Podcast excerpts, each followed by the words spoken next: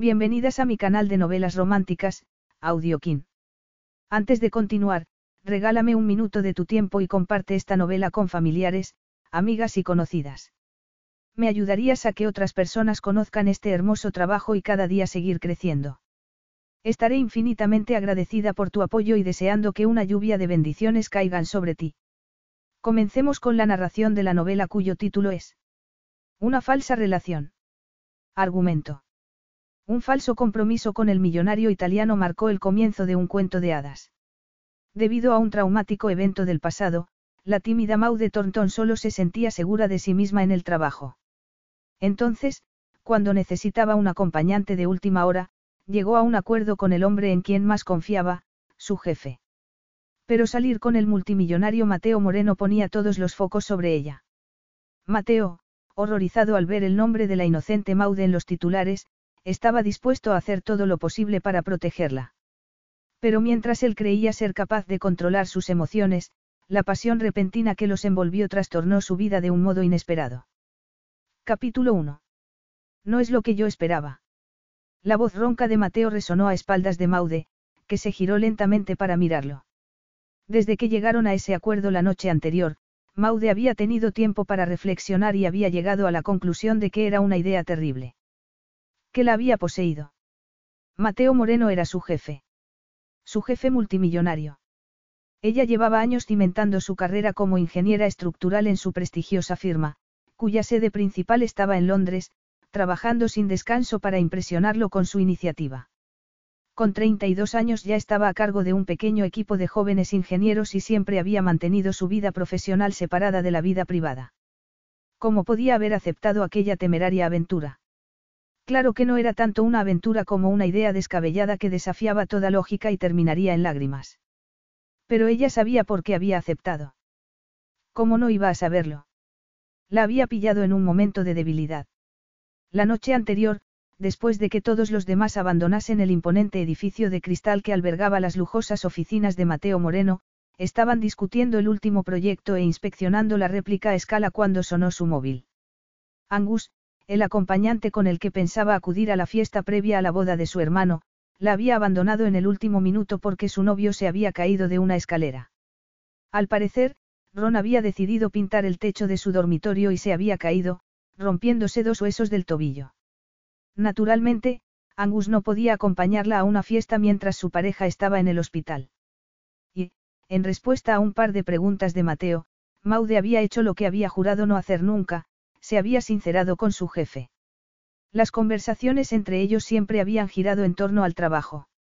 Él viajaba constantemente porque tenía empresas por todo el mundo, pero se reunían una vez al mes y de vez en cuando la convocaba para conocer los entresijos de algún proyecto.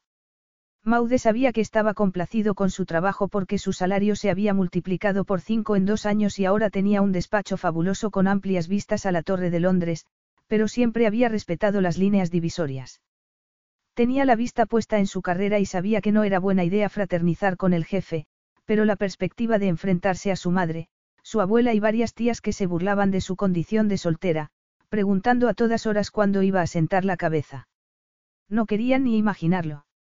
Por suerte, no le había hecho una confesión desgarradora sobre sus inseguridades. No le había contado que su madre siempre la hacía sentir como si fuera una decepción, con carrera exitosa o sin ella, pero le había confiado lo suficiente como para que estuviese allí ahora, en un enredo creado por ella misma. La fiesta estaba en pleno apogeo y en el amplio patio de la casa, iluminado por guirnaldas de luces y farolillos, Mateo la dejaba sin aliento. En general, Maude podía olvidarse de su extraordinario atractivo, pero allí, tan cerca como para respirar el aroma de su colonia y sin un escritorio y un ordenador que le recordasen los límites de su relación, solo podía pensar que era guapísimo. Llevaba un pantalón de lino color crema hecho a mano, una camisa blanca doblada hasta los codos y mocasines de ante. Mateo Moreno, que medía un metro noventa, era un hombre que llamaba la atención con su belleza italiana, oscura e inquietante. Su pelo oscuro se rizaba un poco en el cuello y sus ojos castaños no revelaban nada en absoluto. De repente, Maude se dio cuenta de que ya no llevaba su uniforme de trabajo habitual sino un vaporoso vestido azul que su madre le había comprado y que ella se había puesto para no discutir. Dadas las circunstancias, debería asegurarse de que su interacción fuese lo más discreta posible. No estaban en una oficina, pero sería un error pensar que Mateo había dejado de ser su jefe. ¿Qué no te esperabas? Una casa tan grande y tan lujosa. Esperabas que viniese de un entorno más humilde cuando estudié en Cambridge y saqué sobresalientes. Quizá unos padres profesores y un hornillo de gas. Bromeó Maude. No, la mía es una típica familia de clase media alta. Yo rompí el molde cuando decidí estudiar ingeniería y, horror de los horrores, cuando decidí que mi carrera sería la prioridad en mi vida. Mateo miró a la mujer que estaba a su lado. Con zapatos de tacón era casi tan alta como él. ¿Quién hubiera pensado? Aquella no era la Maude Thornton a la que estaba acostumbrado. La mujer que él conocía era la típica profesional vestida con traje de chaqueta, impecable, pero aburrida, que trabajaba sin descanso y sin intentar llamar la atención. No recordaba haber tenido nunca una conversación con ella que... BetMGM has an unreal deal for sports fans in Virginia. Turn $5 into $150 instantly when you place your first wager at BetMGM. Simply download the BetMGM app and sign up using code Champion150. Then, place a $5 wager on any sport. You'll receive $150 in bonus bets, regardless of your wager's outcome. And if you think the fun stops there, the King of Sportsbooks has plenty of surprises in store. Check out daily promotions, same game parlays, live bets, and so much more. Download the app in Virginia today and get $150 in bonus bets instantly from your first wager only at BetMGM. BetMGM and GameSense remind you to play responsibly. See BetMGM.com for terms. 21 plus only, Virginia only. New customer offer, subject to eligibility requirements. Rewards are non withdrawable bonus bets that expire in seven days. Please gamble responsibly. Gambling problem? Call 1 800 Gambler. Promotional offer not available in Washington, D.C. At Parker, our purpose is simple. We want to make the world a better place by working more efficiently by using more sustainable practices, by developing better technologies, we keep moving forward. With each new idea, innovation, and partnership, we're one step closer to fulfilling our purpose every single day. To find out more, visit parker.com/purpose. Parker, engineering your success. No se hubiera centrado en el trabajo. Era excepcionalmente inteligente, muy creativa y la más prometedora ingeniera de su sucursal en Londres. Era una profesional con un gran futuro por delante, pero ahí era donde sus observaciones sobre ella habían comenzado y terminado. Hasta el día anterior. Hasta que vislumbró una faceta de ella previamente oculta. Su comportamiento imperturbable y profesional se había transformado de repente en consternación y vulnerabilidad mientras le contaba que su acompañante para la fiesta de su hermano la había dejado plantada. Y luego notó algo más. No solo su estatura, eso era algo inevitable. Debía medir casi un metro ochenta, mucho más alta que las rubias bajitas con las que él solía relacionarse. No, había notado el brillo de su pelo castaño, el azul de sus ojos y las oscuras y largas pestañas. Se había fijado en sus generosos labios y en la sugerencia de curvas bajo la falda recta y la elegante blusa. La consumada profesional que nunca había despertado su curiosidad se había convertido en una mujer atrayente e interesante. ¿Por qué? Mateo no estaba seguro. Era porque su repentino estallido de honestidad lo había tomado por sorpresa o porque le había parecido una oportunidad. Aquel era un arreglo que no costaría nada, que no tendría consecuencias y que podría beneficiarlos a los dos. Maude necesitaba un acompañante para ir a un evento que parecía temer. No había entendido por qué temía ir a esa fiesta, pero no le había preguntado el motivo. Y él tenía un espinoso problema con su ex. Había roto con ella dos meses antes, pero casi se negaba a aceptarlo. Le enviaba incesantes mensajes de texto, lo llamaba por teléfono a todas horas, incluso había empezado a aparecer en su ático de repente para buscar cosas que decía haber olvidado allí. Mientras Maude contemplaba la sombría perspectiva de una fiesta a la que no deseaba acudir, él contemplaba un escenario igualmente sombrío, casi le había dicho que iría a buscar unos zapatos que se había dejado en el ático y, de paso, quería hablar con él. La vida de Cassie, rebotando entre padres divorciados desde los tres años, no había sido fácil. No era su misma historia, pero era igualmente triste y, tal vez por eso habían terminado juntos.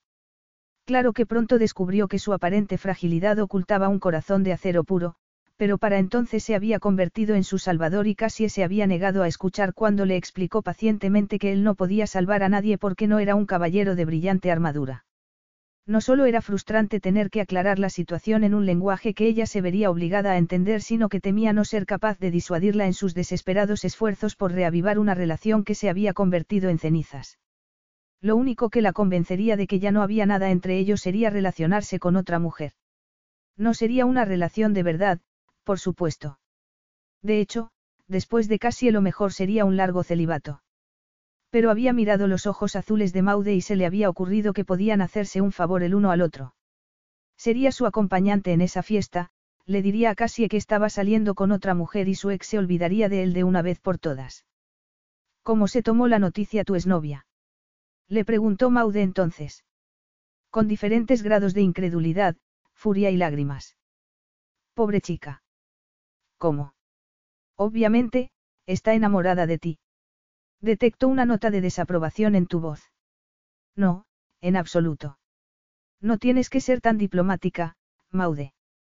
No es asunto mío, dijo ella, encogiéndose de hombros. Como acordamos, este arreglo es conveniente para los dos, pero, en fin, supongo que me da pena. Que alguien a quien quieres te deje es un trauma para cualquiera. Maude pensó en su propio trauma. Había pasado toda la adolescencia con la cabeza bien puesta sobre los hombros.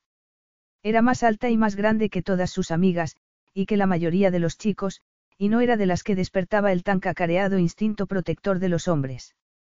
Lidiaba con sus inseguridades bajo una fachada de indiferencia mientras escuchaba las historias amorosas de sus amigas, escondiendo el dolor de haber sido excluida de esos primeros pasos, pero en cuanto llegó a la universidad se enamoró perdidamente de un compañero de clase.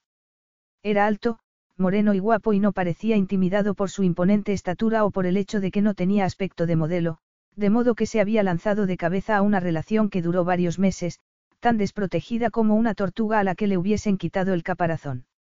Sin coqueteos adolescentes, nada la había preparado para la repentina tormenta de emociones o para el dolor de un corazón roto cuando él la dejó.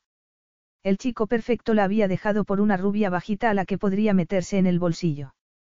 Aún recordaba lo mal que lo había pasado cuando esa primera relación se desmoronó, con todas sus inseguridades acerca de su aspecto físico saliendo a la superficie, como burlándose de su ingenuidad por haber pensado que aquel chico tan guapo y tan interesante podría enamorarse de una chica como ella. Algo en su interior se había roto y supo entonces que nunca sería capaz de recomponerlo. No habría final feliz para ella, nada de entregar su corazón a otra persona, nada de hacerse ilusiones. Maude torció el gesto al pensar en la ex de Mateo, preguntándose cómo no se había dado cuenta de que era un mujeriego. Todo el mundo conocía a Mateo Moreno. Todo el mundo había visto las fotos en la prensa sensacionalista del soltero más codiciado del planeta, siempre con una rubia guapísima del brazo. ¿Quién en su sano juicio se involucraría con un hombre así? No conoces a mi ex, pero te aseguro que casi no es una tímida malva, murmuró Mateo. Puede que yo tenga mala reputación, pero nunca hago promesas que no estoy dispuesto a cumplir y casi no fue una excepción. Yo pongo las cartas sobre la mesa desde el principio. Seguro que eso te hace muy popular entre las mujeres, replicó Maude, irónica. ¿Dónde ha estado escondiendo ese sentido del humor, señorita Thornton? Dijo él, burlón. Solo para que conste, yo trato muy bien a las mujeres con las que salgo. Consiguen todo lo quieren de mí, pero casi, en fin, ella quería una relación duradera y yo no tengo relaciones duraderas. En realidad es culpa mía. Debería haberme apartado cuando me di cuenta de lo dependiente que era. ¿Y por qué no lo hiciste? Sentía pena por ella, le confesó Mateo, sorprendiéndose a sí mismo. Casi es una persona frágil que viene de un hogar roto y, tontamente, ignoré las señales de advertencia. Eso no es nada de lo que avergonzarse, dijo Maude. No hay nada malo en sentir empatía. Tampoco hay nada bueno cuando el resultado implica ser acosado o cuando el acosador arriesga su propia salud mental. ¿Qué quieres decir? Yo creo que Cassie necesita terapia porque solo así resolverá sus problemas y eso es lo que sugerí, junto con la oferta de pagar al mejor terapeuta de Londres. Maude lo miró, sorprendida. Aquel no era el hombre que ella conocía y tampoco el mujeriego que pintaban las revistas. Que ella crea que estoy saliendo con otra mujer es lo mejor para que se olvide de mí. Pero no es verdad. Ella no lo sabe, por eso este arreglo es buena idea. Yo me libro de mi ex tú obtienes un acompañante cuyo papel es, ¿cuál, exactamente? Un novio imaginario. ¿Por qué necesitas inventar un novio? Estaban tan cerca que Maude podía sentir su cálido aliento en la cara. Las risas y el jolgorio se desvanecieron, igual que la carpa, los camareros que se abrían paso con bandejas cargadas de copas de champán. Confundida y alarmada, Maude inhaló temblorosamente, intentando controlarse. Siempre es más fácil lidiar con este tipo de cosas teniendo a alguien a tu lado. Sigo sin entenderlo. Supuestamente, conoces a la mayoría de los invitados, no. Y esta es la casa de tus padres. Yo. ¿Cuál es el problema, Maude? Siempre me has parecido una persona segura de sí misma. Mateo se inclinó hacia adelante y ella tuvo que tragar saliva, sintiendo como si estuviera tratando de mantener el equilibrio sobre arenas movedizas. Era eso lo que la había empujado a hacerle confidencias en la oficina, esa repentina debilidad que se apoderaba de ella cuando la miraba de ese modo, inmovilizándola con sus hipnóticos ojos oscuros. Mi amigo Angus iba a ser mi acompañante, le contó. No es que me ponga nerviosa relacionarme con toda esta gente. Es solo que, quería convencer a mi madre de que no estoy desperdiciando mi vida solo porque no tengo pareja. ¿Qué quieres decir? Maude torció el gesto. Mi madre quiere una hija normal.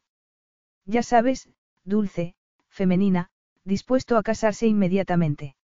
Y, bueno, ¿qué puedo decir? No lo ha conseguido. ¿Cómo que no? No sé por qué dices eso. Mi hermano es seis años menor que yo y está a punto de casarse, le explicó Maude. Yo tengo 32 y mis padres se preguntan por qué no he encontrado aún al hombre de mi vida. Mi madre está convencida de que no encontraré la felicidad hasta que me case, así que pensé. Que venir con un acompañante te ahorraría una charla. Algo así, asintió ella. Bueno, vamos. Tengo que presentarte a mi familia. Espera un momento. Mateo puso una mano sobre su brazo y Maude sintió un escalofrío. Sí. Tu madre sabe que trabajas para mí. No, no lo sabe. Solo le dije que vendría con alguien a quien acababa de conocer, para que no se entrometiese. Para que no empiece a organizar otra boda. Eso es, respondió Maude. Mi madre me quiere mucho, pero he sido una decepción para ella. Era la verdad y una pena que nunca había podido enterrar del todo. Y también algo que nunca había dicho en voz alta. No creo que tú seas una decepción para nadie, murmuró Mateo. Nick, mi hermano, encaja fácilmente en todas partes. Extrovertido y deportivo, siempre había un montón de chicas llamándolo por teléfono. A mí no me llamaba nadie. Ya veo. La fiesta terminará temprano, alrededor de las 10. Nick y sus amigos van a jugar al billar y yo iré con las chicas a una discoteca a desperdiciar el resto de la noche. ¿Y yo? Tú te habrás ido porque eres un hombre muy ocupado y tienes que trabajar mañana. Un domingo. Van a pensar que soy un adicto al trabajo, un tipo insoportablemente aburrido, bromeó Mateo. Maude lo miró, pensando que lo último de lo que se podría acusar a Mateo Moreno era de ser aburrido. Pero dejó de pensar en eso al ver que su madre se dirigía hacia ellos. Mi madre viene hacia aquí, le advirtió, esbozando una sonrisa. Felicity Thornton llegó a su lado como una fuerza de la naturaleza y, después de dar un cálido abrazo a su hija, inspeccionó abiertamente a Mateo. ¿Por qué no me habías dicho que salías con un hombre tan guapo? Mamá. No, en serio. Esta es una sorpresa muy agradable, Felicity tomó a Mateo del brazo. Ven, voy a presentarte a todo el mundo. Nada de secretos, Maude. Él se dejó arrastrar hacia el jardín, pensando que las piezas del rompecabezas empezaban a encajar. Una simple mirada a la madre de Maude había respondido a muchas preguntas. Maude Thornton había crecido pensando que era una decepción porque no era como su madre, una rubia bajita, alegre y femenina. Pero ¿quién podría estar tan desesperado como para llevar un falso novio a una fiesta familiar? Evidentemente, una mujer de 32 años que necesitaba convencer a sus padres de que no iba a terminar soltera. Pero ¿por qué una mujer adulta como ella, una profesional con un trabajo estupendo, tenía que dar tantas explicaciones? ¿Por qué necesitaba la aprobación de sus padres? Eso era algo que Mateo no entendía. Él no tenía madre. Los había abandonado cuando él era niño y no la recordaba en absoluto. Solo sabía que había dejado a su padre, y a él, por un hombre rico. No tenían dinero, pero la pobreza había sido una maestra excelente. Su padre se había encargado de mover montañas para que pudiese recibir una buena educación. Había hecho todo lo que pudo por él y, a cambio, se había ganado la eterna lealtad de su único hijo. El peor momento de su vida fue el día que murió. Entonces tenía 18 años y tener que despedirse de su padre le había roto el corazón. En ese momento de dolor le había entregado su corazón a una mujer que parecía maravillosa, pero que resultó ser uno de los mayores errores de su vida. Al igual que su madre, ella desapareció en cuanto conoció a un hombre con una cuenta bancaria más importante que la suya.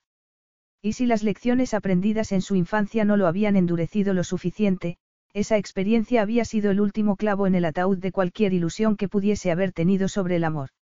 Mateo creía haber consignado esos recuerdos a un lugar seguro del que nunca podrían escapar, pero mientras Felicity le presentaba a una multitud de familiares y amigos, los recuerdos escaparon de su prisión para mostrarle todas las cosas que él nunca había tenido. Y fue entonces cuando entendió por qué Maude había querido acudir a esa fiesta con un acompañante. Felicity no solo era el polo opuesto a Maude, diminuta, rubia, burbujeante, impecablemente vestida y maquillada, sino que estaba claro que adoraba a su hija, independientemente de las preocupaciones que pudiese tener sobre su condición de soltera. Entendió entonces las complejidades de una Maude insegura, criada en un entorno de clase media alta con ciertas expectativas, a la defensiva sobre el camino que había elegido, pero obligada a tratar de complacer a su familia. Y, por eso, lo más fácil era inventar un novio que haría felices a sus padres. Al lado de su madre se sentía desgarbada, demasiado alta, torpe, insegura, una decepción. Y Mateo se dio cuenta entonces de que aquel arreglo no iba a ser tan sencillo como había imaginado. Maude estaba tomando una copa de champán de una bandeja con gesto nervioso y, sin saber por qué, impulsivamente entrelazó sus dedos con los de ella. No te preocupes, le dijo al oído. Querías un acompañante y aquí estoy. Confía en mí, no te decepcionaré. Capítulo 2. Mateo estaba apretando su mano y su aliento le hacía cosquillas en el cuello. ¿Cómo había sabido que estaba nerviosa? Tenía visión de rayos X y podía ver lo que pasaba por su cabeza. Era la primera vez que llevaba a un hombre a la casa familiar, bueno, sus padres habían conocido a un chico llamado Esteve con quien había tenido una relación de seis meses, pero en realidad no eran novios, solo buenos amigos. Aquello era diferente y estaba nerviosa porque era consciente de que todos los miraban. Su madre estaba en su elemento, por supuesto. Si hubiera tenido un megáfono, Maude estaba convencida de que lo habría utilizado para presentar a Mateo a todo el mundo.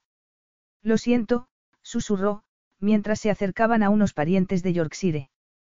¿Por qué te disculpas? Le preguntó él. No me esperaba todo esto y supongo que tú tampoco. ¿A qué te refieres? A tanta atención, respondió ella, tomando un sorbo de champán. Iba por la cuarta copa. Pensé que sería diferente. Maude saludó a algunos amigos de la infancia, que parecían muy interesados en Mateo, y la conversación quedó en suspenso cuando una radiante Felicity se acercó para hacer las presentaciones. A medida que avanzaba la noche, Maude se daba cuenta, alarmada, de que Mateo parecía haber pasado de simple acompañante a novio formal. Más tarde hablaría con sus padres y les dejaría claro que aquello no era más que una aventura sin importancia. La cena estilo buffet se había servido bajo una carpa en el jardín y había un grupo de músicos amenizando discretamente la velada. Los invitados se reunieron en pequeños grupos, algunos cenando, otros sentados en los sofás del patio. Las guirnaldas de luces enredadas en los árboles brillaban como diminutas estrellas, reflejando las que tachonaban un aterciopelado cielo negro. Su madre había hecho un gran trabajo al darle vida al jardín, convirtiéndolo en un mágico telón de fondo para la fiesta de Nick. La atención al detalle era insuperable y los invitados, por supuesto, estaban encantados. Y con Mateo a su lado, Maude debía reconocer que estaba disfrutando demasiado. Por primera vez en su vida estaba deslumbrando con aquel hombre a su lado. Los ojos de su madre habían brillado de orgullo al conocer a su inesperado acompañante. Sí, todo era una farsa, pero disfrutar durante un rato de esa aprobación era demasiado tentador. Tan alto, tan moreno, tan sofisticado y sexy. Mateo tomó su mano para llevarla a un rincón apartado del jardín y ella lo miró, inquieta. Iba a tomar un sorbo de champán, pero descubrió que su copa estaba vacía. ¿Por qué pensaste que iba a ser diferente? Le preguntó él. No lo sé, tal vez porque Angus no habría creado tanta expectación. Pobre Angus. Es muy aburrido. No, es un chico muy agradable. Ah, ya veo, muy agradable, Mateo esbozó una sonrisa. ¿Puedo hacerte una pregunta? Claro. Maude lo miró, recelosa. Había estado a su lado toda la noche, apretando su mano casi todo el tiempo, pero en ese momento estaban solos, alejados de los demás, y la repentina intimidad la hacía temblar. Nerviosa, se alisó la falda del vestido con la mano libre y jugueteó con la copa de champán, deseando que contuviese algo de alcohol. Me desconcierta que no tengas novio, dijo Mateo entonces. Perdona. Eres una mujer guapa, Maude. ¿Por qué tienes que pedirle a alguien que haga ese papel? Es solo para que tus padres no se disgusten. Pues. Mateo observó las emociones que cruzaban su rostro y se maravilló de haber pensado que aquella mujer solo era la seria profesional a la que veía en la oficina. En ese momento, sentía como si estuviese viendo a la verdadera Maude por primera vez, con todos sus complejos y sus inseguridades. O tal vez esa mujer siempre había estado allí, bajo la superficie. Recordaba una reunión con varios técnicos y abogados para ultimar los detalles de un proyecto antes de la firma de un contrato importante. Uno de ellos había hecho todo lo posible para hablar con Maude, pero ella se había mostrado fría y distante. No era su tipo. Eso era lo que había pensado entonces, pero empezaba a preguntarse si tal vez Maude no se había dado cuenta. En un ambiente tan distinto podía ver los matices de una personalidad que ella había querido mantener ocultos. Tenía una gran confianza en sí misma cuando se trataba del trabajo, pero carecía de seguridad en sí misma fuera de la oficina. ¿Un corazón roto? Le preguntó en voz baja. ¿Qué quieres decir? Que no haya un hombre en tu vida. Eso no es asunto tuyo. O tal vez, Mateo se inclinó hacia ella para hablarle al oído. Tal vez tienes a alguien escondido. Alguien escondido. Repitió Maude, genuinamente confundida. ¿De qué estás hablando? Un indeseable, un esconvicto. Padre de cuatro hijos. ¿Qué? Viniendo de un entorno de clase media alta, ese es el tipo de hombre al que querrías mantener en secreto.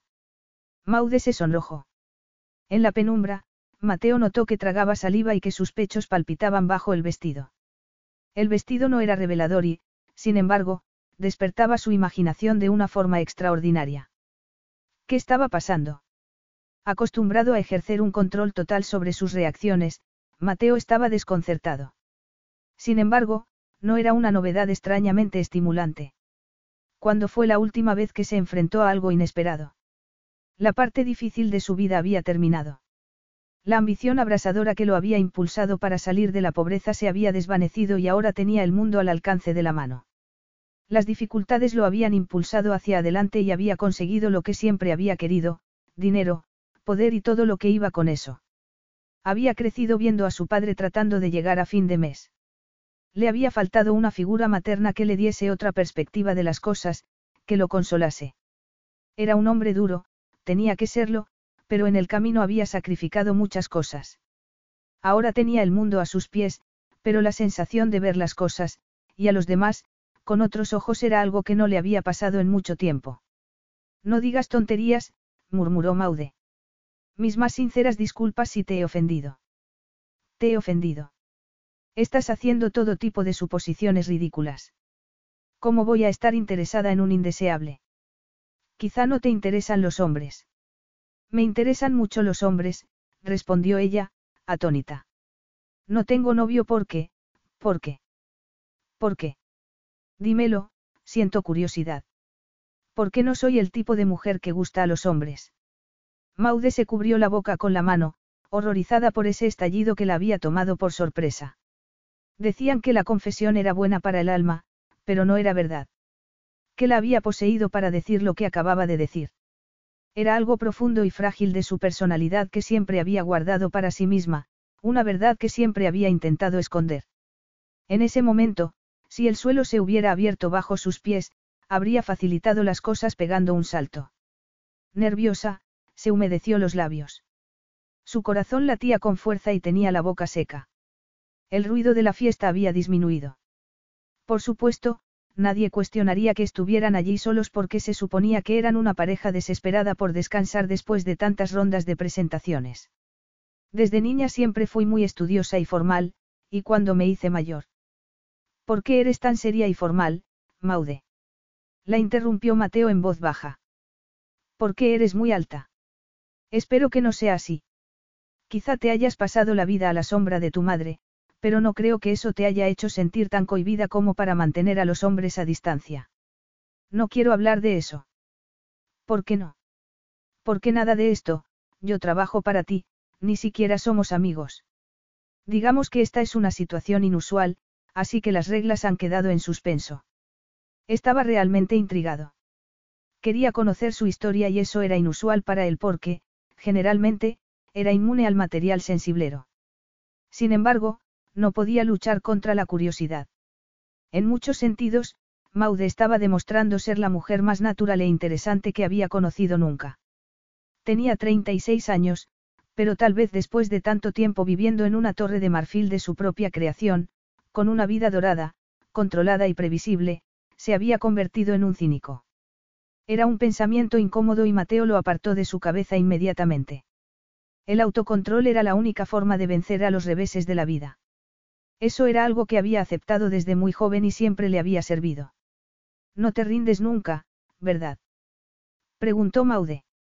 Nunca. Ella dejó escapar un suspiro. Mi madre ha puesto el listón muy alto. Bueno, ya la has conocido. Es el tipo de persona que llama la atención en cualquier sitio. Quizás es así como la veías cuando eras niña y te has quedado atascada en esa impresión. Maude se encogió de hombros. Siempre había sabido que su madre anhelaba una niña a la que pudiese vestir y peinar a su imagen y ella no era esa niña. Había sido un chicazo de pequeña y luego, de adolescente, un ratón de biblioteca, demasiado alta y demasiado rolliza como para ponerse diminutos tops o vaqueros ajustados. Se había quedado atascada ahí, en esa niña que había desaparecido tanto tiempo atrás. Se había rebelado contra una imagen que, en realidad, su madre no quería perpetuar. Su falta de confianza en sí misma le había hecho pasar por alto que su madre la quería tal y como era. Tal vez, pero siempre he sentido como si no encajase, dijo Maude por fin. Bueno, vamos a reunirnos con los demás. La segunda parte de la fiesta comenzará en cualquier momento. Iba a darse la vuelta, pero Mateo la tomó del brazo, atrayéndola hacia su torso. Lo digo en serio, eres una mujer muy guapa. Que no tengas las medidas de las modelos no significa que no seas atractiva. Gracias, pero dime una cosa, ¿qué tipo de mujeres te gustan a ti? Le preguntó. Maude sonrió al ver que él se sonrojaba. Ya ves que tengo razón. Riendo, iba a darse la vuelta, pero él tiró de su brazo, aplastándola contra su torso. Durante unos segundos se le quedó la mente en blanco. ¿Qué estaba haciendo? Mateo, murmuró, poniendo las manos sobre ese torso ancho y fuerte. Todo esto es mentira, recuerdas. Pero solo nosotros dos sabemos la verdad. Por eso no hay necesidad de fingir cuando estamos solos. Maude sentía cosquillas por todas partes. Le parecía tan natural, tan peligrosamente maravilloso estar así, tocándolo. Pero entonces alguien se acercó a ellos, una rubia sonriente con un chal de seda sobre los hombros. Hola, Mateo. No me recuerdas, ¿verdad? Los dos se apartaron al mismo tiempo. Debería recordarte. Preguntó él. La rubia se presentó como Georgie.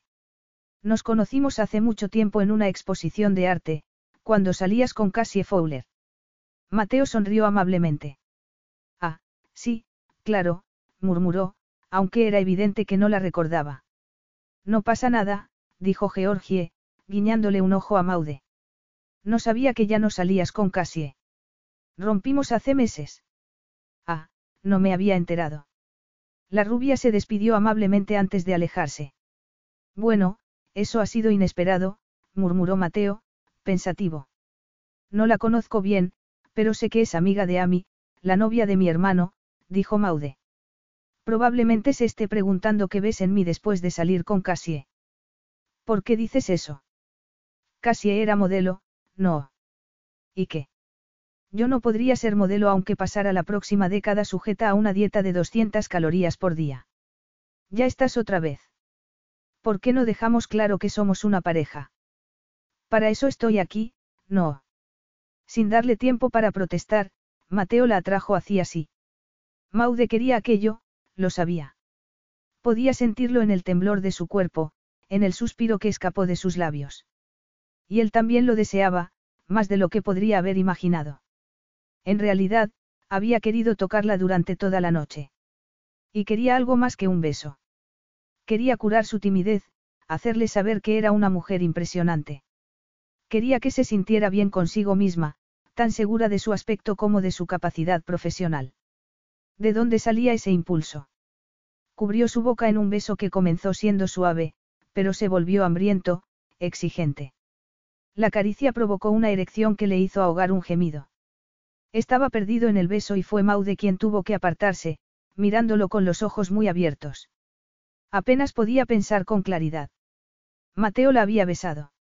Le temblaban los labios y le gustaría abrazarlo, pero mantuvo las manos a los costados. Mateo la había besado por pena, no era esa la verdad. Ella se mostraba segura de sí misma en el trabajo, pero esa noche había hecho lo que hacía siempre, reírse de sí misma, bromear sobre su aspecto físico. Y él la había besado porque sentía pena por ella. Y porque estaban fingiendo ser una pareja. Tal vez, de algún modo, ella le había dado a entender que eso era lo que quería.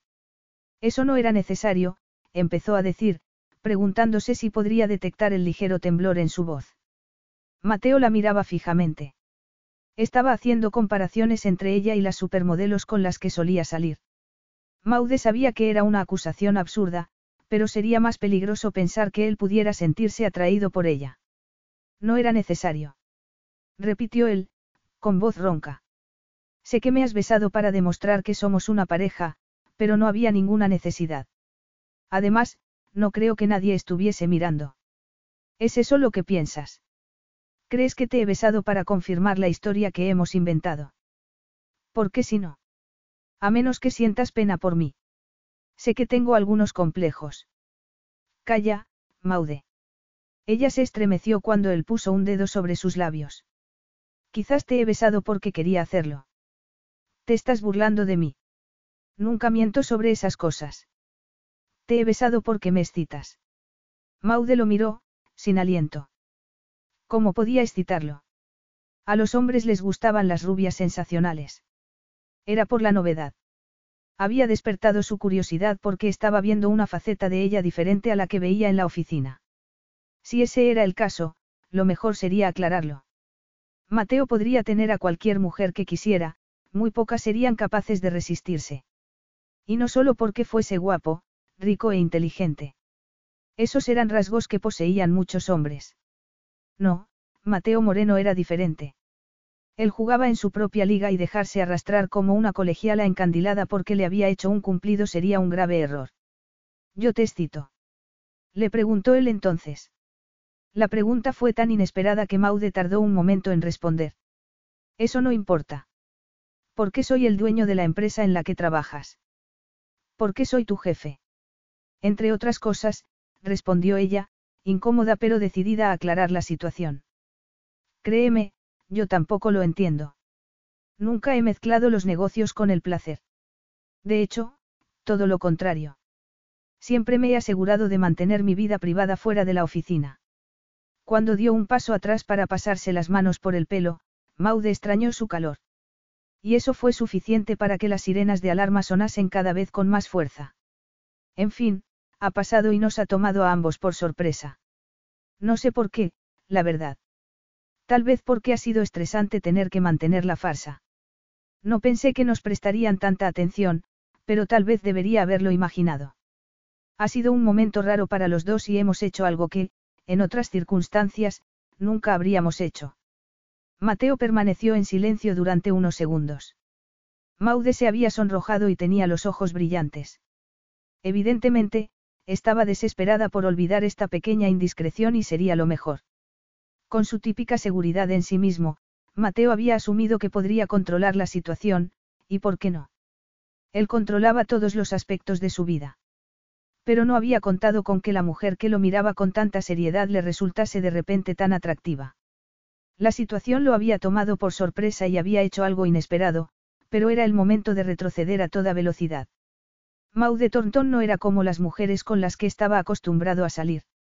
Era seria sobre su trabajo y sobre la vida en general. No era alguien que diese saltos de alegría ante la perspectiva de mantener una aventura y él no era el tipo de hombre que hacía promesas para llevarse a una mujer a la cama, aunque supiera que ella disfrutaría de la experiencia tanto como él. Aparte de que él era su jefe, en realidad eran dos personas muy distintas, con mentalidades, objetivos, esperanzas y expectativas totalmente diferentes. Sin duda, ella esperaba amor. Estaba seguro. Querría todas las cosas que él nunca podría darle y lo mejor sería terminar con aquello de una vez. Tienes razón.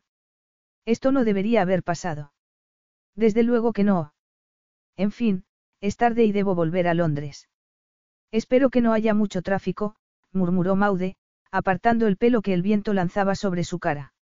Mateo tuvo que hacer un esfuerzo para no mirar sus labios, o esos mechones de pelo castaño que caían sobre sus hombros.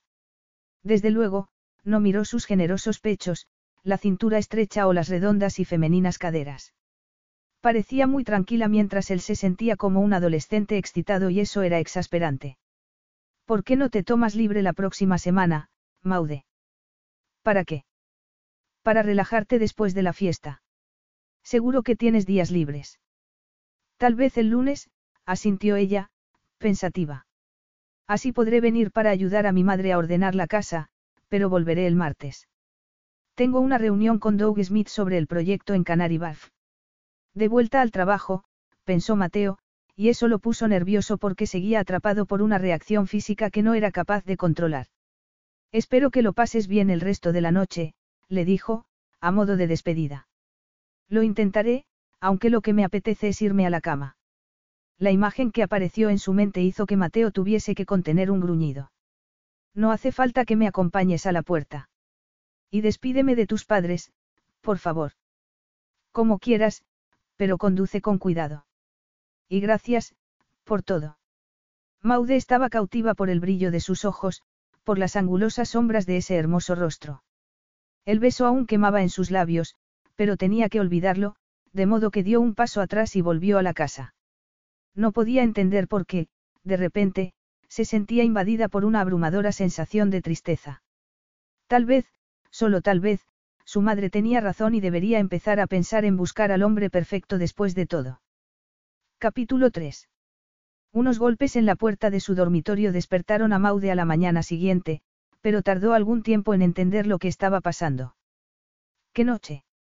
Había habido demasiado de todo, nervios, tensión, ansiedad.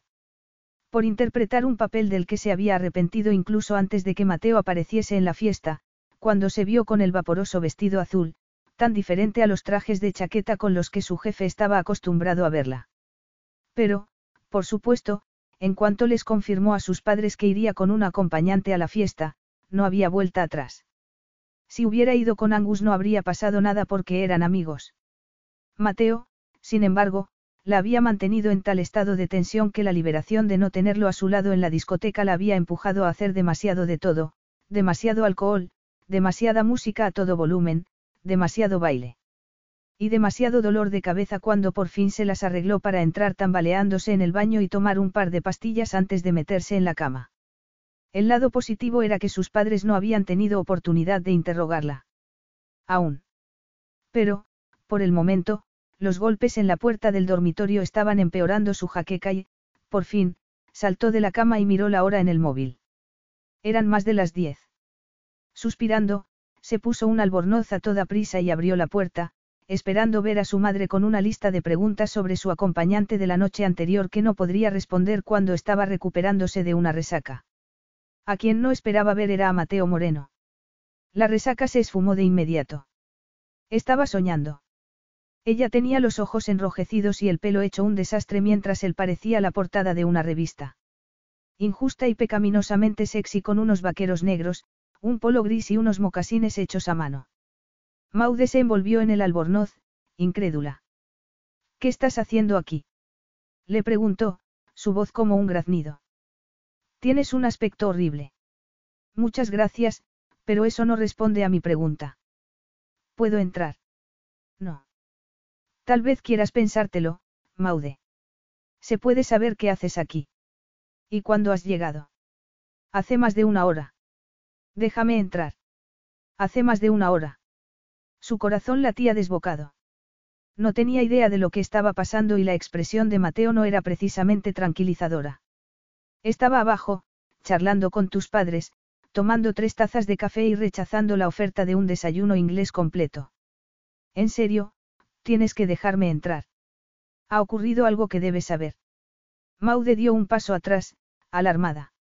No podía dejar de mirarlo mientras entraba en la habitación y le hacía un gesto para que cerrase la puerta. ¿Qué ha pasado? Yo que tú me sentaría, respondió Mateo. Me estás asustando. ¿Qué ocurre? ¿Quieres un café, un paracetamol? Un vaso de whisky. ¿Cuánto bebiste anoche? Estoy bien, no te preocupes, respondió Maude, perpleja, dejándose caer sobre una silla, frente a la cama. De pie en medio de la habitación, elegante, sofisticado y sobrio, Mateo la miró en silencio, haciéndola sentir consciente de su desnudez. Aparte de las bragas, iba desnuda bajo el albornoz y, de repente, era consciente del peso de sus senos y de la presión de sus pezones contra la tela. Dime de una vez lo que tengas que decir. Suspirando, él se sentó a los pies de la cama. Esta mañana recibí un mensaje de Cassie sugiriendo que comprase una revista porque habían publicado algo sobre mí. ¿Has venido hasta aquí para decirme eso? Preguntó ella. No lo entiendo.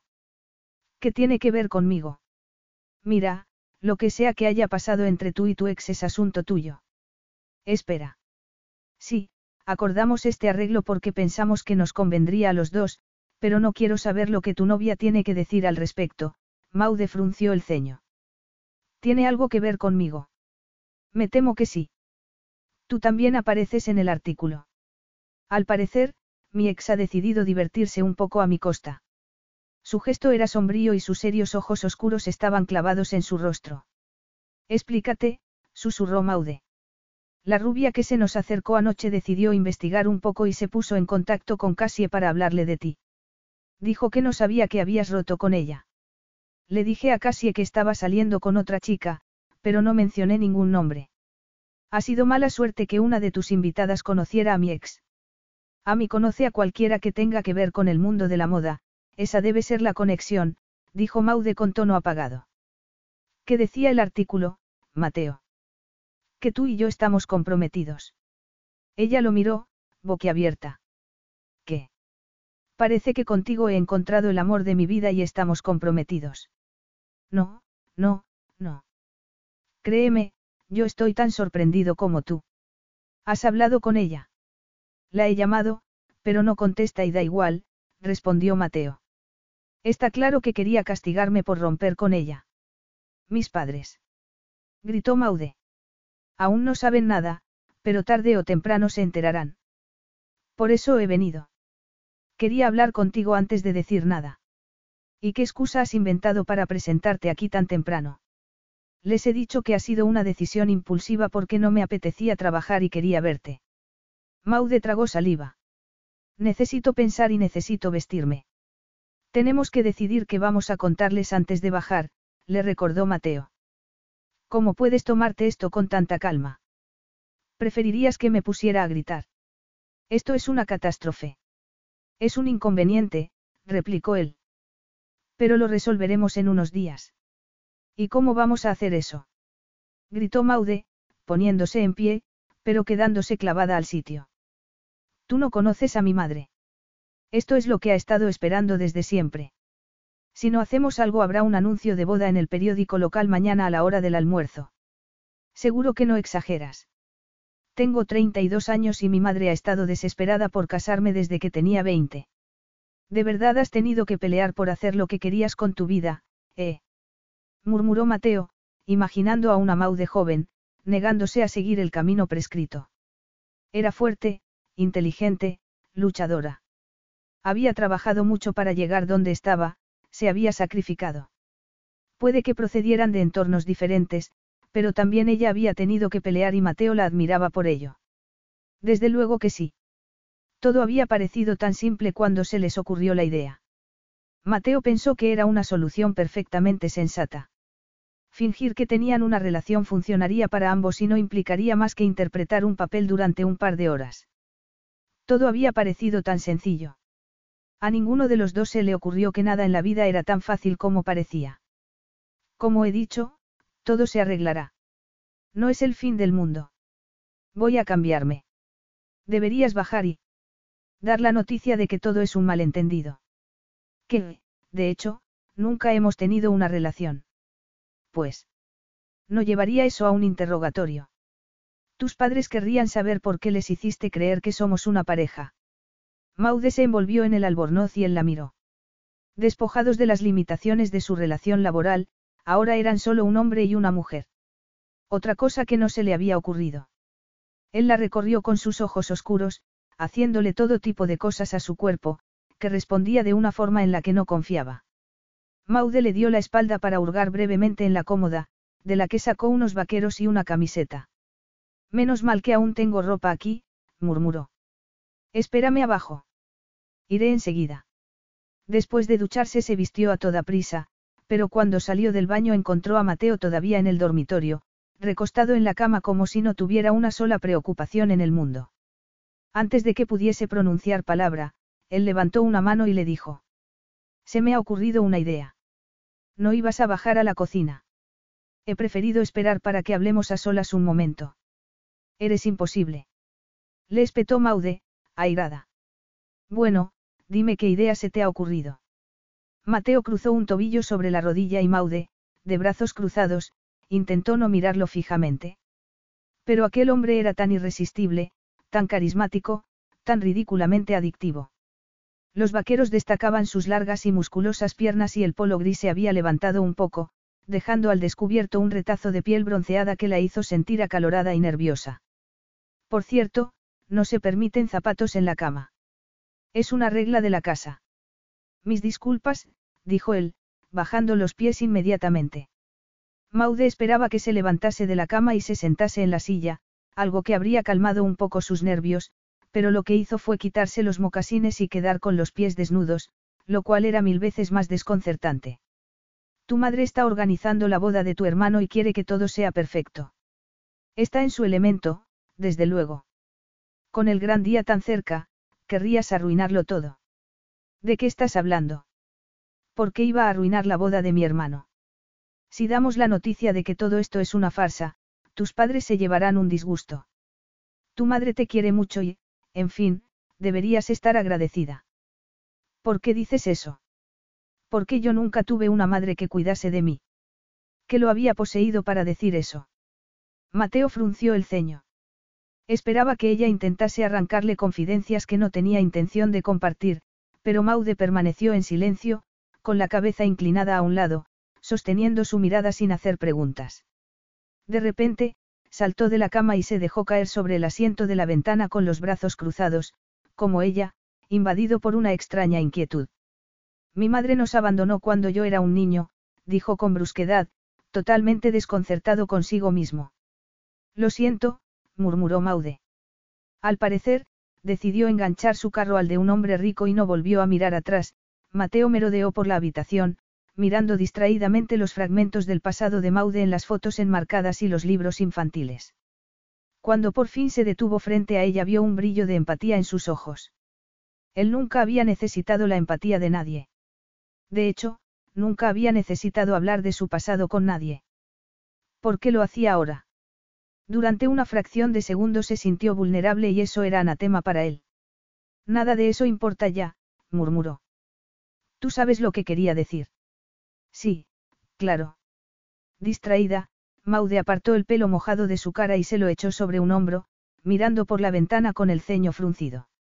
Era otro hermoso día de verano y el sol iluminaba el jardín, entrando a raudales en el dormitorio.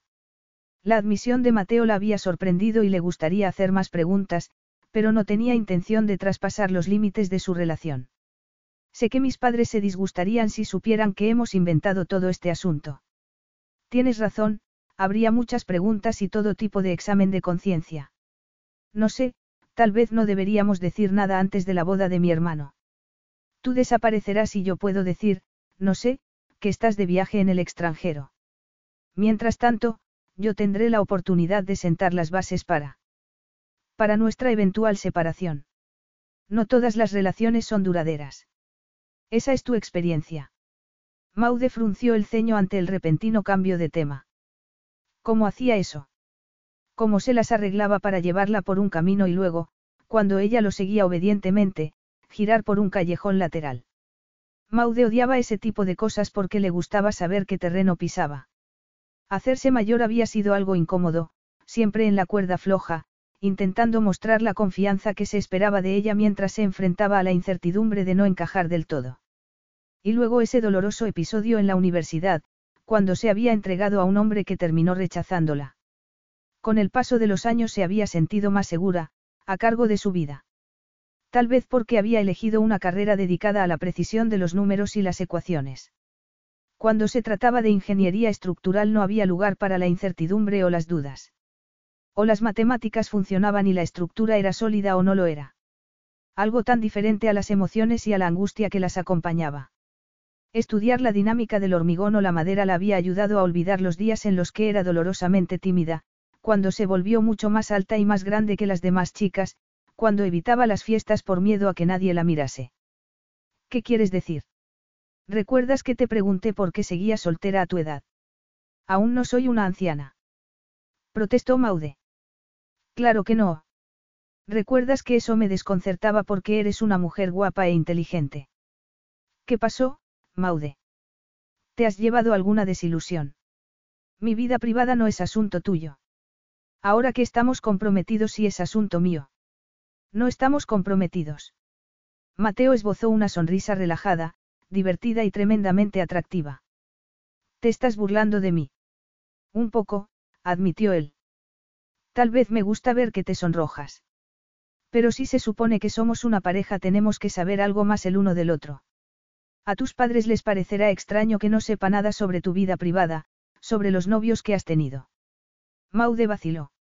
Se había embarcado en esta farsa sin pensar en las posibles consecuencias y ahora, mientras lo miraba, tenía la sensación de estar hundiéndose en arenas movedizas. Pero lo que acababa de decir tenía sentido. Aunque ella ya sabía algo sobre Mateo Moreno. Sabía que era un mujeriego, que le gustaban las rubias y que había hecho una fortuna partiendo de cero. Y también que era un niño que había perdido a su madre, que había crecido con la inseguridad de haber sido abandonado, admitiera él esa inseguridad o no. Mateo estaba fascinado por las expresiones que cruzaban su rostro. Quería saber más sobre ella, pero si él no estaba dispuesto a revelar nada, Maude no se quedaba atrás. Pero las emociones estaban escritas en su rostro, en la forma en la que giró a un lado la cabeza para no responder. No quería llamar su atención y, en lugar de las coquetas insinuaciones a las que él estaba acostumbrado, prefería decir lo menos posible. Y ahí radicaba lo que, Mateo estaba descubriendo, era un atractivo irresistible. Debes haber tenido docenas de novios. He estado muy ocupada forjando mi carrera. He tenido un par de relaciones, pero nada serio, dijo Maude por fin. Nunca. No, nunca, respondió ella, encogiéndose de hombros. En fin, deberíamos bajar para enfrentarnos con mis padres. Y luego, antes de que te vayas, decidiremos qué vamos a hacer. He oído que tu madre ha organizado un gran almuerzo. Es lo último que me apetece. En fin, vamos. Tus padres no pueden esperar. Sospecho que podrían empezar a anunciar la boda. Maude dejó escapar un gemido. Aquello se había complicado de un modo absurdo y tan pronto como Nick y Amy se hubieran casado, y su madre ya no estuviese centrada en el gran evento, tendría que dar muchas explicaciones. Esto se nos ha escapado de las manos, dijo Maude, sintiendo una punzada de desesperación. Se había acercado a la puerta y tenía la mano en el pomo mientras Mateo se levantaba. Desde luego. Tu ex sabe cómo buscarte las cosquillas. Hay algo más peligroso que una mujer desdeñada. Bromeó él. Estaba a su lado, mirándola a los ojos, y Maude se sentía cautiva de esa mirada. Un escalofrío la recorrió de arriba abajo y tuvo que dar un paso atrás, con el corazón acelerado. Nunca he entendido por qué una mujer querría vengarse de un hombre que la ha dejado, empezó a decir, intentando calmarse. La mejor venganza es seguir adelante con tu vida y demostrarle que te importa un bledo. ¿Tú crees? Murmuró Mateo. Maude abrió la puerta de un tirón y salió al pasillo, que le parecía enorme y luminoso después de la intimidad de su dormitorio. Pero cuando se dio la vuelta, él seguía mirándola de ese modo tan cautivador. Tenemos que interpretar un papel, dijo Mateo entonces. Dejaré que tú tomes la iniciativa sobre los detalles de nuestro repentino y abrasador amor. Oye. Te aseguro que tengo tanta curiosidad como tus padres por saber cómo nos enamoramos profundamente en el espacio de, ¿cuánto tiempo? Espero que no fuesen unas horas. Maude se detuvo abruptamente, a punto de recordarle que la situación no tenía nada de gracioso, pero antes de que pudiese decir nada él añadió. Créeme si te digo que esta situación no me gusta más que a ti, pero sé que todo es culpa mía. ¿De qué estás hablando? Ambos aceptamos este arreglo por voluntad propia. Ya, pero yo debería haber previsto que casi sería un problema. ¿Cómo ibas a predecir que una amiga de la prometida de mi hermano conocería a tu ex? No te culpo por lo que ha pasado, Mateo. Nos hemos saltado las reglas, ese es el error que hemos cometido. ¿De qué sirven las reglas si no puedes saltártelas de vez en cuando? Yo no he llegado donde estoy obedeciendo las reglas. Maude se estremeció.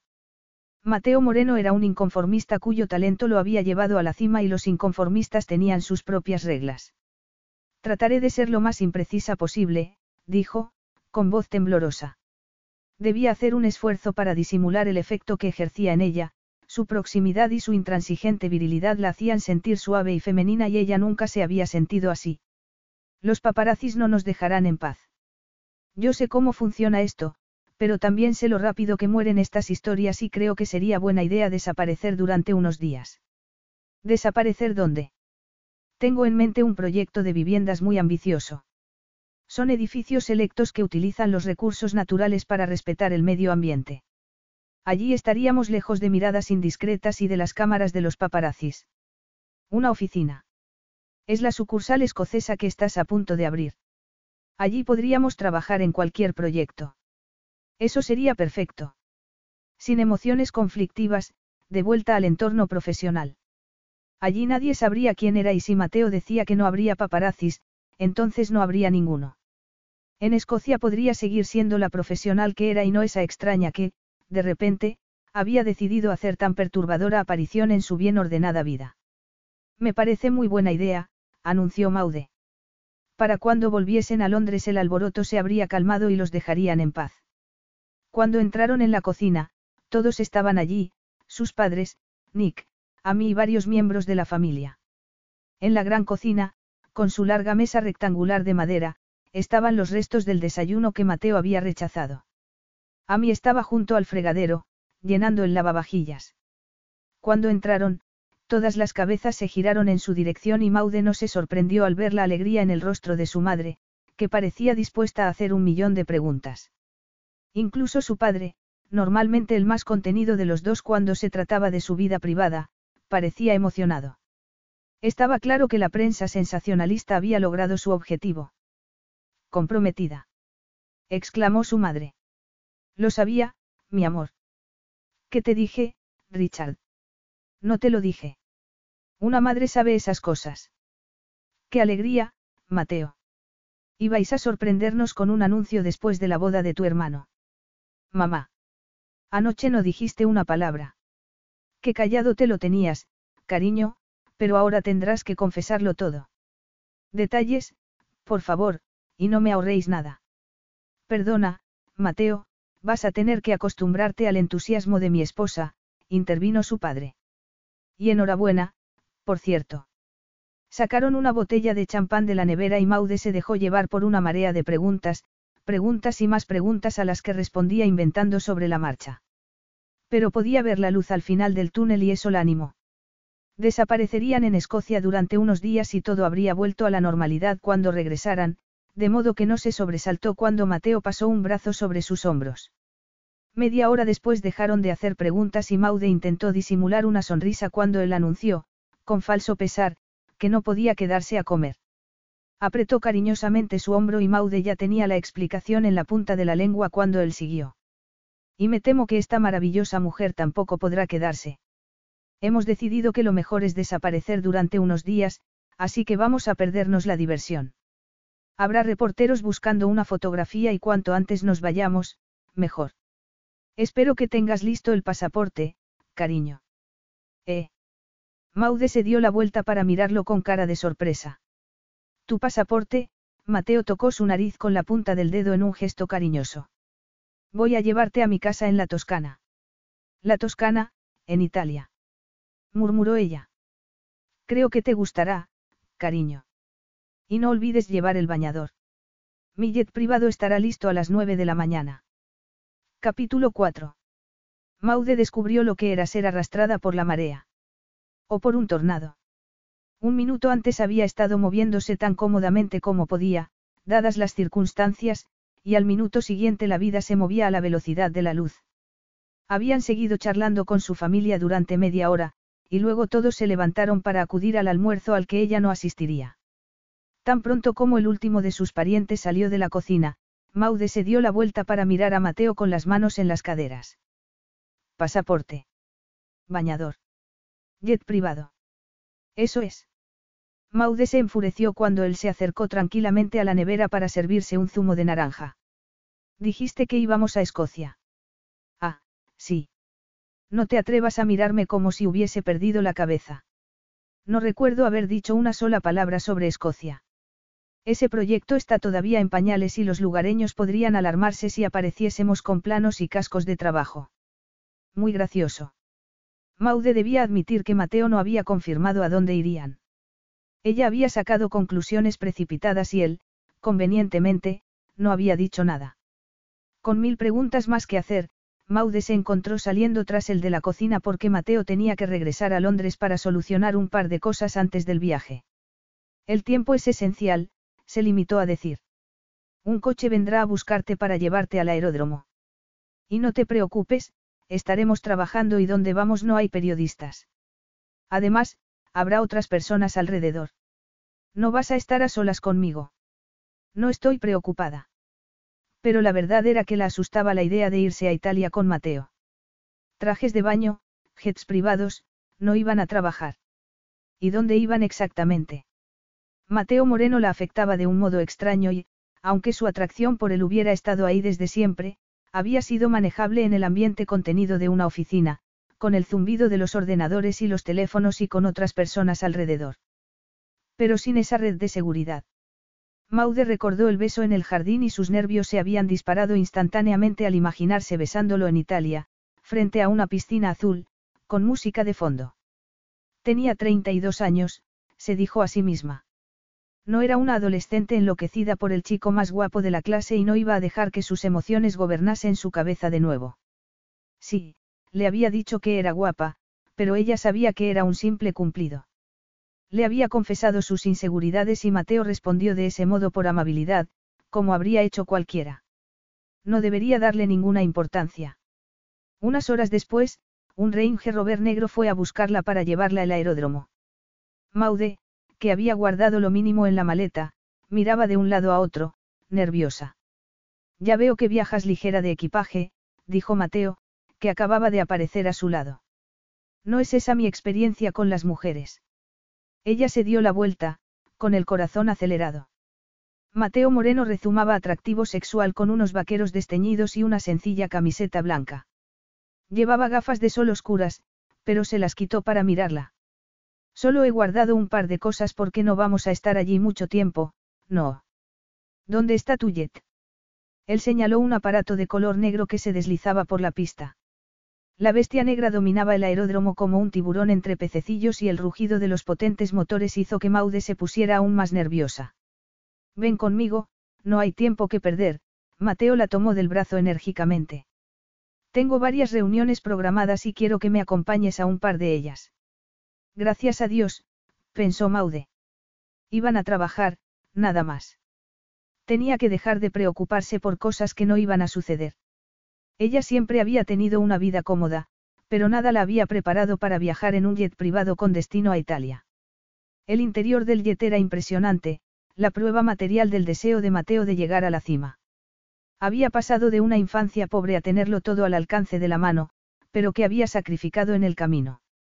De repente, Maude se sentía consumida por la curiosidad. ¿Cómo habría sido la vida para él? Esa confidencia sobre su madre le había mostrado un destello del niño que había crecido sabiendo que había sido abandonado. Pensar que su propia madre lo había dejado atrás, que había elegido otra vida, debía haberlo herido profundamente. Era por eso por lo que sentía tal desapego por las mujeres. Por lo que podía tener innumerables relaciones sin permitir que ninguna de ellas se convirtiese en algo permanente. A pesar de que sus orígenes eran muy distintos, también ella había recibido golpes durante la adolescencia que no había podido superar. Ella había tenido el cariño de sus padres y todos los privilegios de una familia de clase media. Sin embargo, nunca había sido capaz de superar cómo la miraban otros niños cuando empezó a crecer y crecer, cómo se reían de ella a su espalda. Había desarrollado muchos mecanismos de defensa, pero esas experiencias la habían seguido hasta la edad adulta, definiendo cómo reaccionaba ante las cosas. Debido a sus inseguridades, que se habían visto agravadas por un juvenil error de juicio, había rehuido cualquier tipo de relación sentimental. Le habría pasado a él lo mismo. Maude sabía que el pasado nunca debería dictar el presente o, peor aún, el futuro. Pero ¿qué podía hacer al respecto? Su vida amorosa era inexistente. Alguna cita ocasional, algún amigo con derecho a roce aquí y allá, pero eso siempre había ocupado un segundo lugar en su vida, donde lo único importante era su carrera. Tanto miedo le daba arriesgarse. Debería haberlo hecho mucho tiempo atrás. Tal vez si se hubiera arriesgado, si hubiera permitido que le rompiesen el corazón un par de veces, ahora sería menos frágil. Ella quería tener hijos. Quería tener un compañero a su lado. ¿Durante cuánto tiempo iba a seguir buscando a un hombre que no le hiciese daño cuando tal hombre no existía? ¡Guau! murmuró, mirando alrededor. Tu primera vez en un jet privado. Oh, no, viajo en avión privado todo el tiempo, bromeó Maude. Mateo soltó una carcajada. Sírvete lo que quieras, yo tengo que trabajar. No me has dicho dónde vamos a alojarnos. Si te lo he dicho, en mi casa, respondió él, dejándose caer sobre uno de los asientos de piel. Es tan segura como Fort Knox, no te preocupes. Ya veo. No he tenido oportunidad de preguntar, hubo discusiones sobre nuestra situación cuando me fui. Maude suspiró. Por suerte, no. No habían vuelto del almuerzo cuando me marché. Estupendo, dijo él. Dentro de unos días el alboroto se habrá calmado. Mis padres no se habrán calmado, pero siempre puedo inventar una excusa para que tú no acudas a la boda. Será incómodo de todos modos, pero no tendrán tiempo de analizar por qué mi, prometido, tiene mejores cosas que hacer que acompañarme a la boda de mi hermano. Y luego empezaré a dejar caer que nuestra relación no va bien. Eres muy sensata, murmuró Mateo. Sí, lo soy. Puedo preguntar cuál es el proyecto en el que vamos a trabajar cuando lleguemos a Italia. Es un proyecto grande. Todo a su debido tiempo, Maude. ¿Por qué no tratas de relajarte un par de horas en lugar de pensar en el trabajo? Era una amable reprimenda y ella no se molestó en replicar. Había ido preparada para volver a ser ella misma. Nada de sonrojarse, nada de ponerse nerviosa. Volvería a ser la Maude de siempre, serena y lista para afrontar cualquier problema que se presentase. Incluso se había vestido para el papel, con una elegante falda gris, una blusa blanca y zapatos planos. Ciertamente, sin ningún indicio de que fuese a interpretar aquello como algo más que un viaje de trabajo. Maude miró alrededor, pensativa. El interior del jet estaba lujosamente amueblado, con asientos de piel y pequeñas mesas de nogal para ordenadores y bebidas. Un tabique en el centro separaba los asientos de una mesa de trabajo y, detrás, Maude podía ver un sofá de color claro que haría las veces de cama. El piloto se acercó para conversar durante unos minutos y un joven con uniforme azul y blanco les ofreció un refresco antes de dejarlos solos. Después, Mateo se sumergió en el trabajo, ajeno a su entorno mientras el avión despegaba y Maude contemplaba lo que la esperaba en Italia.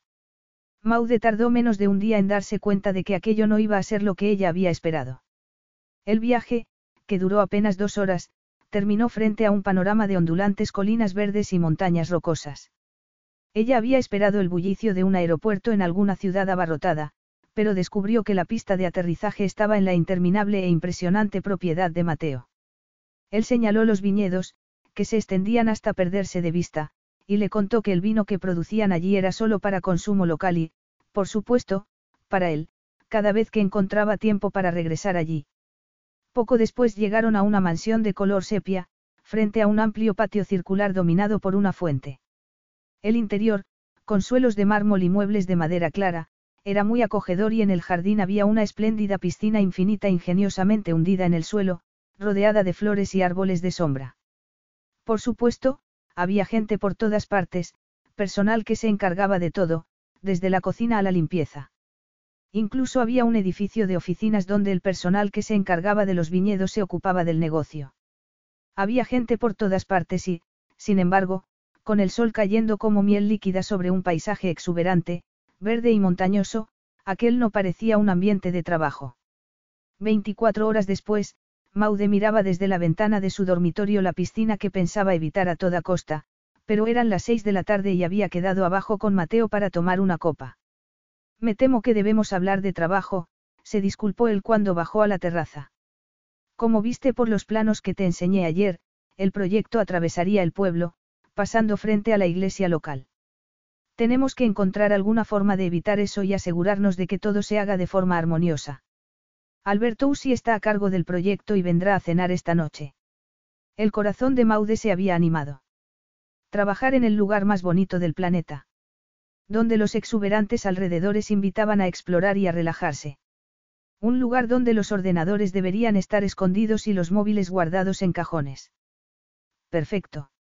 Y, por cierto, ya sé que solo vamos a trabajar, pero no hay necesidad de que vistas de modo tan formal, dijo Mateo entonces. De pie en la amplia terraza frente a los hermosos olivares, con la noche cayendo y dándole a todo un oscuro relieve, Maude se había estremecido. Tras ellos, dos de los casi invisibles miembros del personal estaban retirando las copas de vino que se habían utilizado para hacer una cata. Dos vinos de la propiedad de Mateo, el resto de otras bodegas de la zona. A mediodía se había servido un almuerzo en el comedor formal. Yo siempre he visto así, dijo Maude. Pero yo sé lo guapa que estás cuando te deshaces de los trajes de chaqueta.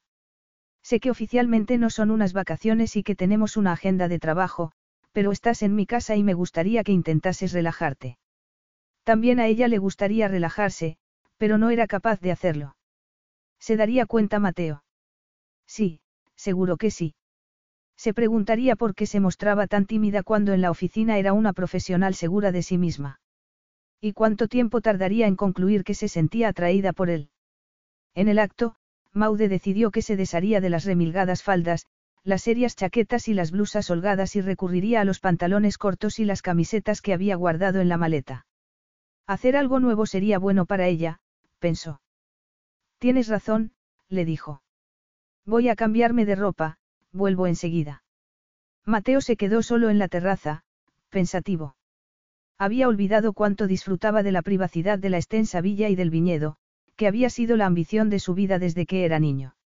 Iba allí como máximo un par de veces al año y nunca más de un fin de semana. Y nunca había llevado a una mujer allí. Mientras contemplaba la silueta oscura de las colinas y las vides no podía dejar de pensar en la ironía de haber llevado allí a una mujer con quien supuestamente estaba comprometido. La brisa era fresca y podía detectar el susurro de las hojas de los árboles y el de las uvas meciéndose en las parras sobre su cabeza. Olía tan bien. ¿Cómo podía haber olvidado lo sereno que era aquel sitio? No había mentido cuando le dijo a Maude que serían unas vacaciones de trabajo. Estaba planeando, junto a tres empresarios con viñedos pequeños, pero rentables, aumentar la producción para darle vida a la zona. Era algo que se había estado gestando durante el último año y aquella era la oportunidad perfecta para comenzar con los trabajos preliminares, pero en ese momento sentía la extraña urgencia de hacer novillos. Nunca había sentido ese impulso. Ni siquiera cuando era niño. Hacer novillos era para perdedores, para gente sin ambiciones. Él siempre había sido demasiado decidido como para ir por ese camino. Entonces, ¿por qué ahora? Porque sus pensamientos estaban ocupados por una mujer que lo tenía cautivo de una atracción insospechada. Y eso no podía ser. Mateo se enderezó al escuchar ruido de pasos tras él, pero cuando giró la cabeza tuvo que tragar saliva. ¿Cómo iba a concentrarse en nada cuando se enfrentaba a una mujer como Maude? Se había puesto un pantalón corto de color verde pálido y una sencilla camiseta blanca con cuello de pico. No debería ser un atuendo demasiado favorecedor, pero nada lo había preparado para esas largas piernas o para el vaivén de sus generosos senos bajo la camiseta. Mateo bajó la mirada y se acercó a ella, consciente de que su cuerpo reaccionaba contra todos los dictados de su cerebro. Lamento darte la noticia, pero Alberto no puede venir esta noche, le dijo, sacando una botella de vino blanco de un cubo de hielo. Problemas con su madre. Al parecer, la han llevado al hospital con dolores en el pecho. Ah, vaya. Lo siento mucho. Vino. Solo un vasito. Si vamos a trabajar. Ya veo que vienes preparada con tu ordenador. Siéntate, Maude. Hablaron sobre el proyecto durante unos minutos, pero sin la aportación del ingeniero no podían llegar muy lejos y Mateo no quería que se sintiese incómoda allí. Si bien habían llegado a ese acuerdo por decisión mutua, era culpa suya que tuvieran que esconderse en Italia para protegerse de la mezquindad de su ex. Maude no merecía sentirse incómoda o, peor aún, atrapada allí porque no creía tener otra opción. Estaba en su villa, en su territorio, y lo último que quería era que se creyese a su merced. Hay trabajo que hacer, pero quiero que te relajes. Hace muy buen tiempo y aquí nadie nos molestará. Puedo enseñarte los viñedos, los bonitos pueblos de la zona. Este sitio es precioso, Maude tomó la copa de vino que le ofrecía y sonrió cuando un empleado puso una bandeja de canapé sobre la mesa. ¿Desde cuándo tienes esta casa? La compré hace varios años. Es maravillosa. Desde luego que sí. Casi había olvidado lo preciosa que es, admitió Mateo. Se quedaron en silencio durante unos minutos, contemplando el cielo oscuro tachonado de estrellas. ¿Con qué frecuencia vienes aquí? Ambos alcanzaron un canapé al mismo tiempo y sus dedos se rozaron. Él no se apartó. Tampoco la miró, pero no retiró la mano. ¿O era su imaginación? Una emoción oscura y traicionera aceleró su corazón. No quería apartar la mano, quería seguir tocándolo y tuvo que hacer un esfuerzo para llevarse el canapé a la boca y desviar la mirada. Debería venir más a menudo. ¿Por qué no lo haces? Trabajo demasiado, respondió él. Supongo que eso es una bendición y una condena al mismo tiempo. Si no trabajases tanto no tendrías esta casa y todo lo demás. Y es ahí donde tú pretendes llegar. ¿A qué te refieres? ¿Quieres llegar a la cima, ser millonaria? Para nada, Maude tomó un sorbo de su copa y dejó que el excelente vino la relajase. El dinero no es tan importante para mí. ¿Por qué siempre lo has tenido? dijo Mateo, volviendo a llenar su copa. Se encontró pensando en su infancia, algo que no hacía a menudo, y supo que lo último que quería era hacerle confidencias. Tal vez, probablemente. Pero habría sido mucho más fácil convertirme en una mocosa malcriada. Mateo sonrió, admirando su honestidad. He conocido a muchos mocosos malcriados, dijo, con voz ronca.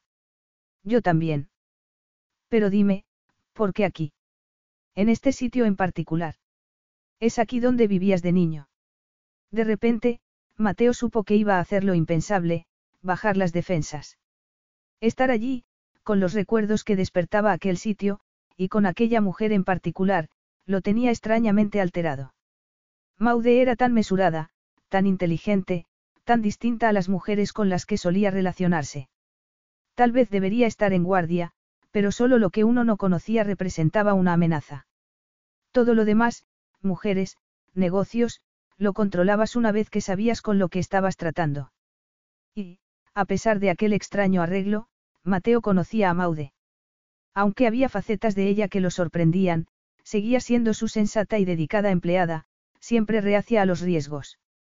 No podría ser más diferente a Cassie. Maude no quería nada de él y era lo bastante lista como para saber que tenían poco en común y, sobre todo, que lo que había ardido entre ellos cuando se besaron no iba a llevar a nada.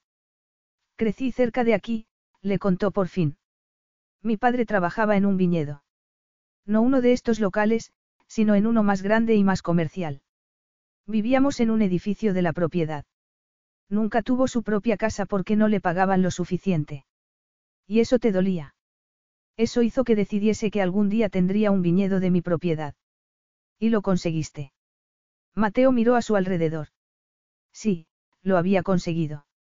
Aunque tenía muchas otras propiedades por todo el mundo, aquel viñedo era la más preciada de sus posesiones. Entonces, ¿por qué no iba allí más a menudo? Llevaba aquel sitio en su sangre. Hora de cenar, anunció, levantándose y ofreciéndole su mano en un gesto automático. Tiró de ella con tanta fuerza que Maude trastabilló y cayó sobre él, sus suaves pechos aplastados contra el duro torso. Mateo se quedó sin aliento durante un segundo, escuchando su propia respiración entrecortada. Estaba tan cerca que casi podía besarla. Mis disculpas, murmuró, sin reconocer su propia voz. ¿Por qué te disculpas? ¿De verdad quieres saberlo? En realidad, Maude lo sabía. Lo había visto en el brillo oscuro de sus ojos y lo había sentido en el calor de su cuerpo, pero era lo bastante sensata como para saber que debería luchar contra la tentación. No había nadie mirando o exigiendo un beso para demostrar una relación inexistente. Estaban solos y no podían dejarse llevar. O si podían. Sería una locura dejarse llevar por un hombre tan inapropiado para ella en todos los sentidos, no. Maude dio un paso atrás, sin dejar de mirarlo a los ojos. Deberíamos entrar. Mateo asintió con la cabeza, sin decir nada, y ella lo agradeció. Porque no sabía lo que habría hecho si hubiera seguido hablando de lo que ninguno de los dos quería hablar. Capítulo 5. Maude estaba asombrada de lo fácil que era olvidarse de Londres, de sus padres, de la inminente boda de su hermano y de la falsa historia sobre su compromiso que circulaba gracias a la rencorosa ex de Mateo. La verdad era que no podría haberla llevado a un sitio más perfecto para escapar de los problemas. La hermosa villa, con sus colinas onduladas, sus viñedos y sus enrejados llenos de parras, era tan serena, tan hermosa que resultaba fácil olvidarse de todo. Y también hacía que se diera cuenta del poco tiempo que se había tomado en su vida para relajarse de verdad. Había pasado tantos años estudiando y trabajando, intentando demostrar que era buena en lo suyo, que su trabajo la hacía feliz. La carrera de ingeniería había sido enormemente difícil y en cuanto terminó se lanzó al mercado laboral sin pararse un momento para respirar. Mientras que sus amigos se habían tomado un año para viajar o para no hacer nada, ella estaba buscando trabajo y una vez que consiguió el primero no pensó en otra cosa. Se sentiría feliz, en paz consigo misma, si no fuese tan consciente de Mateo y del perturbador efecto que ejercía en ella. Durante los últimos dos días habían dado vueltas el uno alrededor del otro, sin mencionar esos momentos tensos en los que el mundo parecía detenerse y en los que ella tenía que luchar contra el anhelo de tocarlo. Él se apartaba, ella se apartaba y reinaba el sentido común. El trabajo había continuado, interrumpido por un viaje a algunos de los pueblos de la zona, donde había deambulado sola, deslumbrada por un paisaje de casas de color sepia que trepaban por las colinas, enclavadas en medio de una exuberante vegetación. Mateo la había acompañado en una ocasión para llevarla a un pintoresco mercado de antigüedades y a una antigua iglesia, sus paredes decoradas con arte medieval y renacentista. Había sido encantador y tremendamente amable, pero había despertado algo en ella y Maude se sentía indefensa. Pero, claramente, él no tenía ese problema. Tal vez había sentido la atracción y ahora tenía prisa por dejar claro que no había ninguna posibilidad. Habían tenido compañía durante las últimas dos noches, socios de propiedades cercanas, y tan pronto como se fueron Mateo desapareció en el interior de la villa para trabajar. ¿Dónde estaba ahora? A las cinco de la tarde. Dándole tiempo para que se relajase, le había dicho a primera hora de la mañana, durante un desayuno de pan fresco servido en la terraza por Luisa, la joven chef. No volveré hasta muy tarde, le comentó, mirando su reloj, haciéndole saber que no tenía tiempo para charlar. Pero puedes pedirle a Luisa que te prepare lo que quieras. Maude había murmurado algo sobre una simple ensalada mientras intentaba apartar los ojos de su jefe. Tenía un aspecto tan viril con un pantalón de color crema y una camisa de lino blanca con las mangas dobladas hasta el codo. Debería tener un aspecto descuidado, pero no era así, al contrario, resultaba increíblemente sexy. Debería estar agradecida por el breve respiro, pero en cuanto el deportivo se alejó por el camino Maude tuvo que aplastar una absurda oleada de decepción, diciéndose a sí misma que cuanto menos lo viese, mejor. Por la mañana le preguntaría cuándo volverían a Londres porque era algo de lo que aún no habían hablado. Mateo se había sumergido en el trabajo y ella le seguía el ritmo con la familiaridad de siempre, disfrutando de la visión que intentaba crear junto a otros propietarios de viñedos para darle vida a esa zona. Había conocido a las personas que trabajaban en los viñedos y a mucha gente del pueblo más cercano. Un día les habían ofrecido un almuerzo bajo un toldo, en una plaza rodeada de viejos edificios de piedra con una pequeña iglesia en una esquina. Maude se había sentido encantada por el espíritu de comunidad, tan difícil de encontrar en Londres, y había visto a un Mateo diferente, más relajado, que escuchaba lo que decían los lugareños y mostraba curiosidad e interés por todo lo que contaban. Maude había sonreído cuando se disculpó por haber estado alejado durante demasiado tiempo, hablando rápidamente en italiano, con esos gestos tan exóticamente extranjeros. Mientras tanto, su madre le enviaba mensajes todos los días, informándole sobre los progresos de la boda y manteniendo un digno y discreto silencio sobre el supuesto compromiso. Aunque le confesó haber leído la revista donde apareció la historia del compromiso y estaba emocionada de que su niña hubiese encontrado por fin al hombre de sus sueños. ¿Y quién podría culparla? Mateo era un sueño. Maude no sabía cuál sería el siguiente paso en su mal calculada farsa, pero qué fácil era poner esas ansiedades en suspenso estando allí. Qué fácil vivir en aquel universo paralelo, donde la vida era en tecnicolor y donde estaba en un permanente estado de ilícita emoción. No se parecía a nada que hubiese experimentado antes, en aquel mundo totalmente distinto a las zonas residenciales de clase media. Maude se detuvo un momento para respirar. Iba a usar la piscina por primera vez. Mateo no estaba allí y le había dicho a Luisa que podía irse temprano, ya que no habría necesidad de preparar la cena. Con muchos gestos, también había logrado comunicarle a la sonriente abuela italiana que se encargaba de la limpieza que podía irse a casa. Estaba atardeciendo, pero todavía hacía calor y el cielo era una mezcla de azules profundos, claros y retazos de color naranja. A lo lejos, las colinas eran formas vagas que atravesaban el horizonte, enmarcando la vegetación que se extendía en forma de abanico por la inmensa propiedad. Maude bajó a la piscina, tiró la toalla sobre una de las tumbonas, junto con la bolsa que contenía crema solar, gafas de sol y un libro que no era capaz de terminar, y se zambulló en el agua. Era una buena nadadora.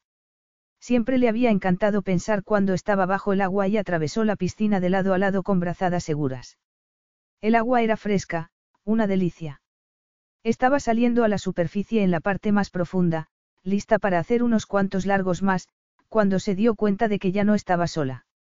Maude se apartó el pelo de la cara y vio unos pies descalzos, unas pantorrillas firmes y musculosas, unos muslos largos y fuertes y un bañador negro.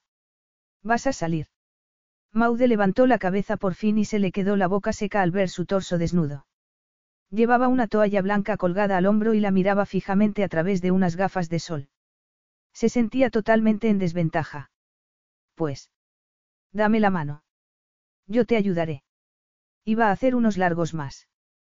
¿Qué haces aquí? Pensé que volverías más tarde. Decepcionada. ¿Por qué iba a estarlo? Esta es tu casa y puedes entrar y salir cuando quieras. Sonriendo, Mateo tiró la toalla en la tumbona más cercana. Decidí que me apetecía más nadar un rato que soportar otra reunión que puede esperar hasta mañana. ¿Te importa? Es tu casa, tu piscina. Gritó Maude, muy consciente de su cuerpo medio desnudo. Nerviosa, nadó rápidamente hacia el extremo opuesto de la piscina y se sentó en los escalones, observando a Mateo tirándose al agua de cabeza y nadando perezosamente hacia ella con brazadas perfectamente sincronizadas. A medida que acortaba la distancia, el pánico se apoderaba de ella, pero el movimiento de sus anchos hombros era fascinante. Intentó disimular su nerviosismo cuando él se sentó a su lado en los escalones y echó la cabeza hacia atrás para recibir el sol en la cara. ¿Cuánto tiempo llevas aquí? Le preguntó luego. Cuarenta minutos más o menos. Me gusta verte relajada. Has trabajado mucho estos días. No era parte del trato. Lo era. Por supuesto que sí, afirmó Maude, sin dejar de mirar al frente, alterada al tenerlo tan cerca. No quería mirarse a sí misma en bañador. Todos los complejos sobre su aspecto físico estaban a punto de atacar y eso era lo último que necesitaba en ese momento. Pensé que el trato era desaparecer durante unos días hasta que se calmase el alboroto. Y, casualmente, había trabajo que hacer aquí. Por cierto, quería preguntarte, ¿cuánto tiempo crees que deberíamos quedarnos? A mí me ha contado que circulan muchos rumores, pero yo puedo lidiar con eso. Seguro. Preferiría que no me atacasen los paparazzis, pero supongo que habrán desaparecido cuando volvamos a Londres. Hay un maratón de celebridades con fines benéficos la próxima semana, le contó Mateo.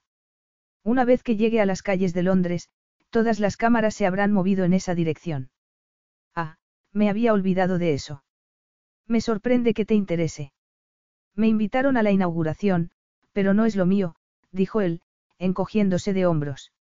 En cualquier caso, propongo que nos quedemos aquí una semana más. Un maratón de celebridades garantiza carnaza para la fábrica de rumores. Aparte de eso, podemos terminar el trabajo aquí en una semana más o menos. No es un problema quedarnos aquí unos días más, no. No, claro que no, pero pensé que querrías volver a Londres lo antes posible para trabajar. Estaba lo bastante cerca como para sentir el roce de su cálido aliento en la mejilla y eso era terriblemente desconcertante. Estamos trabajando aquí, da igual, dijo él. Sí, lo entiendo. Si quieres saber la verdad, me resulta extrañamente relajante estar aquí.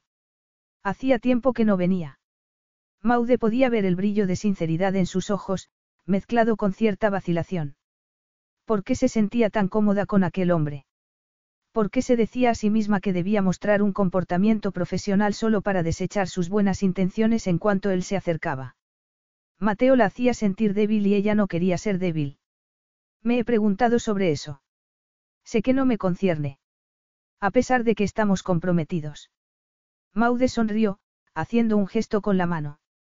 ¿Por qué tendrías esta casa tan maravillosa, todos estos acres de viñedos, para luego dejar que otras personas los administren? ¿Por qué prefieres vivir escondido en una ciudad tan fría y gris como Londres? En una ciudad tan fría y gris como Londres se gana mucho dinero, respondió Mateo. Y nunca he pensado que vivir en Londres se pueda comparar con una prisión. Tú sabes lo que quiero decir.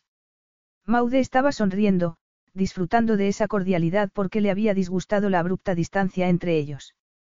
Sí, claro que sí, pero lo digo en serio. Estos viñedos, sí, son rentables, pero solo es una afición, un pasatiempo sentimental. Mi vida real no está aquí y no puedo permitirme el lujo de holgazanear durante semanas viendo cómo crecen las uvas. A mí me parece un sitio perfecto, Maude suspiró. Lo siento, pero no sabía que ibas a regresar tan temprano, así que envié a las chicas a casa.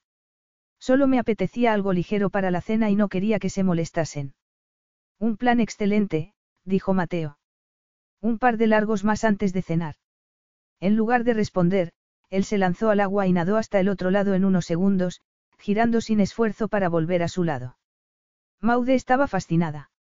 Siempre se había creído una excelente nadadora, pero cuando se unió a él para hacer los largos descubrió que le costaba seguirlo mientras Mateo no parecía hacer ningún esfuerzo.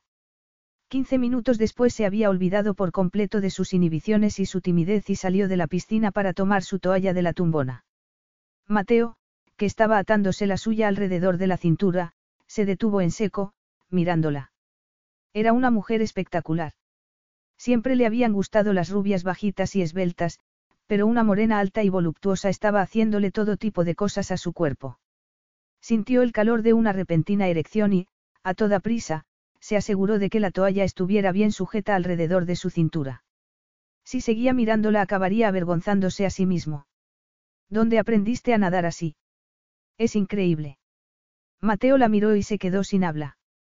Maude se había inclinado para secarse el pelo con la toalla, sus senos prácticamente desbordándose del sobrio y anticuado traje de baño. Medía casi un metro ochenta y sus piernas eran largas y bien formadas, sus caderas redondeadas y femeninas, la cintura estrecha y sus pechos.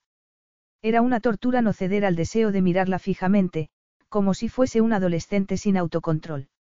Soy autodidacta, respondió en voz baja, más incómodo que nunca en toda su vida. Yo recibí montones de clases y siempre pensé que era una nadadora bastante decente. De hecho, era mejor que todos los chicos de mi clase, pero en comparación contigo soy una aficionada.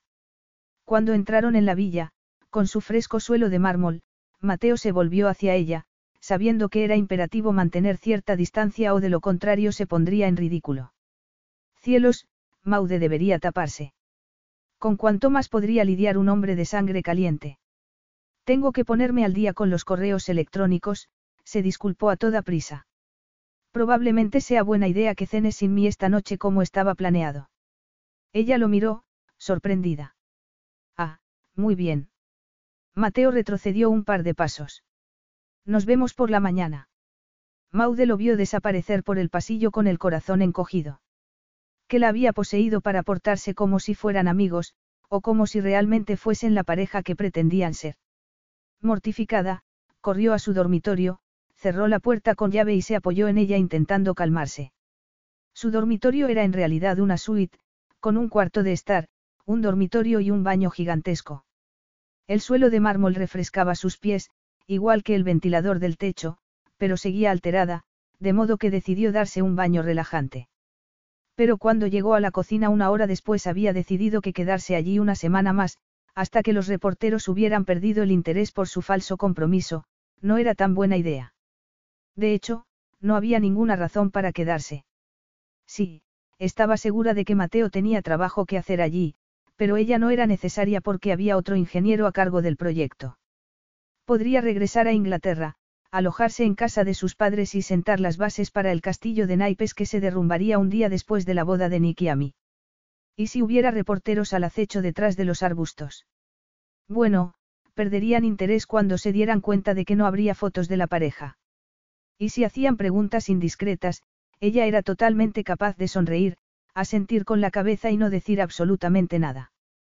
Se tomaría un par de semanas libres y, con un poco de suerte, cuando volviese a ver a Mateo se habría deshecho de esa inconveniente atracción. Después de tantas cenas formales preparadas por una chef profesional, sería divertido hurgar en la nevera y en la despensa para prepararse algo de comer. Se había lavado el pelo, pero no se había molestado en peinarse y debía estar hecho un desastre, pero daba igual. Sola, y sin necesidad de vestirse para impresionar, con unos vaqueros cortados, una camiseta y unas chanclas, abrió la nevera y sacó los ingredientes para una ensalada. Había puesto música en el móvil y estaba tarareando, a pesar de que el audio era deficiente, por lo que solo reparó en la presencia de Mateo cuando se dio la vuelta con un plato de ensalada en una mano y una copa de vino en la otra. Se detuvo en seco para mirarlo, totalmente confundida por su inesperada aparición. Mateo había desaparecido unas horas antes, dejándola con la impresión de que ella era la última persona con la que quería estar. De hecho, la había hecho pensar que estaba aburrido de su compañía, dejando claro que él no era su amigo y mucho menos cualquier otra cosa. Sin embargo, allí estaba, echando por tierra todos sus planes con su expresión oscura, peligrosa e irresistiblemente sexy. Pensé que estabas trabajando, le dijo mientras se sentaba a la mesa. Aquella era su casa y no podía evitar que el hombre se moviese libremente por ella, pero al menos podría haberla avisado. No podía trabajar. Maude se encogió de hombros mientras probaba una ensalada que sabía a cartón. Apagó el móvil y luego deseó no haberlo hecho porque el repentino silencio era ensordecedor. Mateo se sentó frente a ella y la miró sin decir nada. Siento no haberte preparado una ensalada. Pensé que cenaría solo. No me gusta la ensalada, prefiero que los conejos se deshagan de las hojas verdes. Pero necesitaba hablar contigo. Me alegro porque yo también necesito hablar contigo, Maude dejó el tenedor sobre el plato y se cruzó de brazos. Este viaje fue una buena idea, pero han pasado varios días y creo que es hora de volver a Londres. Si no te importa, me tomaré unos días libres, tal vez un par de semanas. Tengo vacaciones acumuladas desde. ¿Crees que desaparecí porque no quería pasar tiempo contigo? ¿Por qué iba a pensar eso? Maude se ruborizó porque eso era precisamente lo que había pensado. Sé que tienes mucho trabajo y espero que no te sientas culpable por dejarme sola. ¿Te has sentido herida? Lo veo en tu cara. Eso no es verdad. Tuve que irme porque temía acabar haciendo algo que no debo hacer. No sé de qué estás hablando. Cuando te vi en la piscina, Mateo se pasó una mano por el pelo. No creo que tengas la menor idea de lo atractiva que eres. Maude tragó saliva. Lo atractiva que soy.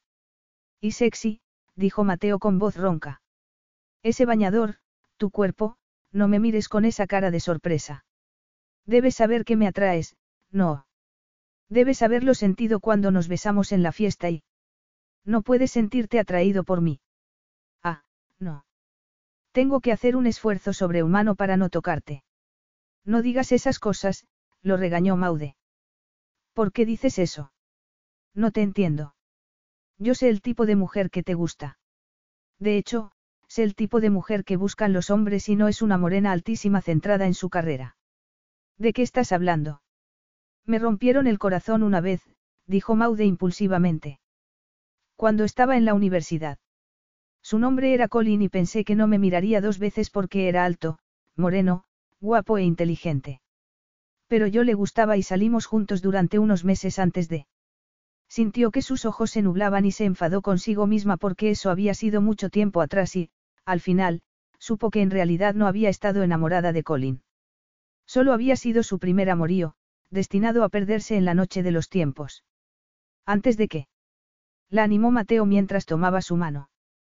Antes de dejarme por una rubia bajita. Lo que te pasó hace años no tiene nada que ver con lo que está pasando ahora. Nada que ver con lo que siento cada vez que estás cerca, dijo él entonces.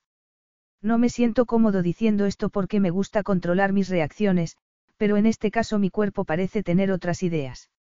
No te entiendo. No podía irme de aquí hoy como había planeado y no podía trabajar sabiendo que estabas cerca. Maude apartó la mirada, con la cara ardiendo y el cuerpo en llamas. Mírame, Mateo levantó su barbilla con un dedo y la miró a los ojos. Me atraes, es tan sencillo como eso.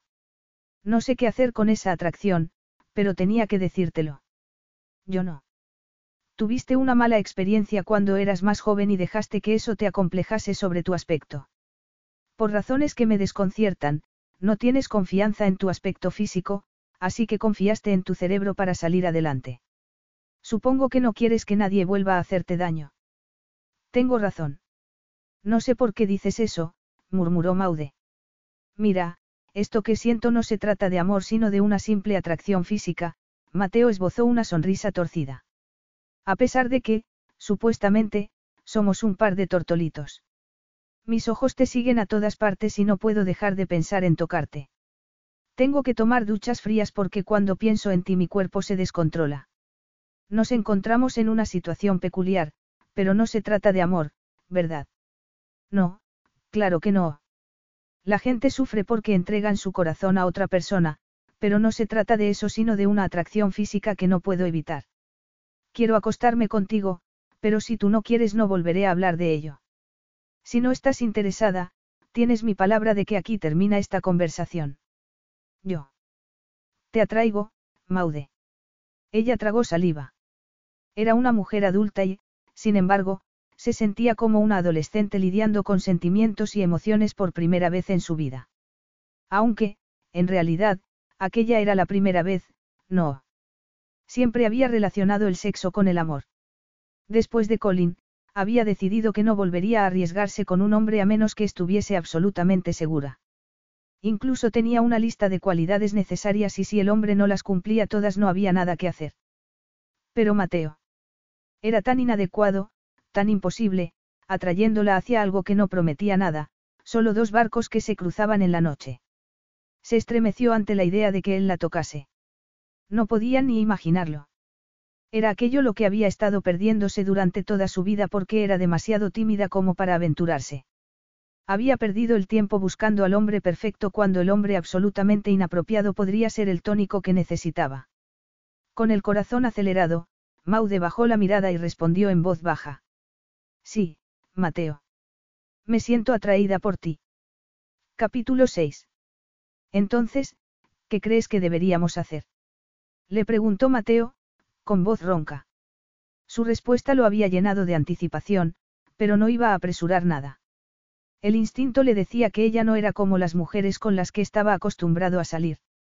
Había dicho que se sentía atraída por él y lo miraba con un brillo de tímida sinceridad en los ojos, de modo que no iba a dudar, pero quería que se sintiera lo bastante segura con él como para dar el primer paso. No hay nadie aquí en este momento aparte de nosotros, Mateo esbozó una sonrisa. En el fondo, tal vez habías decidido seducirme, bromeó. Te deshaces del personal y así puedes abalanzarte sobre el pobre inocente. Maude soltó una carcajada. Esa conversación le parecía lo más natural del mundo porque, contra todo pronóstico, él hacía que se sintiese relajada y cómoda con sus bromas. Acababa de tomar la monumental y trascendental decisión de vivir el momento y, si había pensado que él podría tener dudas, Mateo demostró que estaba equivocada porque se levantó para tomarla entre sus brazos, apretándola contra su erección. Las piernas de Maude se convirtieron en gelatina mientras ponía las manos sobre su torso, deslizándolas lenta y cautelosamente por sus hombros y suspirando al notar los fuertes músculos bajo sus dedos. Cuando por fin Mateo se apoderó de su boca lo hizo de un modo suave, con un beso lento y prolongado, el beso de alguien que tenía todo el tiempo del mundo. El anhelo creció mientras se besaban. Su lengua se enredó con la de ella en una perezosa y sensual exploración mientras Maude deslizaba las manos hasta su cuello. Sin saber bien lo que hacía, enredó las manos en su pelo y él apretó su cintura con una mano mientras ponía la otra sobre sus senos. Vamos, al dormitorio. Maude tuvo que hacer un esfuerzo para pronunciar esas palabras y Mateo sonrió mientras daba un paso atrás. Tus deseos son órdenes, pero, ¿estás segura, Maude? Estoy segura, respondió ella, mirándolo a los ojos. Por triste que hubiera sido su vida amorosa, y por mucho que siempre hubiese desaprobado a los hombres que iban de una mujer a otra como niños mimados corriendo en una tienda de golosinas, Maude no podía evitar sentirse impresionada por su consideración. Sabía que si se apartaba él la soltaría, se daría la vuelta y nunca volvería a mencionarlo, pero tomó su mano y tiró de él hacia la puerta de la cocina. Siempre me ha gustado que una mujer tome la iniciativa. Debe ser un secreto deseo de ser dominado. Maude volvió a reír por encima de su hombro. Cuidado con lo que deseas, replicó, convertida en una mujer temeraria y atrevida a la que apenas reconocía. ¿Por qué? Estás prometiendo alguna perversión entre las sábanas. Maude se detuvo entonces, preocupada, y se movió para mirarlo con expresión seria. Debo advertirte. Calla, Mateo puso un dedo sobre sus labios y esbozó una sonrisa. No digas una palabra más. Vamos a divertirnos, eso es todo. Si quieres atarme a los postes de la cama y hacer lo que quieras conmigo, estoy más que dispuesto, pero no te presionaré para que hagas algo con lo que no te sientas cómoda. Ella dejó escapar un suspiro. ¿Cómo haces eso? Le preguntó. ¿Qué? Hacer que me sienta tan a gusto. No tienes por qué ponerte nerviosa. Lo que está pasando entre nosotros es perfectamente natural. Mateo le pasó un brazo por los hombros y ella se aferró a su cintura mientras subían a la habitación, cómodos el uno con el otro, un hombre y una mujer en sintonía. ¿Te había pasado alguna vez? Le preguntó él. Sentir una atracción sexual contra la que, sencillamente, no puedes luchar. Yo, Maude pensó en Colin, pero tenía que hacer un esfuerzo para recordar su rostro. Desde luego, nunca había sentido aquello con él. Lo que sentía entonces había sido una simple atracción física, pero aquello, era como ser arrojada al ojo de un huracán, catapultada de un lado a otro, en las garras de algo tan poderoso que lo único que podía hacer era dejarse llevar. No, la verdad es que no, admitió por fin. Ni siquiera con el compañero de clase del que estabas enamorada. Eso fue hace años, Maude lo miró, preguntándose si podría leer sus pensamientos. Pero admitir que aquella era la primera vez para ella, cuando sabía que difícilmente sería la primera vez para él, le impidió decirle toda la verdad. Supongo que sentirte abrumado de lujuria no es algo nuevo para ti, dijo entonces. Mateo torció el gesto. Estaban frente a su dormitorio y se detuvo, con la mano en el pomo de la puerta, pensando en ese comentario. Aquello era más de lo mismo para él. Nunca había sido tímido cuando se trataba del sexo opuesto. Disfrutaba de las mujeres y las mujeres disfrutaban de él. Pero alguna mujer lo había excitado tanto como lo excitaba ella. No lo creía y frunció el ceño porque eso no tenía sentido. Pensó entonces que Maude no había respondido a su pregunta sobre el chico de la universidad. Habría sido su gran amor, dejando una cicatriz que ningún hombre había sido capaz de cerrar. Pensar eso provocó una punzada de algo, pero él nunca había sido celoso, así que no podían ser celos. No, de ninguna manera. Pero estaba harto de tanta introspección. Él nunca iba por ese camino porque nada bueno salía de pensar en cosas que no podías cambiar o buscar respuestas donde uno sabía que no iba a encontrarlas. Había pasado toda su infancia tratando de averiguar por qué su madre lo había abandonado y, por supuesto, no encontró respuesta alguna. Desde entonces, había aceptado la inutilidad de esa tarea. Había aprendido la lección y eso era lo importante. No hablemos más, murmuró, empujando la puerta y haciéndose a un lado para que Maude entrase en el dormitorio. Una brisa fresca entraba por la puerta abierta de la terraza, que casi parecía un patio privado. El dormitorio era dos veces más grande que el suyo, y el suyo era enorme. Lo uso como oficina cuando trabajo hasta muy tarde y no me apetece bajar al despacho, le explicó. Maude estaba mirando un escritorio impresionante rodeado por una serie de estanterías. ¿Dejas de trabajar alguna vez? Mateo esbozó una sonrisa mientras se acercaba a ella. Estás a punto de averiguarlo, respondió, inclinándose para darle un beso que provocó un suspiro de capitulación. Maude le echó los brazos al cuello. Era una mujer alta y rotunda y, sin embargo, misteriosamente, él la hacía sentir femenina y frágil. Sus brazos eran como bandas de acero. Cuando deslizó las manos por su torso, explorando sus tensos músculos por encima de la camisa, un torrente se desató entre sus piernas.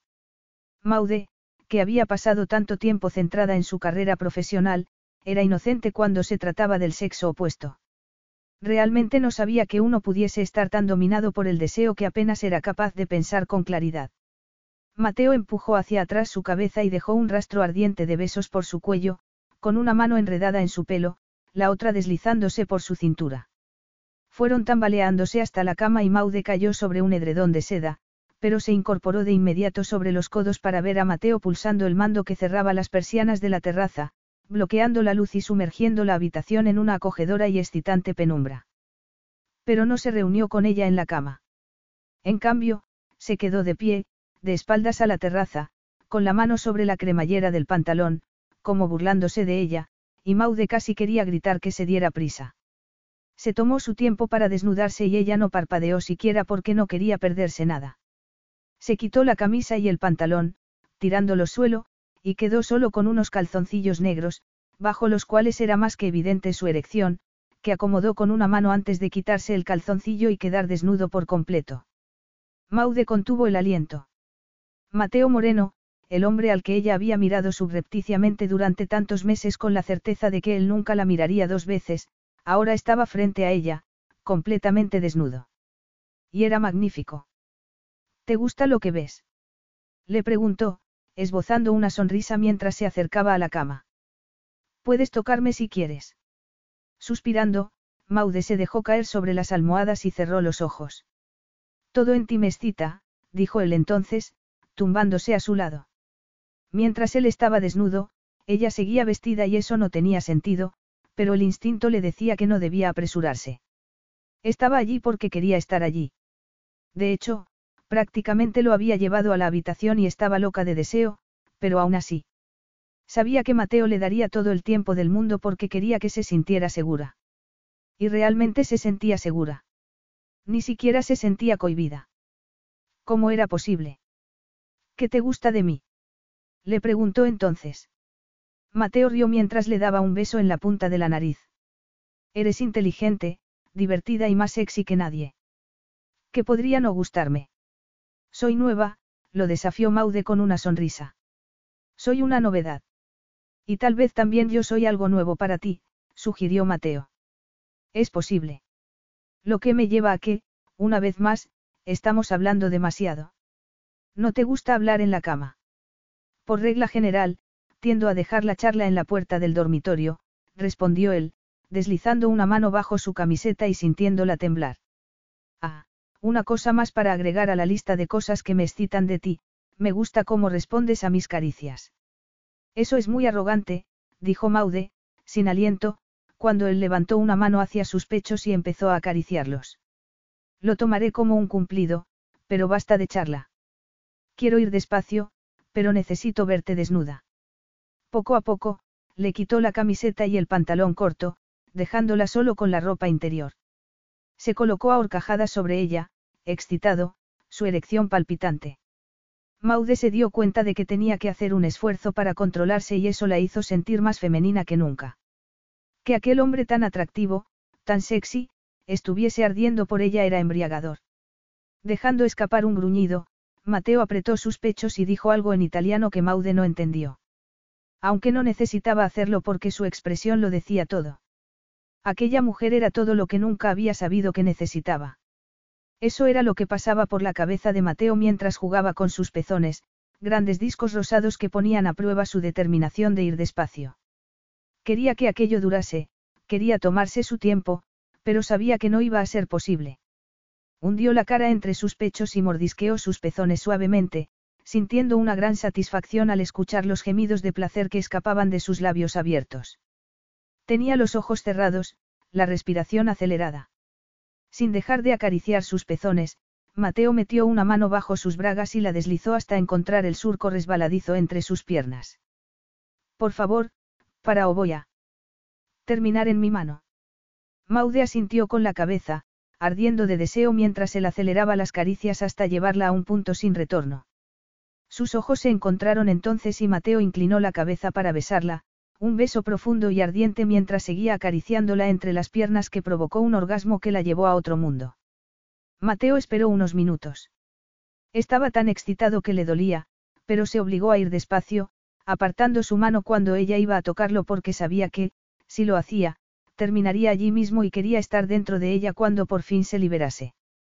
El cuerpo de Maude estaba en sintonía con el de Mateo. Ella estaba en total sintonía con él, pero no sabía cómo era posible. No entendía cómo podía hacerla sentir tan cómoda, tan desinhibida, cuando debería ser al contrario.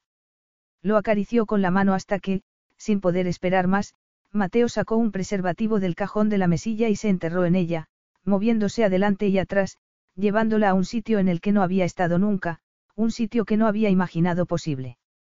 Clavó los dedos en su espalda mientras se retorcía de gozo debajo de él y, cuando por fin Mateo se dejó ir, arqueándose con la fuerza del orgasmo, Maude cayó al abismo de nuevo. Agotada, se tumbó de espaldas y miró el techo de la habitación.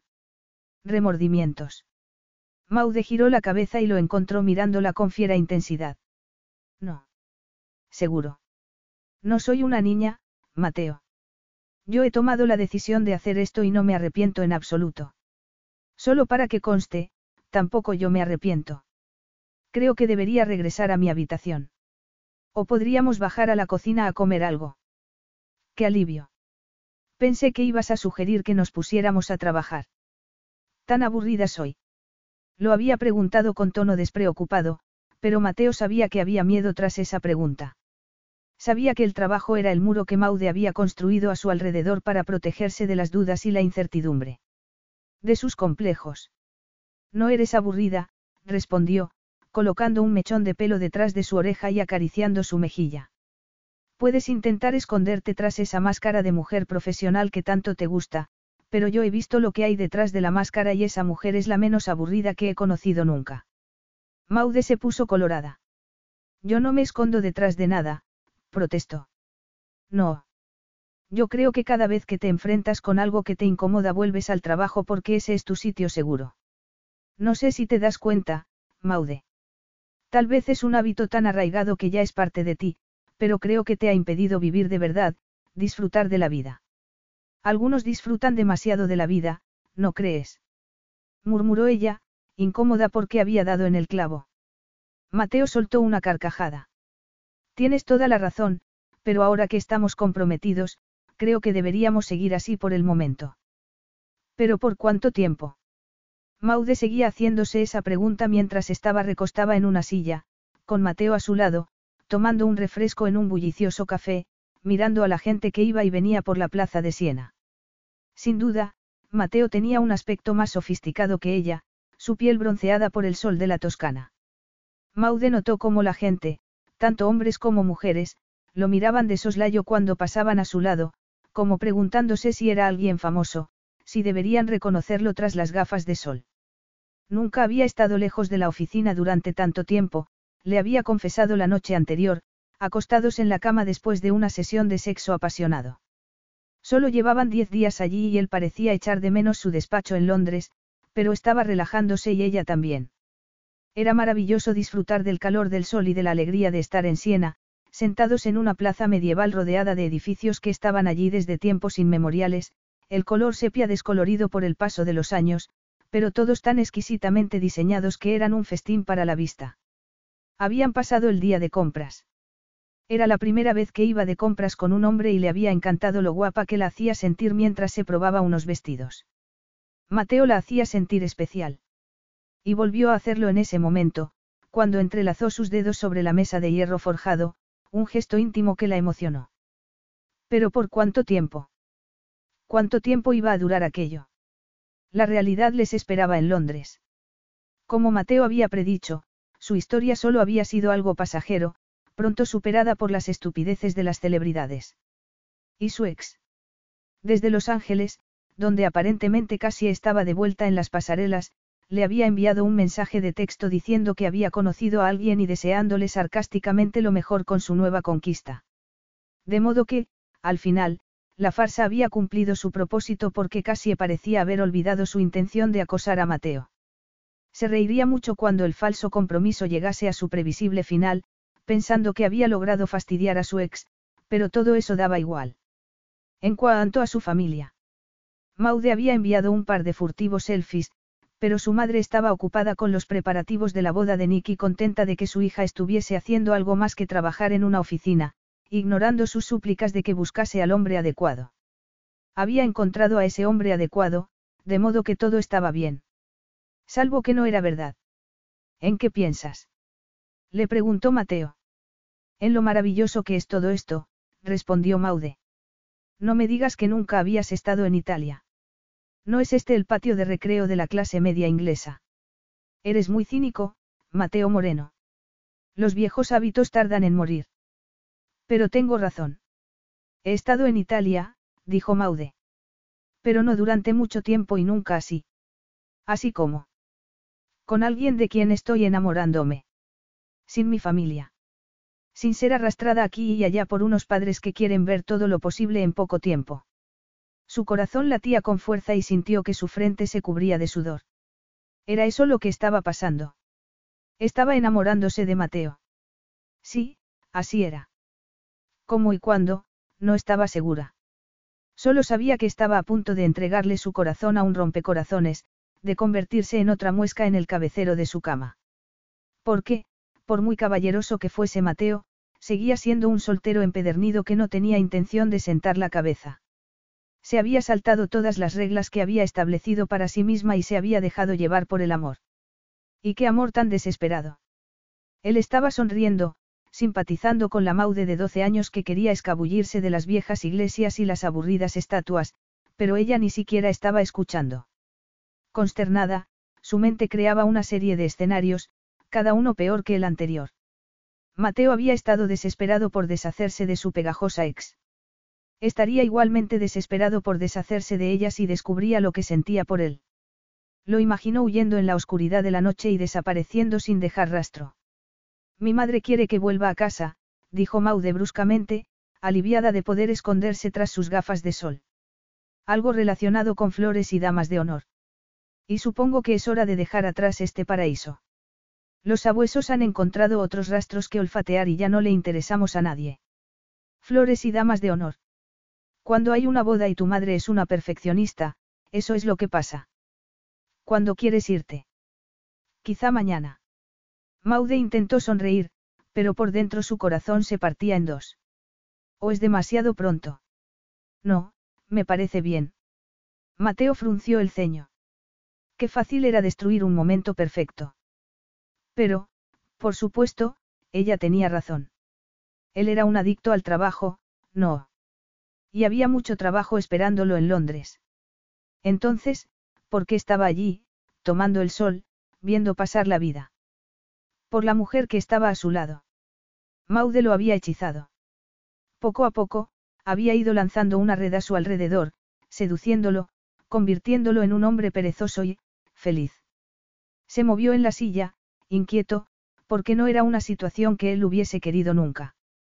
Por mucho que Maude lo atrajese, por hechizado que lo tuviese, el instinto lo empujaba a apartarse, a obedecer las reglas que había seguido siempre para sobrevivir. Mateo sabía que necesitaba esas reglas porque, sin ellas, corría el riesgo de poner su mundo patas arriba y eso no iba a suceder. Volver a Londres. Definitivamente. Si no estaba tan aliviado como debería por la sugerencia, si en el fondo anhelaba seguir haciendo novillos durante unos días más, era simplemente porque ella se había adelantado. Por lo general, él era quien tomaba la iniciativa en ese tipo de situaciones. Y cuando volvamos, dijo Maude, pensativa, estoy pensando tomarme 15 días libres para ayudar a mi madre. Tu madre no lo tiene todo controlado, salvo las flores y las damas de honor. En realidad, ella nunca pediría ayuda, pero eso no quiere decir que no la necesite. Maude apartó la mirada mientras esperaba que él respondiese, que llevase la conversación a su conclusión natural, que seguramente sería una discusión sobre ellos. Coqueteó con la ridícula esperanza de que, ante tal ultimátum, Mateo pudiese declararle amor eterno, decir que no podía soportar la idea de separarse de ella. Esa esperanza duró apenas unos segundos porque en su silencio leyó algo que heló la sangre en sus venas. ¿Y si le pedía que prolongasen la situación? En la cama se entendían de maravilla y sabía que él la disfrutaba tanto como ella disfrutaba con él. Una farsa iniciada de buena fe se había convertido en otra cosa y allí estaban, ¿por qué no dejarse llevar por la corriente? Por supuesto, todo acabaría a su debido tiempo, pero mientras tanto podían divertirse sin compromiso alguno. Maude no podía pensar en nada peor. Lo único que se le ocurría para lidiar con su tonto corazón, que le había entregado a Mateo en bandeja, era despedirse de una vez por todas y esperar que el tiempo la ayudase a curar el dolor. Sin verlo, sin tenerlo cerca, sería capaz de distanciarse. Podría pedir que la enviasen a otra oficina. Podría dejar su trabajo en la empresa de Mateo y buscar otro. Había muchas opciones. Pero una de esas opciones era no esperar que él sugiriese algo demasiado tentador, pero que tarde o temprano le rompería el corazón. Vamos a disfrutar del tiempo que nos queda aquí, dijo entonces. Ha sido una especie de tiempo muerto para nosotros.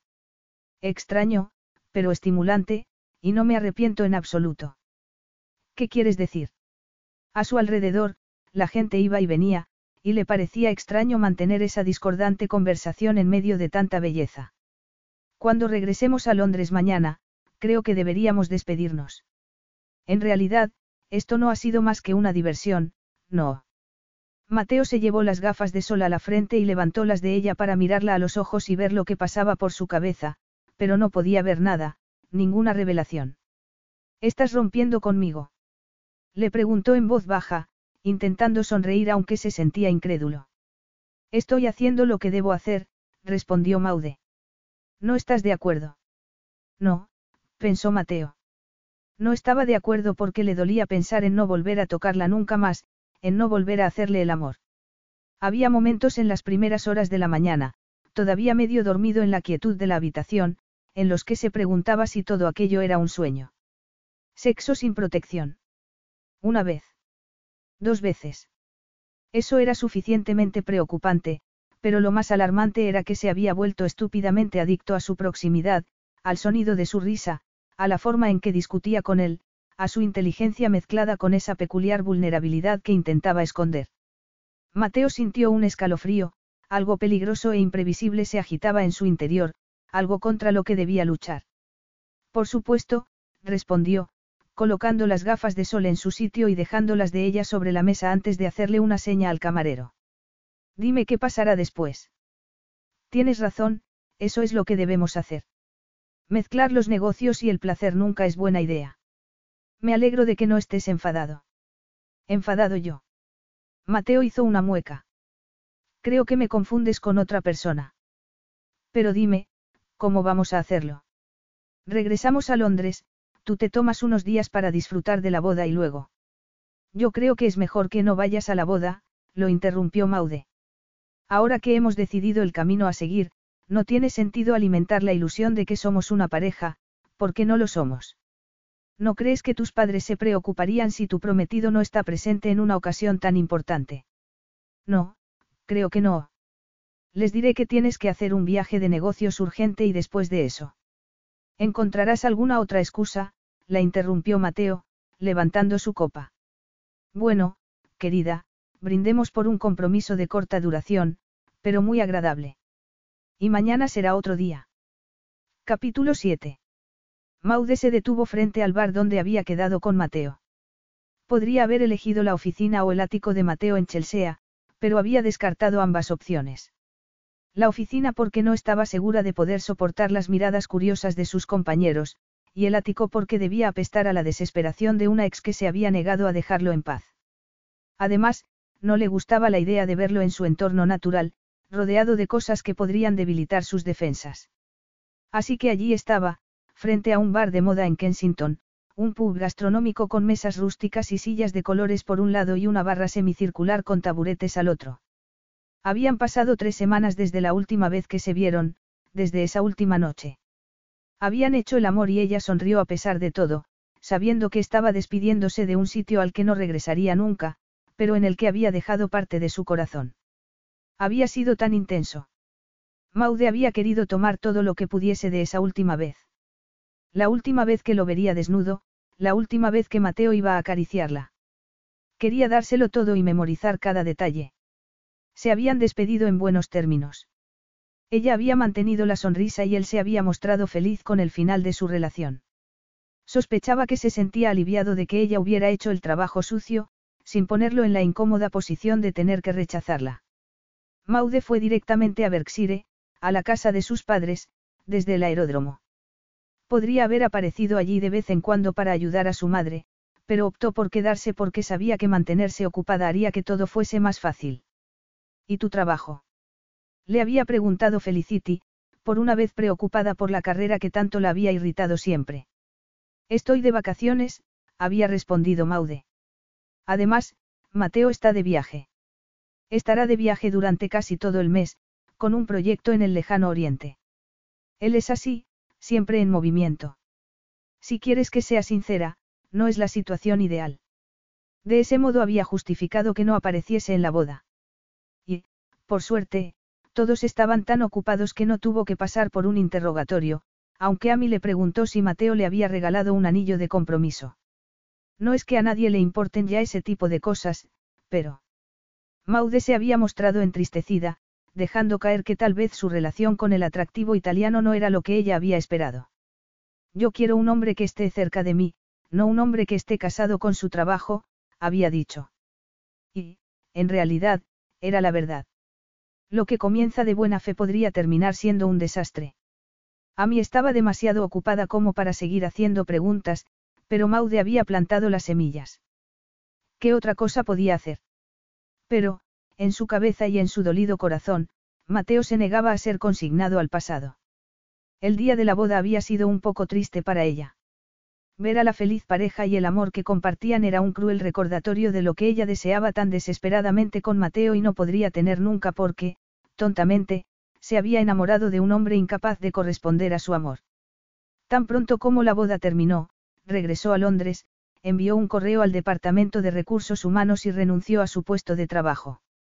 Y, de forma reveladora, Mateo no respondió. Habría vuelto a pensar en ella alguna vez. Le había enviado un mensaje el día de la boda para decir que esperaba que todo hubiese ido bien y le había enviado a la pareja un carísimo juego de maletas de alta gama como regalo, disculpándose por su ausencia. Como respuesta, Maude le había enviado un mensaje informándole de que iba a renunciar a su puesto de trabajo porque era lo mejor y que estaba intentando encontrar la forma de explicar el compromiso roto a sus padres. Había terminado el texto con el emoticono de un amigable guiño. Al final todo saldría bien, se había dicho a sí misma. El tiempo lo curaba todo. Pero no estaba preparada para lo inesperado. Había pasado por alto que no había tenido la regla cuando debería, a pesar de que era tan regular como un reloj y no estaba preparada para el puntito rosa que indicaba un resultado positivo cuando, a regañadientes, decidió comprar la prueba de embarazo. Todo había sido una sorpresa. En lugar de pasar la primera semana en Londres buscando un nuevo trabajo, la había pasado haciendo tres pruebas más, mirando cada resultado positivo con la misma conmoción. Hasta que, finalmente, hizo lo que tenía que hacer, enviarle un mensaje a Mateo pidiendo que se vieran. Allí, en un sitio público y concurrido. Había dejado atrás los cielos soleados de la Toscana y era un día gris y algo lluvioso. Aún no hacía frío, pero Maude había guardado toda su ropa de verano en el armario porque le recordaba esos días con Mateo. Llevaba un pantalón, zapatillas deportivas, una camiseta de manga corta y un chaleco acolchado. Su aspecto no era elegante, pero eso era lo último que le preocupaba mientras respiraba hondo y entraba en el bar para encontrarse con él. Mateo no sabía lo nervioso que estaba por aquella reunión inesperada hasta que la vio. Tres semanas. Prácticamente podía contar el tiempo en minutos y segundos. Y lo odiaba porque eso olía a debilidad, algo para lo que él no tenía tiempo. Maude lo había dejado. A él, un hombre al que ninguna mujer había dejado nunca. Ella lo había dejado y él no había sido capaz de apartarla de su mente desde entonces. ¿Por qué? Porque había herido su orgullo. Quería pensar que él era mejor que eso, pero entonces la única alternativa era una que no tenía intención de aceptar, que no podía dejar de pensar en ella porque la extrañaba. Se había acostumbrado a tenerla cerca y ya no disfrutaba de una cama vacía. Ella le había abierto los ojos al gozo de dormir al lado de una mujer, pero luego desapareció y se llevó ese gozo con ella. Mateo se había sumergido en el trabajo, pero por primera vez en su vida no había funcionado. Y entonces, de repente, Maude le había enviado un mensaje de texto pidiendo que se vieran. Maude había tenido tiempo para pensar, se dijo, tiempo para darse cuenta de que lo que habían compartido era importante para ella, esa era la única conclusión que podía sacar. Por eso había querido verlo. Maude había renunciado a su trabajo y él no había puesto ningún impedimento, al contrario, le había dado unas referencias fabulosas. Seguramente algunos pensarían que no era imparcial porque, supuestamente, habían sido una pareja, pero no podía importarle menos porque nunca había permitido que las opiniones de los demás lo afectasen. Ahora, obviamente, Maude quería retomar la relación, pero él no estaba seguro del todo. La quería de vuelta en su vida y era natural querer prolongar una relación satisfactoria para los dos. ¿Por qué no? No era mejor dejar que las cosas llegasen a su conclusión natural. Si la rechazaba, no existía el peligro de sentirse frustrado. No sentiría la apremiante necesidad de ver dónde los llevaba aquello. Pero Mateo sabía que aquella no era una situación normal. Su preocupación por Maude lo había vuelto inquieto y receloso. Sería importante establecer unas reglas básicas, en caso de que se hubieran desdibujado durante esas semanas. Él no tenía intención de mantener una relación permanente con ninguna mujer y eso no había cambiado. Todas esas cosas habían pasado por su cabeza cuando leyó el breve mensaje diciendo cuándo y dónde debían verse. Era un mensaje enérgico y directo y, por primera vez en semanas, se había sentido, feliz. Ahora, mientras la observaba mirar a su alrededor, frunciendo el ceño mientras trataba de localizarlo, tuvo que hacer un esfuerzo para controlar la emoción. Había extrañado tanto su cuerpo, sus generosas curvas, el peso de sus generosos pechos. Todo, echaba todo de menos. Iba vestida con el aburrido atuendo que se había convertido en cosa del pasado mientras estaban en Italia, pero, por alguna extraña razón, descubrió que no le importaba. Cuanto menos la mirasen otros hombres, mejor para él. Mateo torció el gesto, sorprendido. Cuando se había transformado en un hombre posesivo.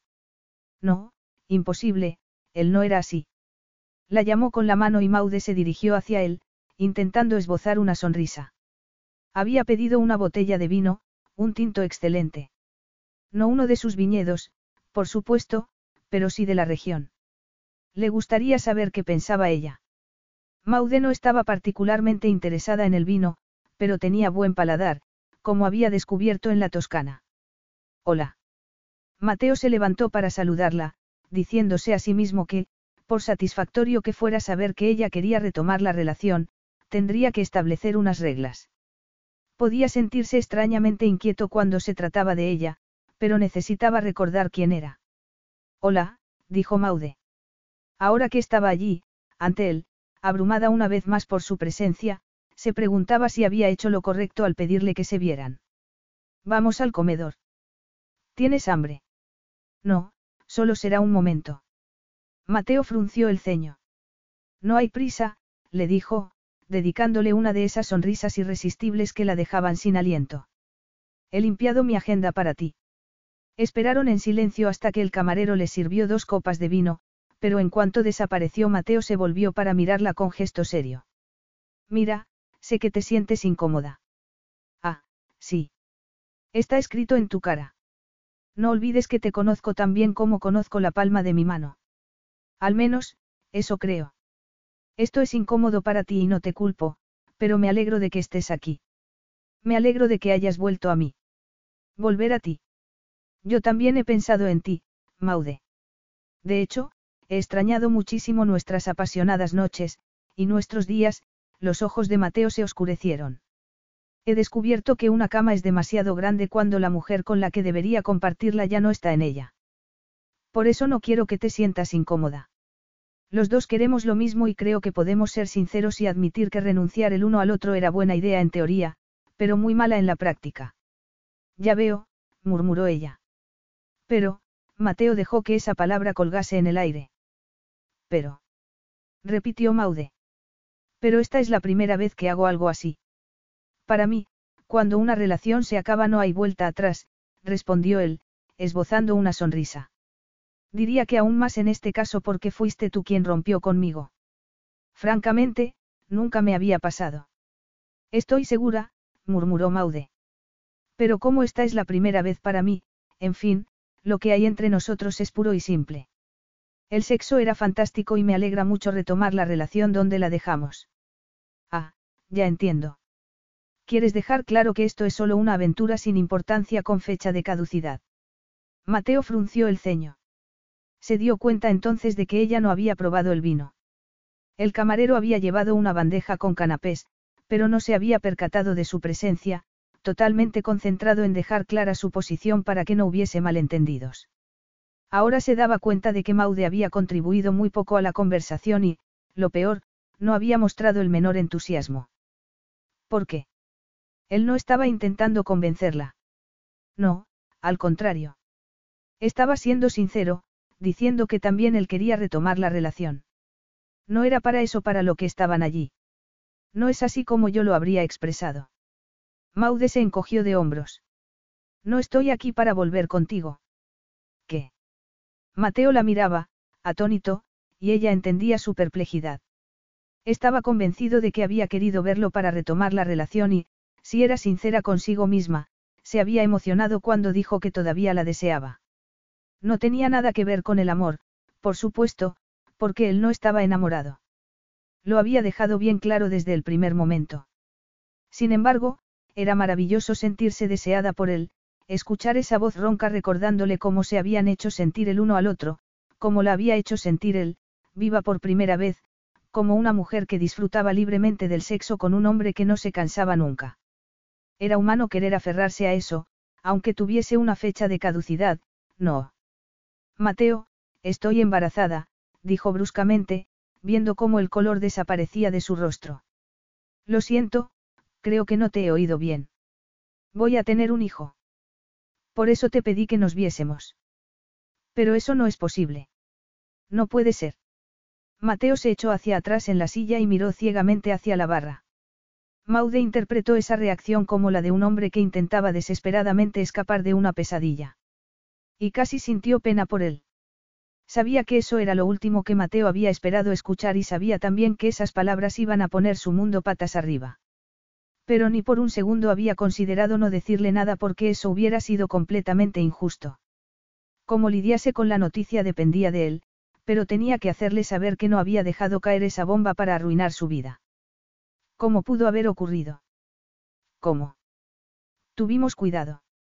No siempre, le recordó Maude. Hubo un par de veces en las que tener cuidado no era lo más importante. En las primeras horas de la mañana, en fin, no tomé nota de fechas y horas, pero estoy segura de que tú también te acuerdas. Parecía un sueño. Aquella vez, aquellas dos veces, pero no puede ser, esto no puede estar pasando. He venido aquí porque era lo correcto, no porque quiera nada de ti. No te entiendo, dijo él, mirándola con el ceño fruncido. Maude estaba embarazada, estaba esperando un hijo suyo y eso era desgarrador porque un hijo no entraba en sus planes. Iba a ser padre. Mateo no podía creerlo. No necesito que nadie me rescate, dijo Maude entonces. Sé que esta es una gran sorpresa para ti, como lo fue para mí, pero no creas que me debes nada. Ninguno de los dos tiene la culpa. En el calor del momento pasan cosas y, a veces, esas cosas tienen consecuencias inesperadas. No puedo creer que esto esté pasando. ¿Cuándo lo has sabido? Hace una semana. Una semana. Y has tardado tanto tiempo en ponerte en contacto conmigo. El tono de condena en su voz hizo que Maude apretase los labios. Creo que no quería aceptar la realidad. Tu mundo se ha puesto patas arriba, pero el mío también. No eres el único que está conmocionado. No, es verdad, se disculpó Mateo bruscamente. Lo entiendo. Lo que quiero decir es que no necesito nada de ti. Puedo arreglármelas económicamente con un hijo. Eso no es un problema para mí. No puedo creer que estés diciendo eso. ¿Cuántas veces tengo que recordarte que en la vida se cometen errores? replicó ella, impaciente. Las cosas pasan y ya está. No es eso, se apresuró a decir Mateo. Lo que no puedo creer es que pienses que yo no querría asumir la responsabilidad del hijo que he engendrado, con o sin planificación. Iba a tener un hijo. Un mundo diferente se abría ante él y ese mundo no cumplía las normas que siempre habían guiado su vida. Bueno, Maude se puso colorada. Claro que espero que quieras formar parte de su vida de algún modo. Ah, qué noble por tu parte. No hay necesidad de ser sarcástico. Yo creo que sí hay necesidad, replicó Mateo. Sueltas una bomba y luego, sin tomar aliento, me dices que no esperas nada de mí.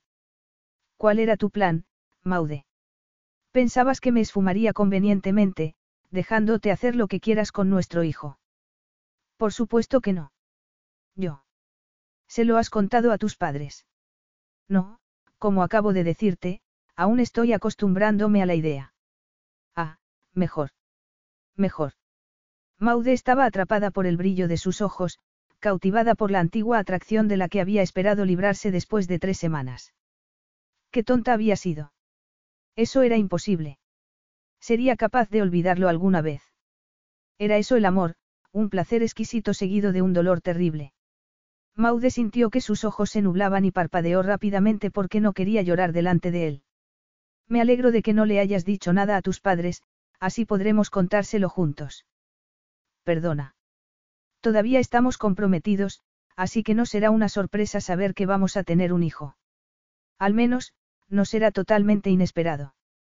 Pero no estamos comprometidos, le recordó ella. Vamos a tener un hijo y yo quiero estar a tu lado cuando les demos la noticia, Mateo hizo una pausa. Y supongo que estarán encantados cuando les digamos que hay otra boda en camino. ¿Qué? Has venido aquí para decirme que podía desaparecer de tu vida, dejándote sola para criar a nuestro hijo, pero tal cosa no va a suceder. Al contrario, vamos a casarnos, Maude. Mateo levantó su copa y la miró a los ojos con férrea determinación. No tenemos champán, pero podemos brindar con este excelente vino y tú con tu vaso de agua. Un brindis por el inminente gran día. Maude lo miró, boquiabierta.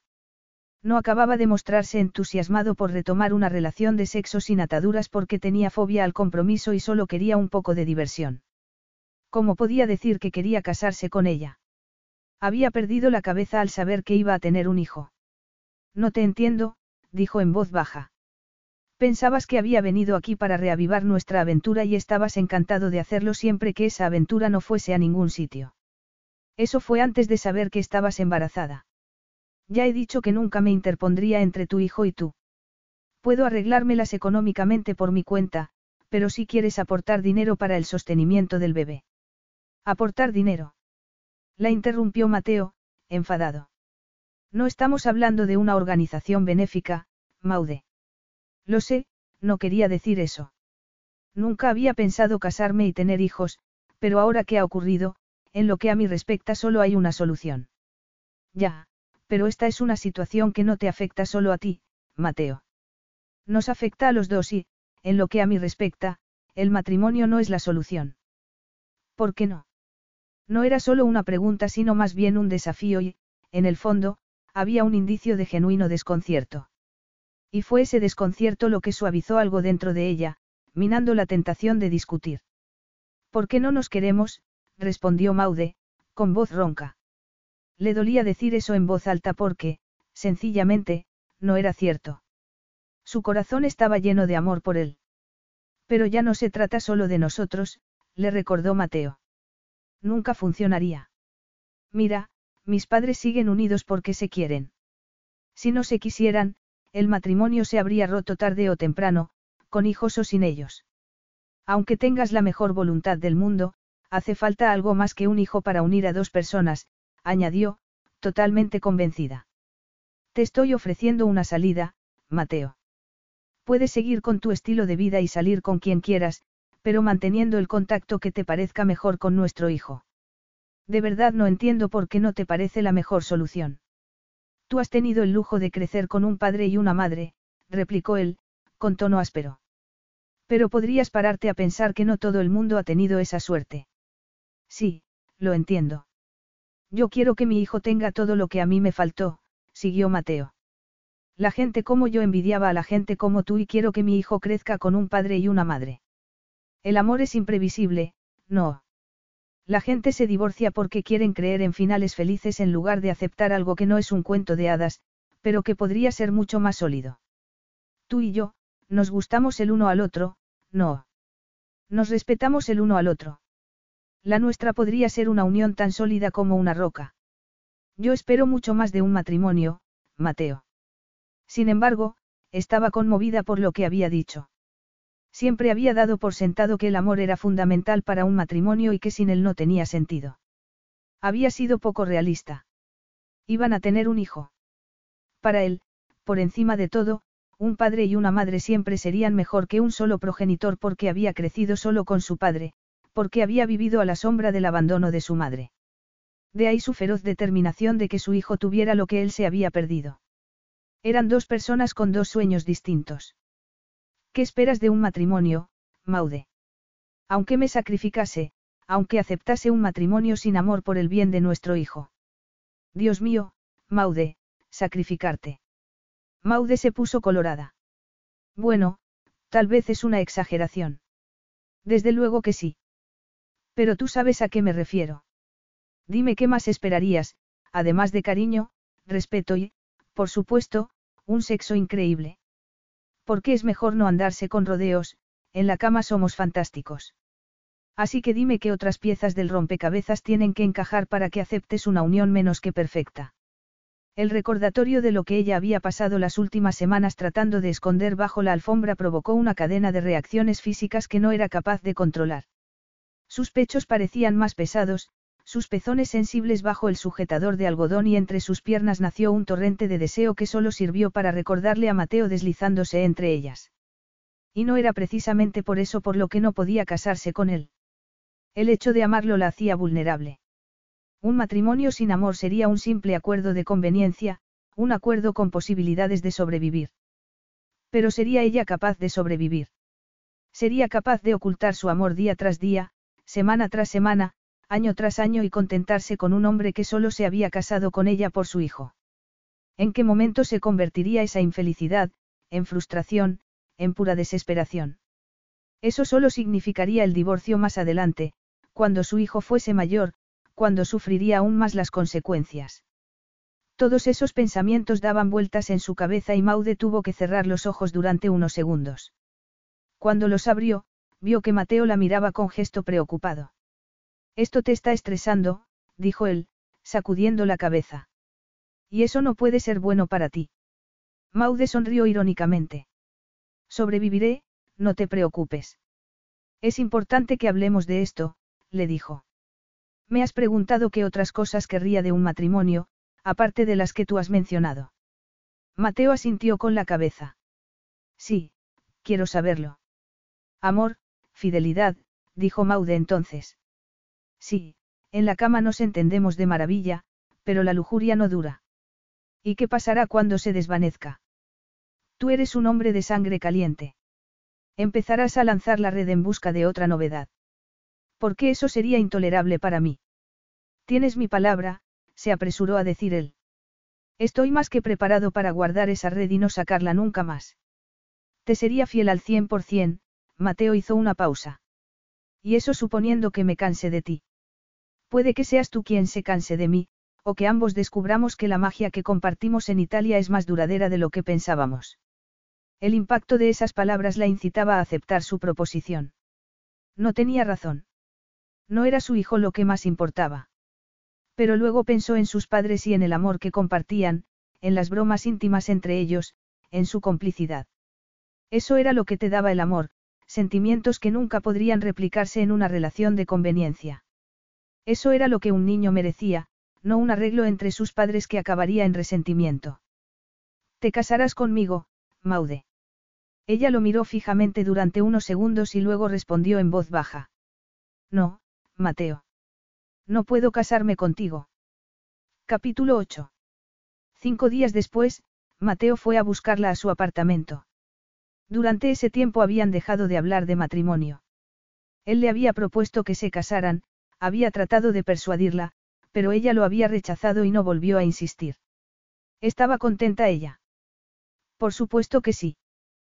¿Por qué no iba a estarlo? No era exactamente eso lo que había querido. No iba a dejarse presionar porque sabía que, a largo plazo, eso sería un desastre. Sin embargo, no pudo contener una punzada de decepción por su apresurada retirada. Obviamente, dijese él lo que dijese, una vez que su oferta fue rechazada, Mateo tenía la conciencia limpia y probablemente había respirado aliviado. Se había portado de forma honorable y no era culpa suya que ella lo hubiese rechazado.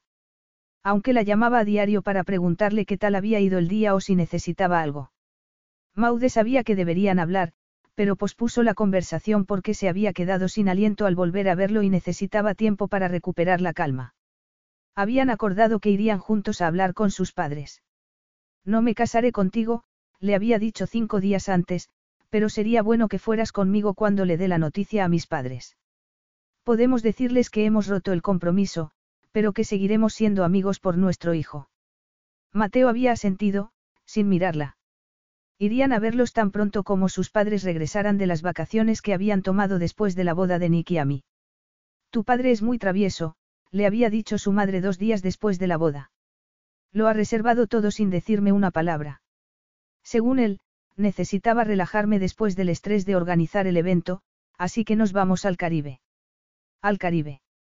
Según él, ya es hora de que vea a su esposa en bikini, relajada en una playa. Ya sabes que tu padre es un romántico empedernido. Mientras sus padres estaban de vacaciones durante tres semanas, pensó Maude, Mateo y ella discutirían los aspectos prácticos de la situación.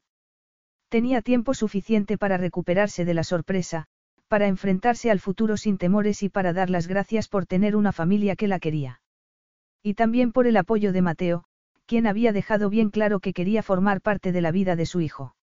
Debía aceptar que Mateo Moreno iba a ser una presencia permanente en su vida, aunque a cierta distancia. Simplemente, tendría que acostumbrarse. Sus charlas diarias la habían tranquilizado y le habían dado la esperanza de poder controlar su loco corazón cuando volviesen a encontrarse cara a cara. Claro que no había esperado volver a verlo tan pronto. Después de todo, si ella tenía que retirarse durante unos días para pensar en todos los cambios que la esperaban, seguramente también él tendría que hacerlo. Pero no fue así. La noche anterior había llamado por teléfono para anunciar que iría a buscarla al día siguiente. Alrededor de las cuatro, le había dicho. Y no preguntes, es una sorpresa. Ya he tenido bastantes sorpresas para toda una vida, había replicado ella. Su carcajada al otro lado del hilo le había recordado esos días en Italia, cuando su risa la había estremecido hasta los huesos. Y ahora, mirando la concurrida calle desde la ventana de su apartamento, su corazón dio un vuelco al ver el Ferrari negro. Lo observó durante unos segundos mientras salía del coche, tan alto y atlético, antes de dirigirse al portal. Iba vestido de negro, con unos vaqueros y una camiseta de manga larga que destacaba cada músculo. Maude oyó el zumbido del intercomunicador y se atusó rápidamente el pelo frente al espejo antes de tomar su bolso. Llevaba un pantalón vaquero, un jersey de rayas de colores y zapatillas deportivas. Por supuesto, el embarazo aún era imperceptible, pero unos días antes se había preguntado qué pensaría Mateo cuando se convirtiese en un globo. Bajó corriendo al portal, pero hizo una pausa y respiró hondo antes de abrir la puerta. Y luego, cuando sus ojos se encontraron con los de Mateo, tuvo que hacer un esfuerzo para articular palabra. ¿Cómo podía un hombre ser tan atractivo? El viento había alborotado su pelo y estaba sin afeitar. La incipiente sombra de barba le daba un aspecto casi peligroso, pero absolutamente irresistible. ¿Lista? Le preguntó él. Maude se aclaró la garganta. ¿Dónde vamos? No te he dicho que es una sorpresa. Mateo le abrió la puerta del pasajero y luego dio la vuelta para sentarse tras el volante. Pensé que si Mahoma no iba a la montaña, la montaña tendría que ir a Mahoma. ¿Qué quieres decir? Maude giró la cabeza y lo encontró mirándola, con una mano apoyada en el volante y una sonrisa en los labios. No hemos hablado sobre lo que va a pasar a partir de ahora y empezaba a tener la sensación de que si no hacía algo al respecto estaría dando vueltas para siempre, llamándote todos los días y esperando que tú te decidieras. Maude enrojeció. Pensé que necesitarías un respiro para digerir todo esto. Y es muy considerado por tu parte, pero ya me he acostumbrado a la idea. Maude suspiró, frustrada y aliviada al mismo tiempo. Mateo sabía que no iba a convencerla y que discutir no los llevaría a ningún sitio. Él nunca podría darle lo que ella necesitaba. El Ferrari arrancó con un potente rugido y pronto quedó claro que donde quiera que la llevase estaba fuera de Londres. Maude se arrellanó en el asiento cuando tomó la M4, pero media hora después, en lugar de dirigirse a Berkshire, Mateo salió de la autopista y tomó una carretera secundaria. ¿Dónde vamos? Te puede la curiosidad, eh. Espero ir adecuadamente vestida para el restaurante al que me llevas. ¿Qué te hace pensar que voy a invitarte a cenar? ¿Dónde vamos si no? Tenemos que hablar sobre los detalles de la situación y supongo que querrás ir a un lugar tranquilo. Londres es un sitio extremadamente ruidoso, desordenado y contaminado, murmuró Mateo, pensativo. No voy a llevarte a un restaurante, aunque, por supuesto, tendremos que comer en algún sitio. ¿Pero dónde vamos entonces? insistió ella. Espera diez minutos y lo sabrás. Había algo emocionante en aquel misterioso viaje. Pasaron frente a un banco de árboles frondosos con campos al fondo y atravesaron un pintoresco pueblo con una bonita plaza rodeada de casas blancas y una iglesia en el centro. Nunca había estado aquí, observó Maude. No. Pensé que habrías explorado esta zona. No está muy lejos de Berkshire. Nunca había estado aquí, pero es muy bonito. Me alegro de que te guste. Mateo tomó un desvío y, unos minutos después, frente a ellos apareció una casa. Era de color rosa, de dos plantas, y las ventanas tenían cristales emplomados. Estaba rodeada por un muro de piedra tras el que crecía una multitud de árboles frutales y una maraña de setos. ¿Qué es esto? Maude salió del coche con los ojos clavados en la pintoresca propiedad. Una adquisición reciente. Aún no he firmado la escritura, pero no creo que haya ningún obstáculo. Una adquisición reciente. Vamos dentro, a ver qué te parece. La puerta se abría a una entrada con suelo enlosado y vigas de madera en el techo. Era una construcción muy antigua, con varias habitaciones y una pequeña escalera que conducía al piso de arriba. Olía a humedad, el olor de una casa que no había sido habitada durante mucho tiempo, y había claras señales de deterioro. Maude podía detectarlas a un kilómetro de distancia porque ese era su trabajo, pero el olor a humedad, la pintura descascarillada y el suelo de madera desportillado eran problemas menores porque todo lo demás era encantador. La casa tenía unas dimensiones perfectas y se olvidó por completo de Mateo mientras se embarcaba en un viaje de descubrimiento, yendo de habitación en habitación. Todas eran acogedoras, con techos altos y ventanales con banco para sentarse y contemplar la maraña de vegetación en el jardín. Había seis dormitorios en total, tres de los cuales estaban en la planta baja, rodeando un pequeño patio con rosales y hasta su propia fuente. Los otros tres dormitorios estaban en el piso de arriba y daban a la parte trasera de la casa. La imaginación de Maude se disparó. Había tanto que hacer allí. Esto es una locura, murmuró mientras Mateo abría la puerta de la cocina, que conducía al jardín trasero. ¿Qué es una locura? Esto. Maude agitó los brazos, señalando alrededor. ¿Por qué? No puedes comprar una casa que sabes que me gustaría solo para convencerme. Ah, entonces lo que estás diciendo es que te gusta. Tú sabes que me encanta. Es maravillosa. Hay mucho trabajo que hacer, claro. Hay señales de humedad aquí y allá y esa escalera ha visto días mejores. ¿Quieres echar un vistazo al jardín? Mateo, no puede ser. Maude se cruzó de brazos con gesto decidido. Sé que quieres convencerme para que me case contigo ofreciéndome la casa perfecta, pero te aseguro que no va a funcionar. Porque tú necesitas amor. Se le encogió el corazón al decir eso. Él estaba acostumbrado a salirse con la suya, pero aquello, lo más importante, no estaba a su alcance y se sentía impotente. No sigas por ahí. Bueno, como quieras.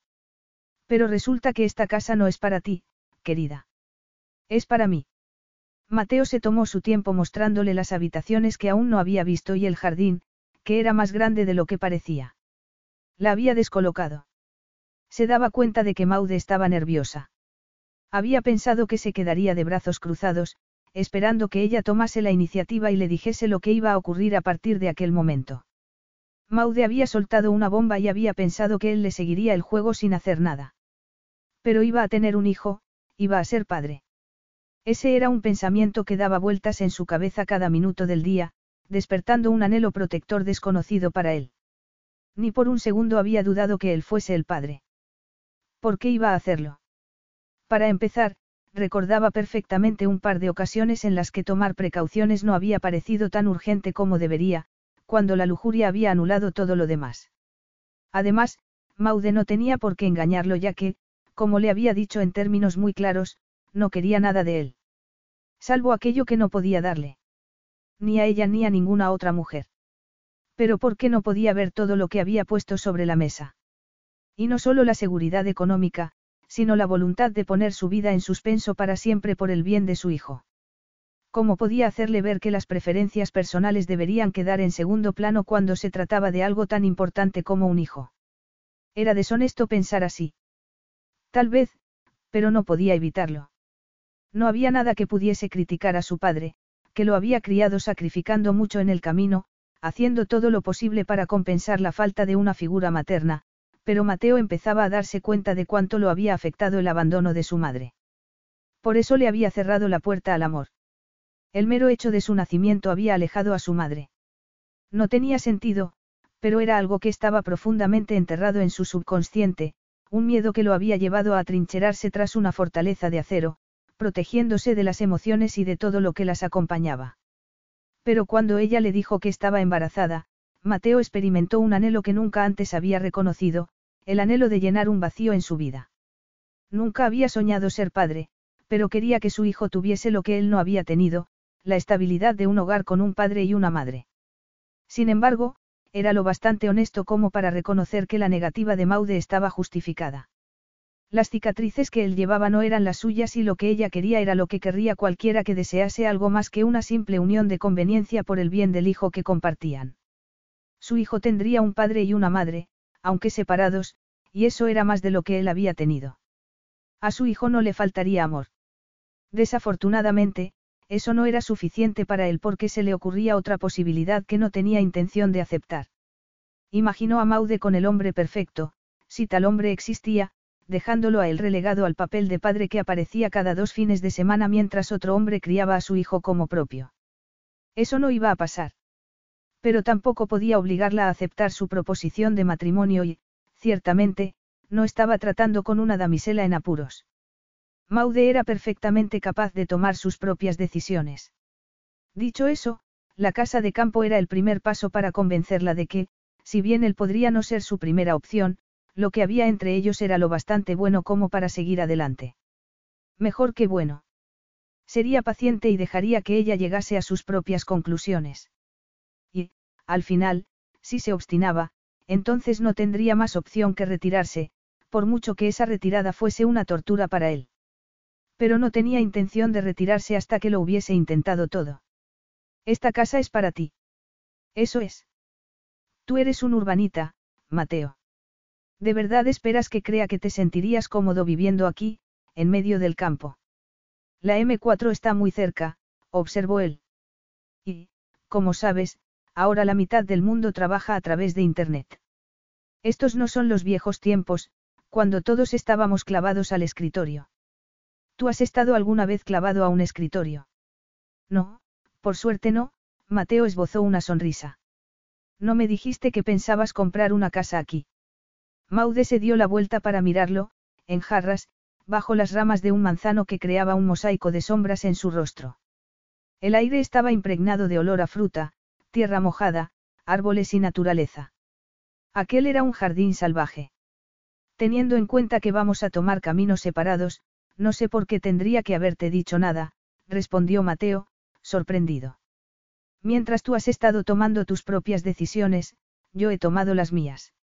Ya veo, murmuró ella. ¿Quieres ver algo más mientras estamos aquí?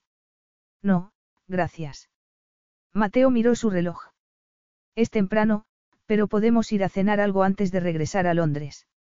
Y no digas que quieres volver ahora mismo. Tenemos que resolver muchas cosas y sugiero que comencemos a hacerlo lo antes posible, ahora que has visto los primeros pasos que voy a dar para lidiar con esta situación. Mateo esperó que ella protestase y, mientras esperaba, sus ojos se deslizaron desde su rostro hasta su abdomen, a un plano, aunque el embarazo pronto sería visible. De repente, sintió algo más grande y más poderoso de lo que jamás hubiera imaginado posible y tuvo que tragar saliva, emocionado. Supongo que tienes razón. Maude suspiró, lanzando una mirada melancólica hacia la casa, tan perfecta en todos los sentidos. Hay un restaurante pequeño y agradable junto a la plaza del pueblo. ¿Has visitado el pueblo? Cuando hago algo, me aseguro de hacerlo correctamente, respondió él. No tiene sentido comprar una propiedad sin antes inspeccionar los alrededores. Subieron al coche de nuevo y, en el camino, Mateo se aseguró de señalar la belleza del paisaje o lo cerca que la casa estaba del pueblo, en caso de que le hubiera pasado desapercibido. Había muchas formas de conseguir lo que quería y la persuasión podía ser una herramienta muy poderosa. Podrían haber ido andando y había varios parques a poca distancia. La plaza del pueblo, con gran variedad de tiendas y negocios, era un bienvenido contraste con la monotonía de las cadenas de establecimientos y cafeterías de Londres. Sí, definitivamente aquel pueblo lo tenía todo. Podría haber seguido, pero estaba empezando a sonar como un agente inmobiliario, de modo que guardó silencio mientras se dirigían al restaurante. Era difícil no disfrutar del entorno, pensaba Maude. Aquella era la esencia misma del perfecto pueblecito inglés. Pasaron frente a una carnicería, una pescadería y dos fruterías, todas cerradas en ese momento, pero a juzgar por los bonitos toldos y los limpios escaparates, todas prometían productos de primera calidad. Había mucho ambiente en las calles y pudo ver al menos tres pubs, todos llenos de gente. El restaurante estaba enclavado en una callecita lateral y un camarero los acompañó a una mesa en el patio, con guirnaldas de luces en los árboles y farolillos sobre las mesas. Bueno, empezó a decir Maude, un poco incómoda. Dijiste que ibas a sorprenderme y lo has conseguido. De una manera agradable, espero. ¿Cómo has encontrado esa casa en tan poco tiempo? Tengo un equipo de gente trabajando para mí, le confesó él, haciendo una mueca.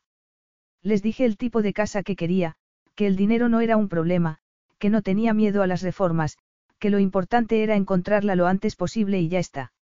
Así de sencillo. Una camarera se acercó entonces con un vaso de agua para ella y una copa de vino para él. No sé si tú piensas seguir viviendo en Londres, pero, en mi opinión, una casa en el campo es imprescindible. Londres estaba bien hasta ahora, pero dentro de unos meses seré padre y a partir de ese momento todo será diferente. Yo no había pensado. ¿Dónde ibas a criar a nuestro hijo? Aún falta mucho tiempo, respondió Maude, sin mirarlo. Es verdad, asintió Mateo. Sin embargo, como puedes ver por ti misma, la casa necesita muchas reformas. La escritura se firmará en unas semanas y ya tengo un equipo de reformas contratado. Eres muy eficiente, comentó Maude. Me gusta pensar que sí. Y vas a mudarte inmediatamente. Mateo se encogió de hombros. No veo por qué no. Naturalmente, mantendré mi ático en el centro de Londres. Viviré allí los días que no pueda ver a mi hijo. Lo dices como si yo estuviera planeando mantenerte alejado de tu hijo y no es verdad, replicó Maude, irritada. No quería decir eso, perdona.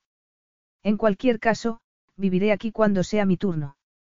Tendré una niñera, por supuesto, y pienso adaptar mis horas de trabajo para pasar el mayor tiempo posible con mi hijo. Mateo bajó la mirada y guardó silencio durante unos segundos. Tengo un par de ideas para el desarrollo de la zona y sé que podrían funcionar. Aquí hay manantiales subterráneos que podrían aprovecharse y sería una forma de integrarme en la comunidad. Como padre soltero, sería buena idea tener algún tipo de vida social. Perdona. Bueno, las circunstancias han cambiado y, por primera vez en mi vida, estoy de acuerdo en que mis días de soltero han llegado a su fin. Maude sintió un escalofrío. Sabía que le estaba pidiendo que sacara sus propias conclusiones, pero tenía la sensación de que esas conclusiones no iban a gustarle. Sí, bueno, esa nunca ha sido mi intención. ¿Qué nunca ha sido tu intención? Como te dije cuando nos vimos en el bar, quería verte para hablar del embarazo, pero no tenía intención de trastornar tu vida.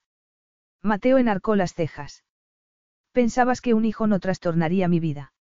Oye, no hay necesidad de... Claro que hay necesidad, la interrumpió él. Al parecer, pensabas que estabas tratando con otro tipo de hombre cuando me diste la noticia. Tal vez un hombre sin valores o pautas morales. Por supuesto que no. Puede que me haya divertido tonteando con muchas mujeres porque nunca tuve interés en sentar la cabeza, pero sé cuál es mi responsabilidad en una situación como esta. Pensabas que seguiría viviendo como un soltero despreocupado. En realidad, no sabía qué esperar, respondió Maude. Los ojos oscuros brillaron como el azabache. Parecía absolutamente decidido. Como te conté, yo crecí solo con mi padre y sé lo que es añorar lo que tenían otros niños, un padre y una madre. Una cosa es que dos personas terminen divorciadas por la razón que sea, otra muy diferente es que a un niño nunca se le haya dado la posibilidad de vivir con su padre y su madre. Mateo. Ya sé que estás decidida y no puedo obligarte a casarte conmigo, pero tengo la intención de hacer todo lo que esté a mi alcance para que nuestro hijo no le falte nada. Por lo tanto, mis días de soltero despreocupado han llegado a su fin. A su debido tiempo, sin duda encontraré a alguien con quien quiera casarme. Puede que no sea un matrimonio ideal, pero seremos una pareja. En fin, es el signo de los tiempos, la gente se divorcia, los niños tienen varias familias, hermanastros, hermanastras.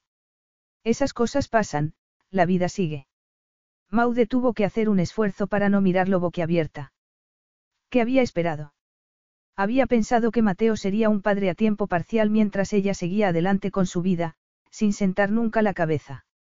Mateo había dado voluntariamente el primer paso y no lo lamentaba, no expresaba ningún pesar por el estilo de vida que iba a dejar atrás. Iba a mudarse a una casa en el campo, con un jardín maravilloso en el que podría poner columpios en medio de manzanos y perales. Se integraría en la comunidad, sin duda convirtiéndose en el hombre del momento. ¿Por qué no iba a hacerlo? Era multimillonario y estaba interesado en apoyar a la comunidad. Y habría muchas mujeres interesadas en él. Maude se sintió mareada ante la imagen que empezaba a tomar forma en su cabeza. Hordas de mujeres caerían a sus pies. Un hombre pecaminosamente rico y pecaminosamente guapo sin una alianza en el dedo, empujando un cochecito de bebé. Las mujeres harían cola para atraparlo. Lo único que faltaba para que la imagen fuese perfecta era un cachorro atado al cochecito del bebé. Su corazón se volvió loco. Mateo había pensado que también ella buscaría pareja. Y no era por eso por lo que había rechazado su proposición de matrimonio, porque quería que el amor fuese parte del trato. Él no estaría limitado por tal preocupación. Un hombre que no buscaba amor podría encontrar fácilmente una esposa y estaba segura de que Mateo sería un marido noble y fiel. Estás pálida, Maude, come algo. Podemos cambiar de tema si quieres, hablar de algo menos polémico. Aunque, para ser justos, este es un tema del que tendremos que hablar tarde o temprano. Maude miró los ojos oscuros, cargados de preocupación y se pasó la lengua por los labios, sin saber qué decir. ¿Qué había hecho? De verdad podría ver a Mateo, el hombre al que amaba con todo su corazón, casado con otra mujer. ¿Cómo iba a soportar eso? En la búsqueda de un ideal, que terminaría sacrificando ella y que se perdería su hijo. Había estado ciega, pensó entonces. Cuando le propuso un matrimonio que nunca había imaginado, una proposición en la que no se intercambiaron palabras de amor y en la que él no se arrodilló para pedir su mano, de inmediato imaginó una vida infeliz, con el corazón roto permanentemente porque Mateo no podía darle lo que ella anhelaba. Él se volvería resentido por una situación que no había deseado y su hijo estaría atrapado en el medio. ¿Sería esa una infancia feliz? se había preguntado a sí misma. Los niños se enteraban de todo. Con el tiempo, cuando todo se derrumbase de forma inevitable, cuánto daño le habrían hecho sin darse cuenta. Se había mantenido firme en su negativa porque todo el mundo merecía amor y el matrimonio, fueran cuales fueran las circunstancias, nunca debería ser una trampa. No había visto un término medio, uno en el que podría haber alegría, armonía y, quién sabe. Tal vez Mateo nunca sentiría el profundo amor que sentía ella, pero podría quererla, sentirse a gusto en su compañía. La alternativa que él acababa de presentarle helaba la sangre en sus venas. No, dijo Maude con voz estrangulada. Tenemos que hablar de esto. Y, mirándola a los ojos, viendo la sombra de preocupación en su rostro, Mateo supo que lo había conseguido. Él nunca había contemplado el matrimonio, pero estaba listo para abrazarlo. Cásate conmigo, Maude. Haz lo que tú sabes que debes hacer, dijo con voz ronca. Confía en mí. Prometo ser el mejor marido para ti y el padre más devoto para nuestro hijo. Capítulo 9. Maude pensó que Mateo se había dado por vencido, que no volvería a pedirle matrimonio, pero allí estaba, mirándola con los ojos brillantes. Habría pensado lo mismo que ella. Cuando le dijo que tarde o temprano se casaría, se habría preguntado lo que sentiría si ella encontrase a otro hombre. Mateo había demostrado estar dispuesto a hacer lo que fuera necesario por el hijo que esperaban. Iba a poner su vida patas arriba y esa decisión dejaba claro que se sentía posesivo. Había reconocido lo difícil que sería para él aceptar a otro hombre en la vida de su hijo. Pero la vívida descripción que había hecho de su futura vida no era en realidad un astuto chantaje, se preguntó entonces. Había confiado Mateo en debilitar sus defensas, haciéndole ver lo que podría pasar si seguía rechazando su proposición de matrimonio. ¿Qué sucedería en el futuro si su hijo se enterase de que el matrimonio había estado sobre la mesa, pero ella lo había rechazado de plano? La juzgaría. Por supuesto, era una tontería preocuparse por algo así, pero había algo que sabía con toda certeza, sus padres nunca lo entenderían. Y ella nunca encontraría a otro hombre. Estaría condenada a pasar sus días observando desde la barrera mientras Mateo seguía con su vida y la reemplazaba por otra mujer. Y no tendría reparos en hacerlo. ¿Por qué iba a tenerlos? Era un hombre libre y podía hacer lo que quisiera. Una ola de desesperación se apoderó de ella y respiró hondo, mirándolo fijamente a los ojos. ¿Por qué haces esto? ¿A qué te refieres? preguntó Mateo. A confundirme de este modo. Nada en la vida es sencillo, Maude, respondió él, dejando escapar un suspiro. Podríamos pensar que seguiremos siendo amigos, compartiendo la custodia de nuestro hijo cuando encontremos a otras personas, que nos veremos a menudo y haremos todo tipo de cosas, pero eso no sucederá. Para mí es imposible. Es una amenaza. No, en absoluto, respondió él, con tono firme. Yo nunca me rebajaría a amenazarte, solo estoy siendo sincero. Me resultaría muy difícil ver a otro hombre tomando decisiones sobre la vida de mi hijo. Esa era la descarnada verdad, pensó Maude entonces. ¿Por qué iba a fingir? Él era así, honesto, directo, incapaz de creer en cuentos de hadas o castillos de naipes. Mateo no podía evitar ser el hombre que era más de lo que ella podía evitar ser la mujer que era. Estaban esperando un hijo y sus vidas estarían unidas para siempre, pero él le había mostrado una visión de lo que pasaría si vivían separados. Supongo que me resultaría difícil ver a otra mujer con mi hijo, asintió Maude, a regañadientes. Él sostuvo su mirada en silencio durante unos segundos. Estoy deseando ver cómo nuestro hijo crece dentro de ti, ver tu vientre hinchado, dijo luego, con voz ronca. Maude se puso colorada. Si decidimos casarnos para solucionar la situación no deberíamos enturbiar las aguas. Las aguas se enturbiaron hace mucho tiempo, ¿no te parece? Y confieso que lo prefiero así, dijo él, esbozando una sonrisa torcida que aceleró su corazón. ¿Te casarás conmigo? Sí, respondió ella, sin pensarlo dos veces. Mateo rebosaba satisfacción. Podía ver una alianza en su dedo, el bebé creciendo en su vientre. Una situación imprevista, pero que no le disgustaba en absoluto. Vámonos, murmuró. Mateo. Como respuesta, él pasó un dedo por su mejilla y la vio sonrojarse como una adolescente. Dios, cuánto había añorado eso. Te he echado de menos, le dijo, respirando entrecortadamente. Tú me has extrañado. Atrapada entre el deseo de mostrarse distante y el anhelo de ser sincera, Maude se limitó a sentir con la cabeza. Iba a casarse con aquel hombre y, le gustase o no, su corazón estaba cargado de amor y de deseo. Mateo conducía con la mano de Maude sobre su muslo. El simple roce hacía que tuviese que apretar los dientes mientras su erección latía contra la cremallera del pantalón. No llegaron a Londres porque él no podía esperar más, de modo que se detuvo en el primer pueblo en el que encontraron alojamiento, un pub con habitaciones.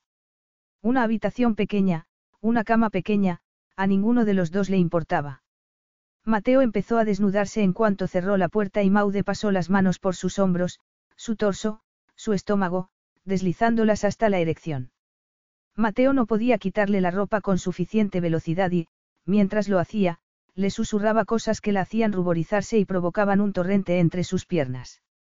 Fueron trastabillando hasta la cama y los muelles del colchón crujieron bajo su peso.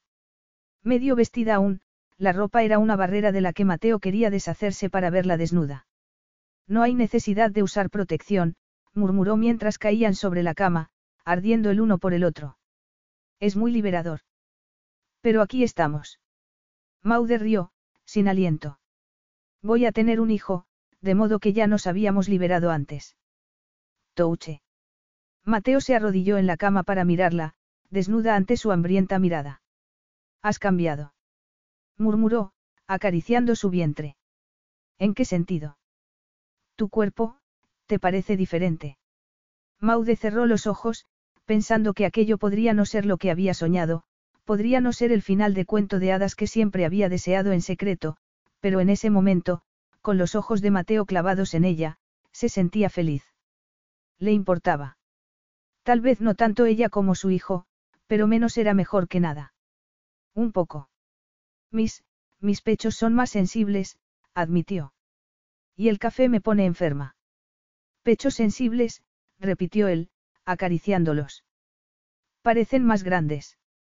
Maude rió, ardiendo de deseo al ver el brillo enfebrecido de sus ojos. Y se harán más grandes. Voy a parecer un cepelín. Mateo soltó una carcajada. Estoy deseando verlo. Hicieron el amor despacio, tierna y minuciosamente, recuperando el tiempo perdido, fortalecidos por una dimensión de su relación que no había existido antes. Mateo la tocaba como si tuvieran todo el tiempo del mundo. La hacía sentir especial y Maude se preguntó si, inconscientemente, quería demostrarle que lo que había dicho era cierto, que podrían ser felices aunque él no la amase. Después de hacer el amor, se abrazaron hasta que Maude le recordó que debían volver a Londres. O podríamos quedarnos aquí, murmuró Mateo. Ahora que me has recordado lo que me he perdido, es posible que no pueda regresar a Londres sin hacer una parada en otro pub. Creo que podría ser buena idea, dijo ella. Fueron a su ático, otro testimonio de su ascenso en la escala social, una maravilla de madera clara, arte abstracto y fabulosas antigüedades. Había sido inteligente por su parte comprar la casa, pensó Maude, pasando una mano por el sofá de piel blanca y hundiendo los pies descalzos en las mullidas alfombras. Un niño pequeño causaría estragos en un sitio como aquel. Esa charla que, según tú, necesitamos tener, murmuró, echándole los brazos al cuello. No estoy de humor para hablar ahora mismo. Yo tampoco, pero mis padres volverán la próxima semana. Podemos darles la noticia tan pronto como lleguen. Y, con eso, Maude supo que no había vuelta atrás. De modo que le echó los brazos al cuello y se puso de puntillas para besarlo, y besarlo y besarlo hasta que, simplemente, no podía parar. Estaba lloviznando cuando llegaron a la casa de sus padres dos semanas después. Durante ese tiempo habían hablado de todo, decidiendo dónde vivirían y cómo iba a funcionar su matrimonio. Y habían hecho el amor. En principio, todo iba de maravilla. Mateo había querido ponerle un anillo en su dedo y estaba a punto de conseguirlo. Le había mostrado el lado negativo de una relación compartida, teniendo que decidir con quién pasaba el niño los fines de semana y luego, tarde o temprano, el complicado asunto de que otras personas tomasen decisiones sobre el hijo que compartían. Cuando la llevó a la casa de campo que había comprado supo que Maude se enamoraría de ella. En el fondo era una romántica, enamorada de la idea de estar enamorada, y esa casa era un lugar de ensueño que atraería a alguien con un corazón tan cálido. Poder reformarla para hacerla a su gusto había aumentado la atracción. Cuando le dijo que la casa de campo era para él, que sería su residencia permanente una vez que naciese el bebé, supo que la convencería. Había visto un brillo de emoción en los ojos de Maude cuando describió lo maravilloso que sería vivir en el campo. La había visto hacer planes de una vida idílica para su hijo. Estuvo a punto de dar saltos de alegría cuando ella cedió por fin y aceptó su proposición de matrimonio. De hecho, se sentía orgulloso de sí mismo porque había conseguido lo que quería. Entonces, ¿por qué de repente se sentía intranquilo? ¿Estás nerviosa? Le preguntó él, apagando el motor y girándose para mirarla. Nerviosa. Maude frunció el ceño, pero luego sonrió, haciendo lo posible para borrar la tristeza que se había alojado en su corazón desde que aceptó su proposición de matrimonio. No iba a cometer un error. Lo que estaba haciendo era lo correcto por muchas razones, sobre todo porque era insoportable imaginar al hombre que le había robado el corazón saliendo con otra mujer. Su hijo tendría la vida estable que todos los niños merecían y no había ninguna duda de que Mateo sería un padre excelente. Tal vez nunca hubiera imaginado que se casaría, o incluso que prolongarían su aventura, por mucho que dijese cuánto la deseaba y cuánto la había extrañado, pero estaba realmente comprometido con su responsabilidad. Ella era, y sería siempre, una responsabilidad que él había asumido porque no tenía otra opción si quería para su hijo la familia que él no había tenido de niño. Ella se había despedido de sus sueños adolescentes y la realidad de la vida en la que estaba embarcándose se había posado sobre ella como un manto de tristeza que nunca desaparecería. Sin embargo, se decía a sí misma que había hecho lo correcto, lo único que podía hacer. Su cuerpo despertaba a la vida cuando él la tocaba porque estaba enamorada de Mateo, porque no se trataba solo de deseo. Sobre darle la noticia a tus padres. Se llevarán una alegría, lo interrumpió Maude. Y cuando Nick y se enteren también se alegrarán, aunque podrían molestarse un poco porque los hemos adelantado. Entonces, ¿por qué has venido tan callada? ¿Tienes dudas? No, respondió Maude, con firmeza. Luego tomó su cara entre las manos y sonrió, porque ese era el camino que iban a tomar y pensaba aprovecharlo al máximo. Iba a disfrutar de lo que tenía y no quería atormentarse a sí misma deseando algo que no tendría nunca. Seguro. Claro que sí. Pero ¿qué harías si te dijera que tengo dudas? Trataría de disuadirte. No voy a tirar la toalla, Maude. Y todo eso por el bebé. ¿Por qué si no? ¿Por qué si no? Repitió Maude, intentando contener las lágrimas, sabiendo que el tiempo lo pondría todo en perspectiva. Y no me digas que no hay ventajas en esta situación, dijo Mateo, tomando su mano para besar suavemente su muñeca. Los ojos de Maude se oscurecieron y él esbozó una sonrisa. Veo que sabes a qué me refiero. ¿Quieres que dé la vuelta? Seguro que podemos encontrar un hotel cerca de aquí y no creo que a tus padres les importe que lleguemos un poco tarde. Ella negó con la cabeza. Mis padres enviarían un grupo de búsqueda y rescate, bromeó. Creo que ya sospechan algo y, conociendo a mi madre, seguro que ya ha elaborado todo tipo de teorías. Mateo se relajó, sintiéndose en terreno más seguro. No le gustaba cuando percibía esa vaga tristeza en Maude. No quería ni pensar que estuviera decepcionada o entristecida por la situación. Bueno, si insistes. Mateo bajó del coche, despreocupado y sexy, y dio la vuelta para abrirle la puerta. Ayudarla a salir del deportivo era otro recordatorio del papel que Maude desempeñaba ahora en su vida, la madre de su futuro hijo. La puerta de la casa se abrió antes de que Maude tuviese tiempo de tocar el timbre y su madre la recibió con los brazos abiertos, bronceada, su pelo más rubio que nunca. Maude. Su padre estaba tras ella, haciéndoles gestos para que entrasen. Parecían lo que eran, dos personas que acababan de regresar de unas vacaciones en el Caribe. Mamá, ¿sabes que existe la crema solar? Bromeó Maude, abrazándolos y apartándose luego a un lado para que Mateo los saludase como si los conociese de toda la vida. Estaba tan guapo con unos vaqueros negros, un jersey marrón y sus habituales mocasines de ante. No tenía que hacer ningún esfuerzo para parecer sofisticado, sencillamente lo era. Le había hablado sobre su infancia una noche, abrazados en la cama, mientras las brasas de su apasionado encuentro se extinguían poco a poco. Éramos pobres, le había dicho mientras acariciaba su pelo y ella se acurrucaba sobre su hombro. En el pueblo en el que vivíamos había dos caminos para salir adelante, traficar o trabajar sin descanso, día y noche, para llegar a la cima. Fue muy difícil para ti. No fue fácil, pero mi padre me había enseñado la importancia de ir por el camino recto. Él no pudo darme una vida acomodada, pero me enseñó lo importante que era trabajar para conseguir tus objetivos. Yo lo tuve más fácil, murmuró Maude, pensativa. No creo que haya sido tan fácil. Si lo fuera, te habrías casado con un hombre rico y tu carrera habría sido doblar servilletas y adornar una mesa. Eso es un estereotipo. Protestó ella, riendo.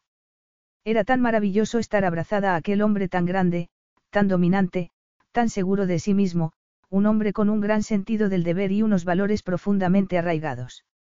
Su padre había sido la piedra angular a la hora de mostrarle el camino a seguir y Mateo sonrió cuando le dijo que le gustaría mucho haberlo conocido. Que tras una infancia como la suya Mateo fuese la encarnación de la riqueza, la sofisticación y la confianza en sí mismo dejaba claro hasta dónde estaba dispuesto a llegar para conseguir lo que quería de la vida. Quería poder, dinero, aquel matrimonio, su hijo.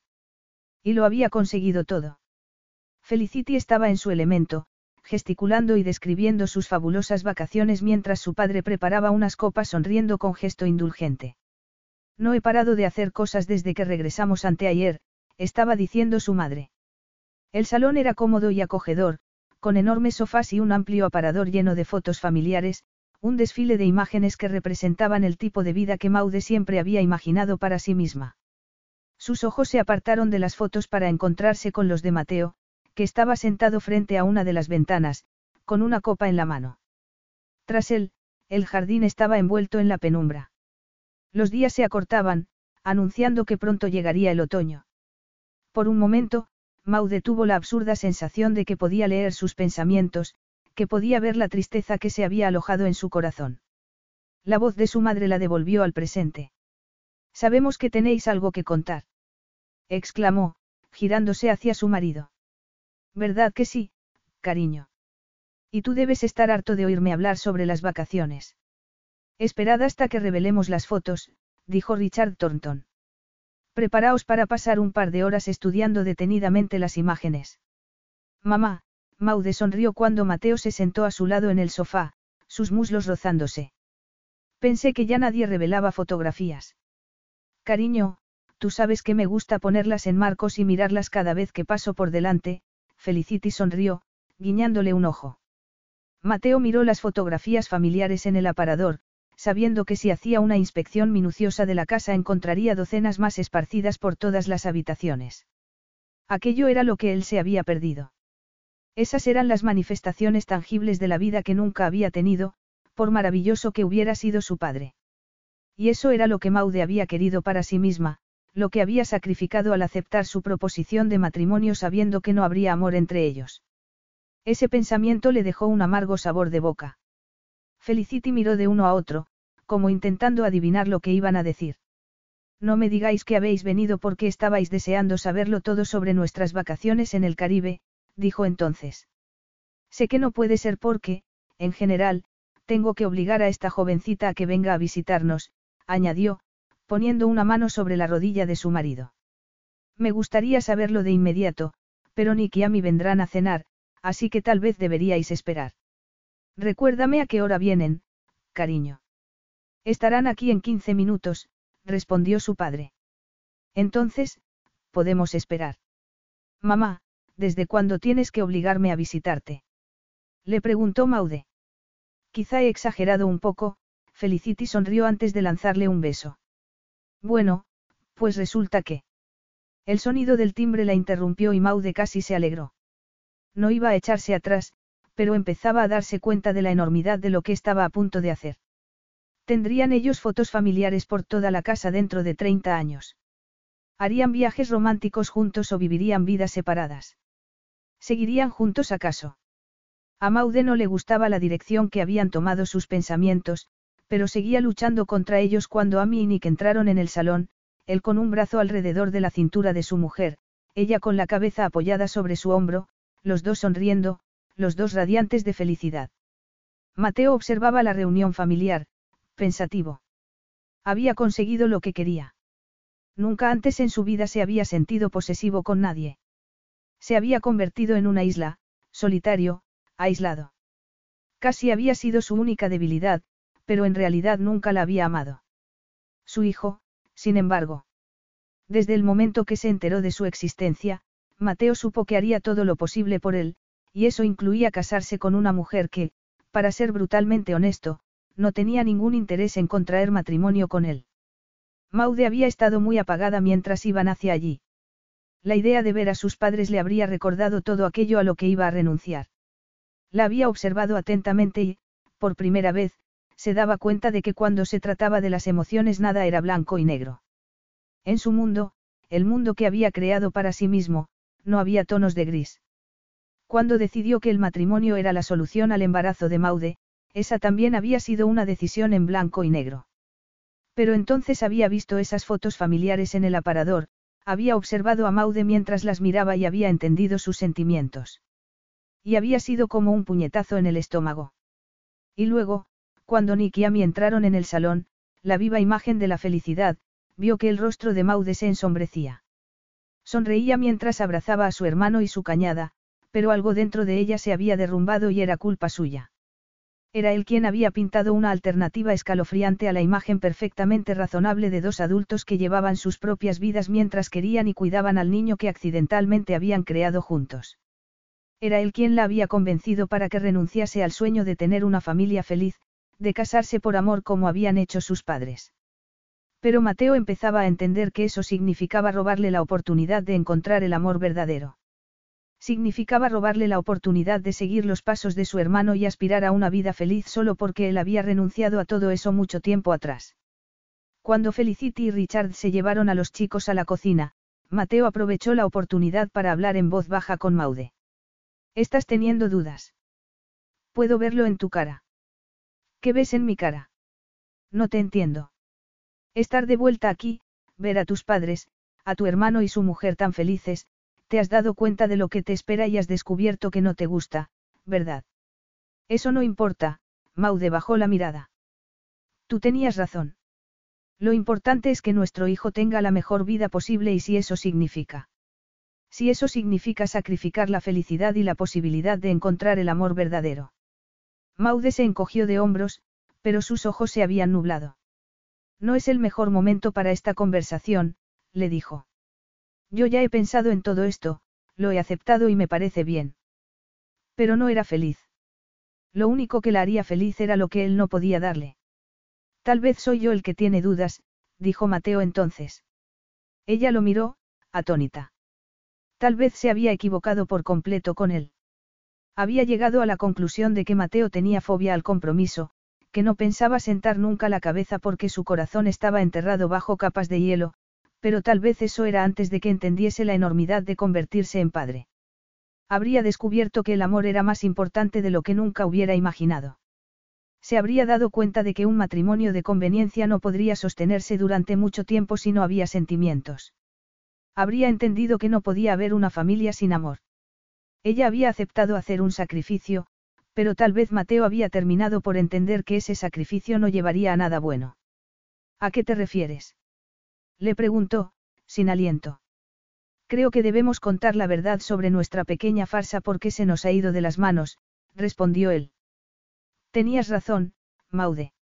Tú, nosotros, podemos criar a nuestro hijo sin estar encadenados, sin sacrificar la posibilidad de encontrar el amor con otra persona. Estás diciendo que quieres enamorarte. Maude esbozó una sonrisa trémula. Creí que ese tipo de cosas no eran para ti. Mateo se encogió de hombros. Supongo que debes estar preguntándote por todas las cosas que habíamos hablado, pero la casa en el campo es tuya, a menos que tengas alguna objeción. Maude no quería la casa. Solo quería a Mateo. Lo había rechazado cuando le propuso matrimonio por primera vez porque no la amaba y no la amaría nunca. Había rechazado lo que le ofrecía porque no encajaba con la imagen de la vida ideal que había querido para sí misma.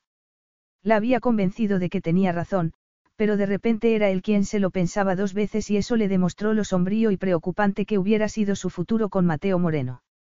Se había sentido triste cuando comparó lo que ella iba a tener con lo que tenían sus padres, con lo que tenían a y Nick, pero la tristeza que sentía en ese momento era absolutamente abrumadora. Pero ya no podían dar marcha atrás. Vamos a hablar con tus padres, Maude, dijo Mateo entonces. Eso es lo que querías, no. Capítulo 10.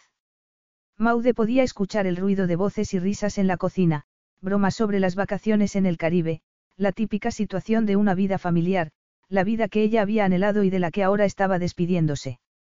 Junto a ella, el paso decidido de Mateo la llenaba de pánico, pero ¿qué podía decir? Que no pasaba nada, que lo amaba y lo aceptaría a cualquier precio cuando, en realidad, iba a empujarlo a una trampa porque él acababa de descubrir que tal vez encontrar el amor era posible. Maude no sabía qué hacer. Ni siquiera sabía qué pensar. Todo aquello la superaba. Cuando abrieron la puerta de la cocina cuatro caras se giraron en su dirección. Mamá.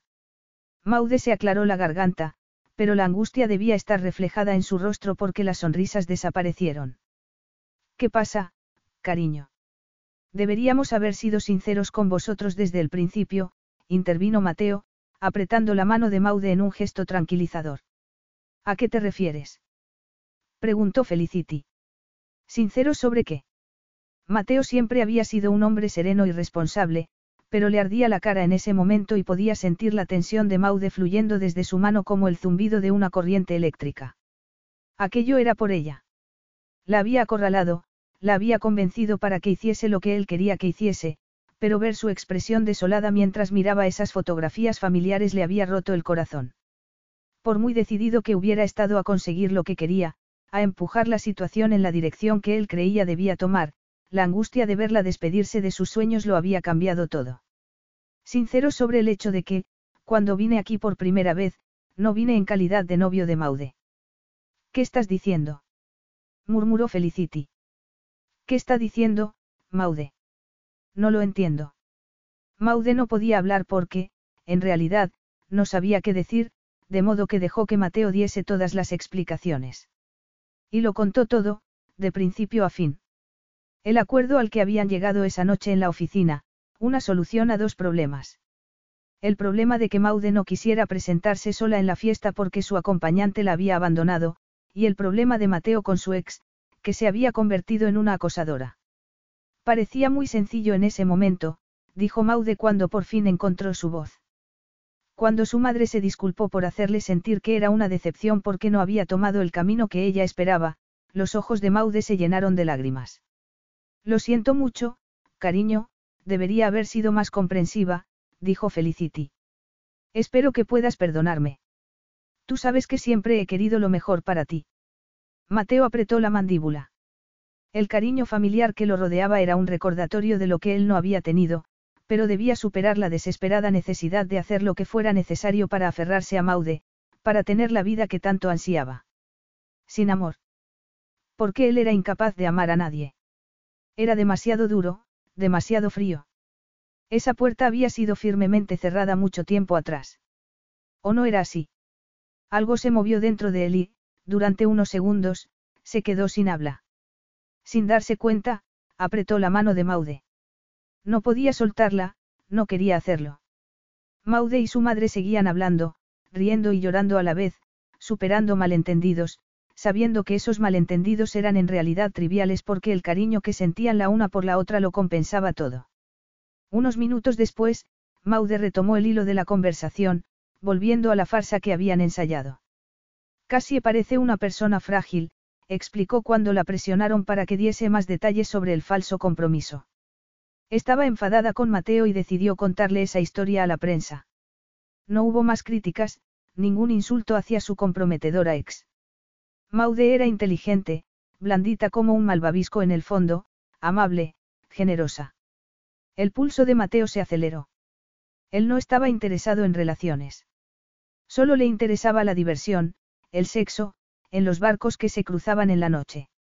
Eso era algo que había dejado absolutamente claro desde el principio. Ella conocía su historia y sabía que no quería nada permanente. Además, era evidente que él no era su tipo y nunca lo había sido. Lo que hubo entre ellos debería haber sido algo pasajero. Pero entonces, ¿por qué estaba allí, con el corazón acelerado, sudando, atrapado por la desconcertante sensación de estar parado en la cima de un precipicio, mirando hacia el abismo? Casi fue un error monumental, dijo entonces. No sabía cómo seguir, pero allí estaban, en una situación que ninguno de los dos había anticipado, contando la verdad a las personas que no deberían haberse enterado nunca del engaño. Debe ser una persona muy vengativa, comentó a mí. La historia del compromiso salió a la luz y decidí que sería buena idea que desapareciésemos durante un tiempo en la Toscana. En una fabulosa mansión rodeada de viñedos, apuntó Maude.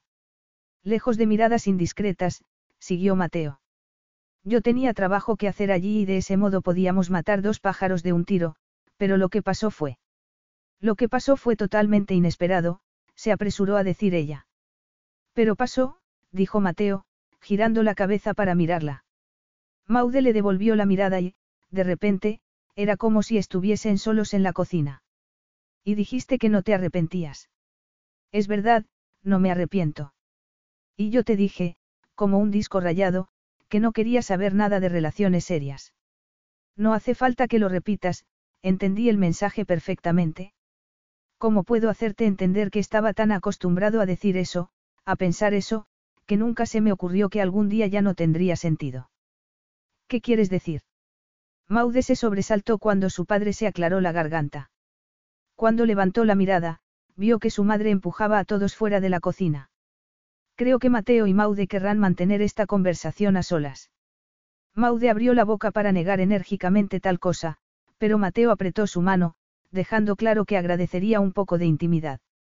Los cuatro salieron sigilosamente, con su madre a la cabeza, y cuando la puerta de la cocina se cerró tras de ellos Maude se volvió hacia Mateo para preguntarle qué estaba pasando, pero él la silenció poniendo un dedo sobre sus labios.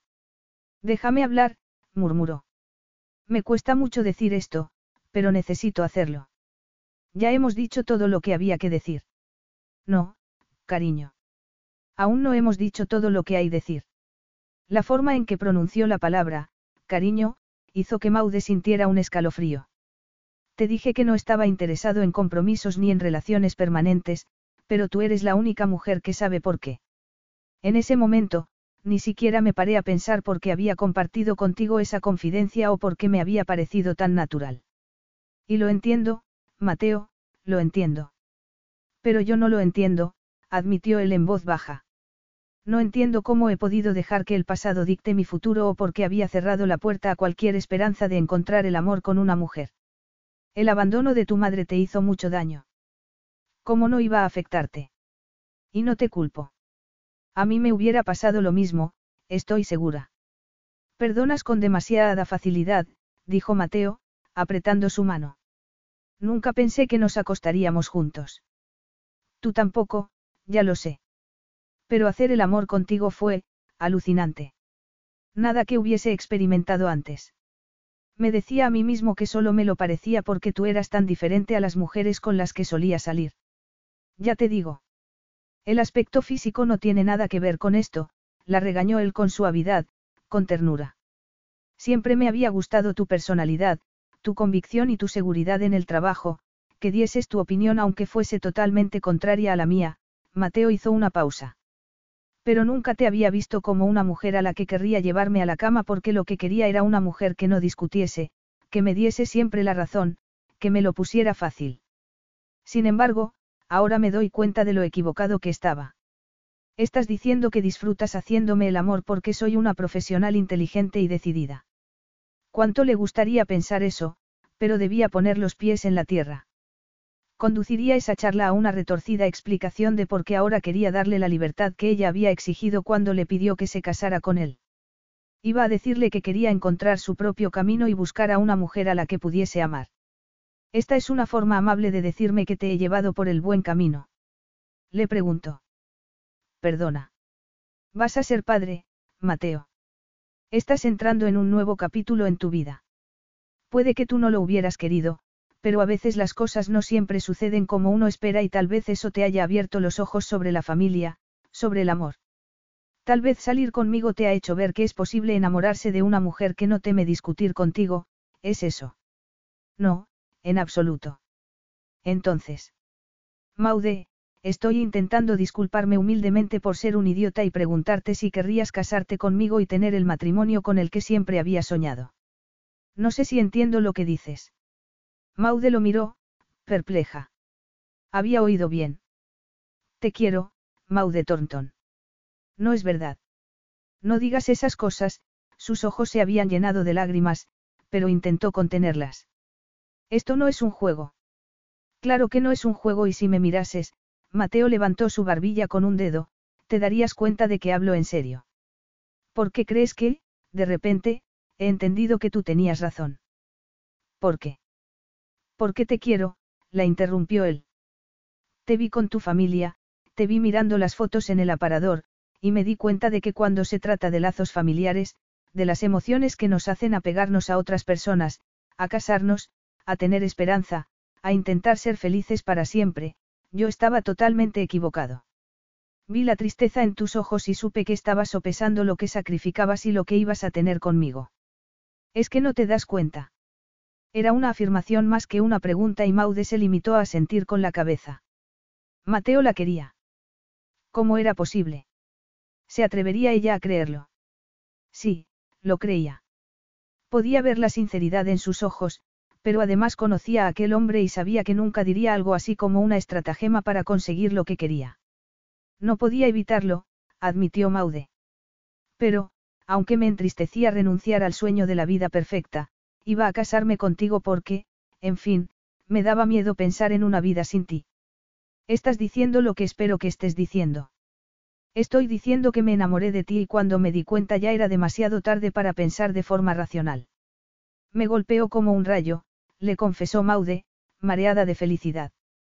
Y luego descubrí que estaba embarazada. Me has hecho el hombre más feliz del mundo. Cuando me dijiste que estabas embarazada mi mundo se puso patas arriba y, de repente, todo pareció encajar. Te quiero tanto, mi amor. Así que, de nuevo, te casarás conmigo, por amor. Mateo. Susurró Maude, tomando su cara entre las manos. Nada me haría más feliz que eso. En ese caso, es hora de que hablemos con tu familia. Se casaron cinco semanas después, en la Toscana, rodeados de amigos y familiares, y sin reparar en gastos. El vino procedía de uvas cultivadas en la propiedad, la cena había sido preparada por la chef, Luisa, con mucho cariño y fue un día sencillamente maravilloso. Maude no podía haber soñado con nada más romántico. Fue una boda pequeña e íntima, sin un solo reportero a la vista. Pensar que habían escapado a esa villa para evitar la publicidad instigada por una ex vengativa. Por suerte, en ese momento la prensa sensacionalista estaba demasiado ocupada corriendo tras un miembro de la realeza que había sido sorprendido tomando sustancias ilegales como para preocuparse por su historia. De hecho, la boda fue anunciada en las páginas de los periódicos serios como el Financial Times. Maude había visto la villa en verano, pero era igualmente espectacular en otoño. Mateo se había encargado de que la carpa blanca bajo la que sirvieron la cena estuviese maravillosamente iluminada con farolillos y guirnaldas de luces entrelazadas con flores. La boda fue sencillamente perfecta. Después, cuando terminaron las reformas en la casa, se mudaron allí y comenzaron a prepararse para la llegada del pequeño. Estaban ocupados, alegres, todo era como un sueño. Exactamente seis meses después de casarse, Maude despertó con un fuerte dolor de espalda. En la cama, con Mateo abrazándola, miró a su marido dormido y el amor que sintió por él era tan poderoso que se le hizo un nudo en la garganta. Se asustaría si le decía que, en su opinión, había llegado el momento, pero tenía que hacerlo, de modo que respiró hondo y lo despertó, intentando mostrar una serenidad que no sentía en realidad. Mateo se levantó de un salto. Sentía como si aquel fuese el momento que había estado esperando durante toda su vida y no se detuvo para tomar aliento. No estás asustado, ¿verdad? Le preguntó Maude. Él sonrió. Había ensayado aquel momento mil veces. Parezco el tipo de hombre que se asusta. Le preguntó, mientras se ponía un pantalón a toda prisa. En una situación como esta. Por supuesto. A las tres y media de la mañana, las carreteras estaban desiertas y era una ruta que Mateo conocía bien. Desde que se mudaron a la casa de campo se había acostumbrado a esas carreteras llenas de curvas y a los tractores con los que se cruzaba a menudo. Había sido un adicto al trabajo durante años y, aunque todavía trabajaba mucho, su matrimonio había puesto las cosas en perspectiva. Toda su vida había sido puesta en perspectiva. Alargó una mano para tomarla de Maude y sintió que ella la apretaba con fuerza mientras intentaba poner en práctica el método de respiración que le habían enseñado. Asustado. Estaba al borde del pánico. Deberíamos haber llamado a tu ginecólogo antes de salir de casa. ¿Y si no estuviera hoy en el hospital? No pada nada, Mateo. Millones de mujeres dan a luz sin tener que contar con su ginecólogo particular. Ocho horas más tarde, Violet Felicity Moreno llegó al mundo sin problemas. Y allí, en el hospital, mientras Mateo contemplaba con asombro el diminuto bebé de pelo oscuro, que había pesado 3 kilos 400 gramos, sobre el pecho de su mujer, experimentó una sensación abrumadora de paz, alegría y satisfacción. Era algo que nunca había pensado que lograría, algo con lo que nunca había soñado siquiera. Su querida Maude le sonreía, su amor por él tan incondicional como el que él sentía por ella. Pura felicidad. Fin.